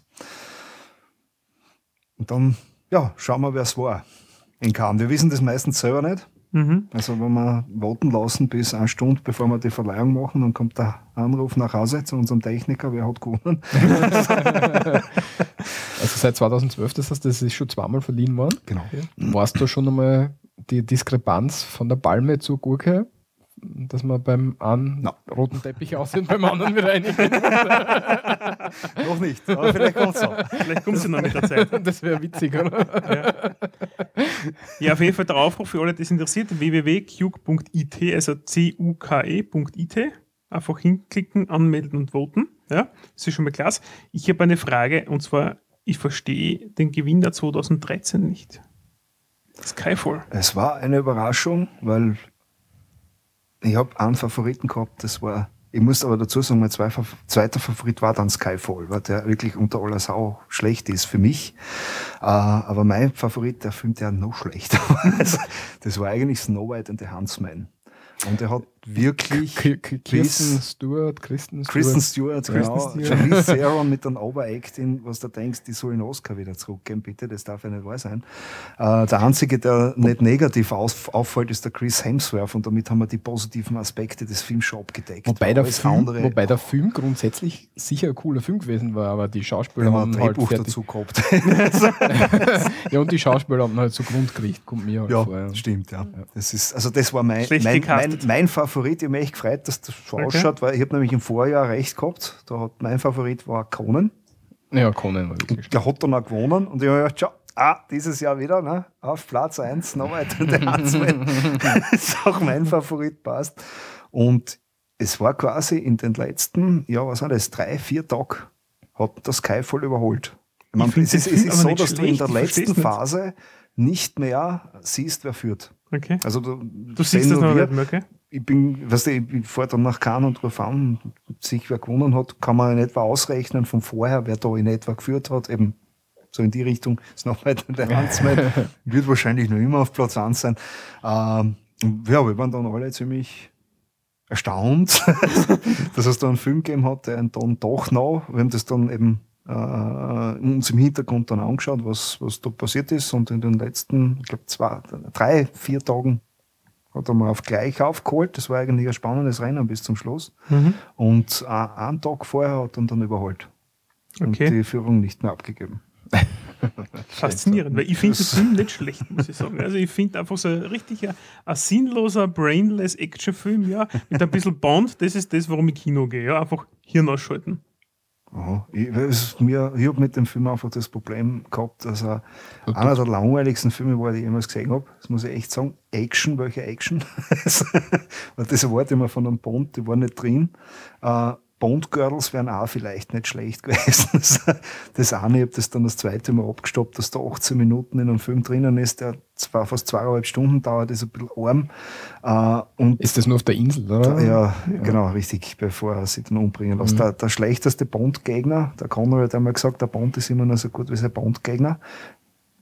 Da habe ich bei dem ebenfalls bitte Oscar zurückgeben. Das ist das einzige Mal, dass du bei der Figur Mitleid hast, ist bei einem furchtbar schlechten CGI-Effekt, Hm. wo es das Gebiss außernimmt und dann ein bisschen ausschaut wie der Gollum. Äh, der Gollum? Nein, Gollum, passt schon. und ähm, das, die, der, der super geniale Plan ist einfach, da gibt's auf, ich weiß nicht, wie das heißt auf YouTube, das müsst ihr euch anschauen. Einerseits den Honest Trailer, der hat so ziemlich alles drin, was mir in dem Film stört, und uh, What's Wrong with Skyfall in 40 Seconds oder so ähnlich heißt das. Mhm. Uh, und da wird dieser Plan nämlich noch einmal, dieser geniale Plan, an den er fünf Jahre lang immer dumm spinnt, gezeigt. Und das Einzige, was er dann tut, er will es im Gerichtssaal abknallen. Ah ja. Also, und weiß natürlich schon alles vorher, wann, dieser, wann das EU-Bahn geht, dass ihn der Bond verfolgen wird. Ah ja, das ist sicher. ich meine, wir rennen zwar über Bond und Superbösewicht, das ist mir schon klar, ja, ja. aber na. Too much. Und aber vor allem, ich würde mir wünschen, bitte fürs nächste Mal einen Regisseur, der von Action eine Ahnung hat nicht nur in zweieinhalb Stunden Film eine einzige Actionsequenz und die ist mehr als mau. Und sonst machen wir aller Stummfilm Mastershot und was ich, aber schon, was ich schon cool gefunden habe, die Neueinführung von M dann am Schluss. Der Schluss war ja dann, Der das habe ich, hab ich zum Beispiel auch künstlerisch jetzt nicht verstanden. Es war mir schon klar, dass er mit dem Bond da Schluss machen wollte, aber das so eine Szene äh, im Finale dann, äh, wo das da der alte äh, äh, Aston Martin aus, aus Goldfinger dann mhm. davor steht und der, die Judy Dench und der Albert Fine übers Moor flüchten. Über das flache Moor, im Dunkeln mit einer Taschenlampe in der Hand. und da schau, wie er bei dem sie rüberdreht und das Dunkle sieht und die Taschenlampe, die sich dort bewegt und das nicht schnallt, sondern dann nur aufs Auto zeigt und bitte zu schießen. Warum man das auch immer zu schießen passt, keine Ahnung. Ich habe mir nur gedacht, das kann man nicht machen. Das wird, das hat mir im Herzen wehgetan, diese Szene. Vor allem, äh, man ist schon klar, wie gesagt, was er damit wollte, mit dem alten Bond Schluss machen, aber gerade am Schluss sind wir genau dort. Money Penny ist da, M ist da und er geht in Dienst. Ja, und Back to hoffe, the Roots war das für mich. Das nächste Mal, ja, aber erst in der Schlussszene. Ja. Back to the Roots war für mich Casino Royale. Das war Back to the Roots. Ja, der war sehr, sehr gut. Und ich frage mich, äh, jetzt habe ich schon die Vor jetzt habe ich so haben, quasi die, die Figur des Bonds zurückgeführt, neu eingeführt, wie immer du sagen willst. Jetzt ist er zum dritten Mal unterwegs. Es reicht jetzt mit dem Neueinführen. Bitte wieder die Welt retten und es mit einem Actionfilmregisseur, der von Toten und Blausen auch bitte eine Ahnung hat und keine Kunstfilme mehr. Ja. Also ich habe ich hab das schon verstanden, muss ich sagen. Ich, ich habe den auch nicht gut gefunden, mhm. Ich wäre auch nicht unglücklich gewesen, wenn Snow White an der Hand Das Einzige, was ich noch anmerken muss, was mir bei den Bonds momentan ein bisschen fehlt, also Bond ist für mich britisch, imperial, ja, das ist halt einfach ja Fuck America nach dem Motto, gell, wir sind Briten und wir machen es auch, gell. Und da hat es eigentlich für mich nur zwei gegeben. Das war der Connery und der Brosnan, ja. Und die haben das einfach das britisch-royale umgebracht. Das schafft halt der Neid leider nicht. Ja, darum geht es halt viel mehr auf die Action. Ja. Das ist das Einzige, was ich schade finde. Also das ist das, was ich an nee, das aber Eine der coolsten Szenen war trotzdem, wie er da den, den Zug und er, er springt halt so ein und richtet sich als erstes einmal sein, sein Sakko. Also das ist eine der geilsten Szenen in dem Film, finde ich, ganz generell. Ja gleich am Anfang. Ja, ja. Erwartungshaltung hoch. ja, ja. Okay. Ja, gut. Was wir in 18 schon einmal angefangen haben, ein bisschen zu diskutieren. Warum, mm, warum, warum lasse ich in, in, in Österreich über amerikanische Filme abstimmen? Wir haben dieses Jahr zwei österreichische Filme in den Top 10. Ja, ja, ja, ja, ja, schon. und die Leute, die Leute können, und, und Deutsch nochmal, ja. ja. Zwei sogar, glaube ich. Bad ja. Fucking ist es, oder? Bad Fucking ist der österreichische Film, mhm. Anna. Coco W2 und Vaterfreuden. Ja, das sind und, zwei Biefke. Uh, Rise Up and Dance. Das Den können ich nicht einmal. Ah, okay. Da, ja, okay. Das sagt gar nichts. So ist der mit der Larissa Marold, das sagt ich, alles. Okay. Nein, sagt man nicht. Ist das der, der beim Dschungelcamp war? Ah. okay. Aber war, warum lasse ich in, in, in, Österreich über einen amerikanischen. Also, also prinzipiell offen international und also kann jeder mitmachen, der möchte und jeden Film nominieren. Du kannst einen türkischen Film nominieren. Egal. Okay. Also die einzige Auflage, die wir haben, er muss in der IMDb mit dem Erscheinungsdatum 1.1.2013 für dieses Jahr mhm. erschienen sein. Mhm. Sozusagen. Und er muss in der IMDb sein, sozusagen. Er muss, ja, mhm. sonst. IMDb ist, glaube ich, doch äh, äh, Plattform, wo man davon ausgehen kann, dass äh, keine Kotzen-Videos äh, promotet werden. Und, äh, die dass, die, dass, die, äh, ja. dass die Produktionen, die dort stehen, professionell sind. also, also deshalb, aber prinzipiell, wir, ich meine, die Idee gibt es schon länger. Sie ist dann also ich setze ich privat seit, glaube ich, über 20 Jahren mit äh, ein paar Freunden von mir am Ende des Jahres jedes Mal zusammen und wir diskutieren dann, was war die Gurke des Jahres, kurzum der schlechteste Film des Jahres. Und durch Space Tours, eben, wenn wir da den schlechtesten Film generell machen wollten, ist die Idee dann halt so gekommen, ja, wir können uns da jetzt wieder kurz vor Weihnachten zusammensetzen und das zu viert, fünft machen oder wir haben eine Plattform und dann sollen die anderen auch mitmachen und schauen wir mal. Und wenn wir lustig sind, verleihen wir das kleinen Kahn. ja, der Unterschied, wichtig vielleicht zur Goldenen Himbeere ist, der Goldene Himbeere ist ein Kritikerpreis, wir sind ein Publikumspreis, also bei uns kann wirklich jeder mitmachen und alles nominieren, nicht nur amerikanische Filme. Aber es liegt halt wahrscheinlich daran, wie wir vorher gesagt haben, die Durchdringung ist wahrscheinlich andere. Ja. Genau, 70 Prozent, sage ich nur im EU-Raum. Mhm. Amerikanische Produktionen. Dadurch sind sie natürlich stärker vertreten. Okay. Das Logo. Neben IMDB, welche Seiten konsultierst du für solche Recherchen oder machst du irgendwas? Schaust du dir irgendwas an? Weil mir, mir fällt als erstes Rotten Tomatoes oder so ein, ja, die noch gut sind für solche Sachen. Äh, richtig, aber IMDB ist so, wie soll ich sagen, für unsere Zwecke jetzt, wo wir wirklich ja, ja, schon, aber, aber wenn festnageln ja. wollen und sagen, mhm. da ist er rausgekommen und das mhm. ist eine offizielle mhm. äh, Webseite, wo genau äh, äh, das draufsteht, was wir brauchen, sozusagen. Äh, das hat Rotten Tomato teilweise nicht. Also und mhm. äh, uns geht es ja nicht darum, dass man äh, äh, Kritiken dann lesen soll zum Film. Also wenn dann die Kommentare, die bei uns dabei stehen, weil äh, man soll ja auch begründen, warum er den Film jetzt so schlecht gefunden mhm. hat. Mhm. Äh, aber es geht uns nicht darum, den Film vorzustellen. bei Rotten Tomatoes, das ist eine Plattform, da kannst du ein Bild über den Film machen. Oder? Und mhm. geht's, äh, wie hat der Prinz in den Leuten gefallen? Das ist auch. Ich weiß, ich habe das jetzt ein bisschen blöd vermischt, aber das war meine Frage, ob du, ob du sonst noch Seiten hast, wo du, du wirst dir sicher solche Sachen anschauen oder vielleicht auch nicht. Weiß ich nicht. Durch Seiten selber, wo ich mich über Filme informiere, eigentlich na. Okay. also wenn dann, ja, im, im, Deutsch, im, im deutschsprachigen Bereich ist es eher dann Cinema.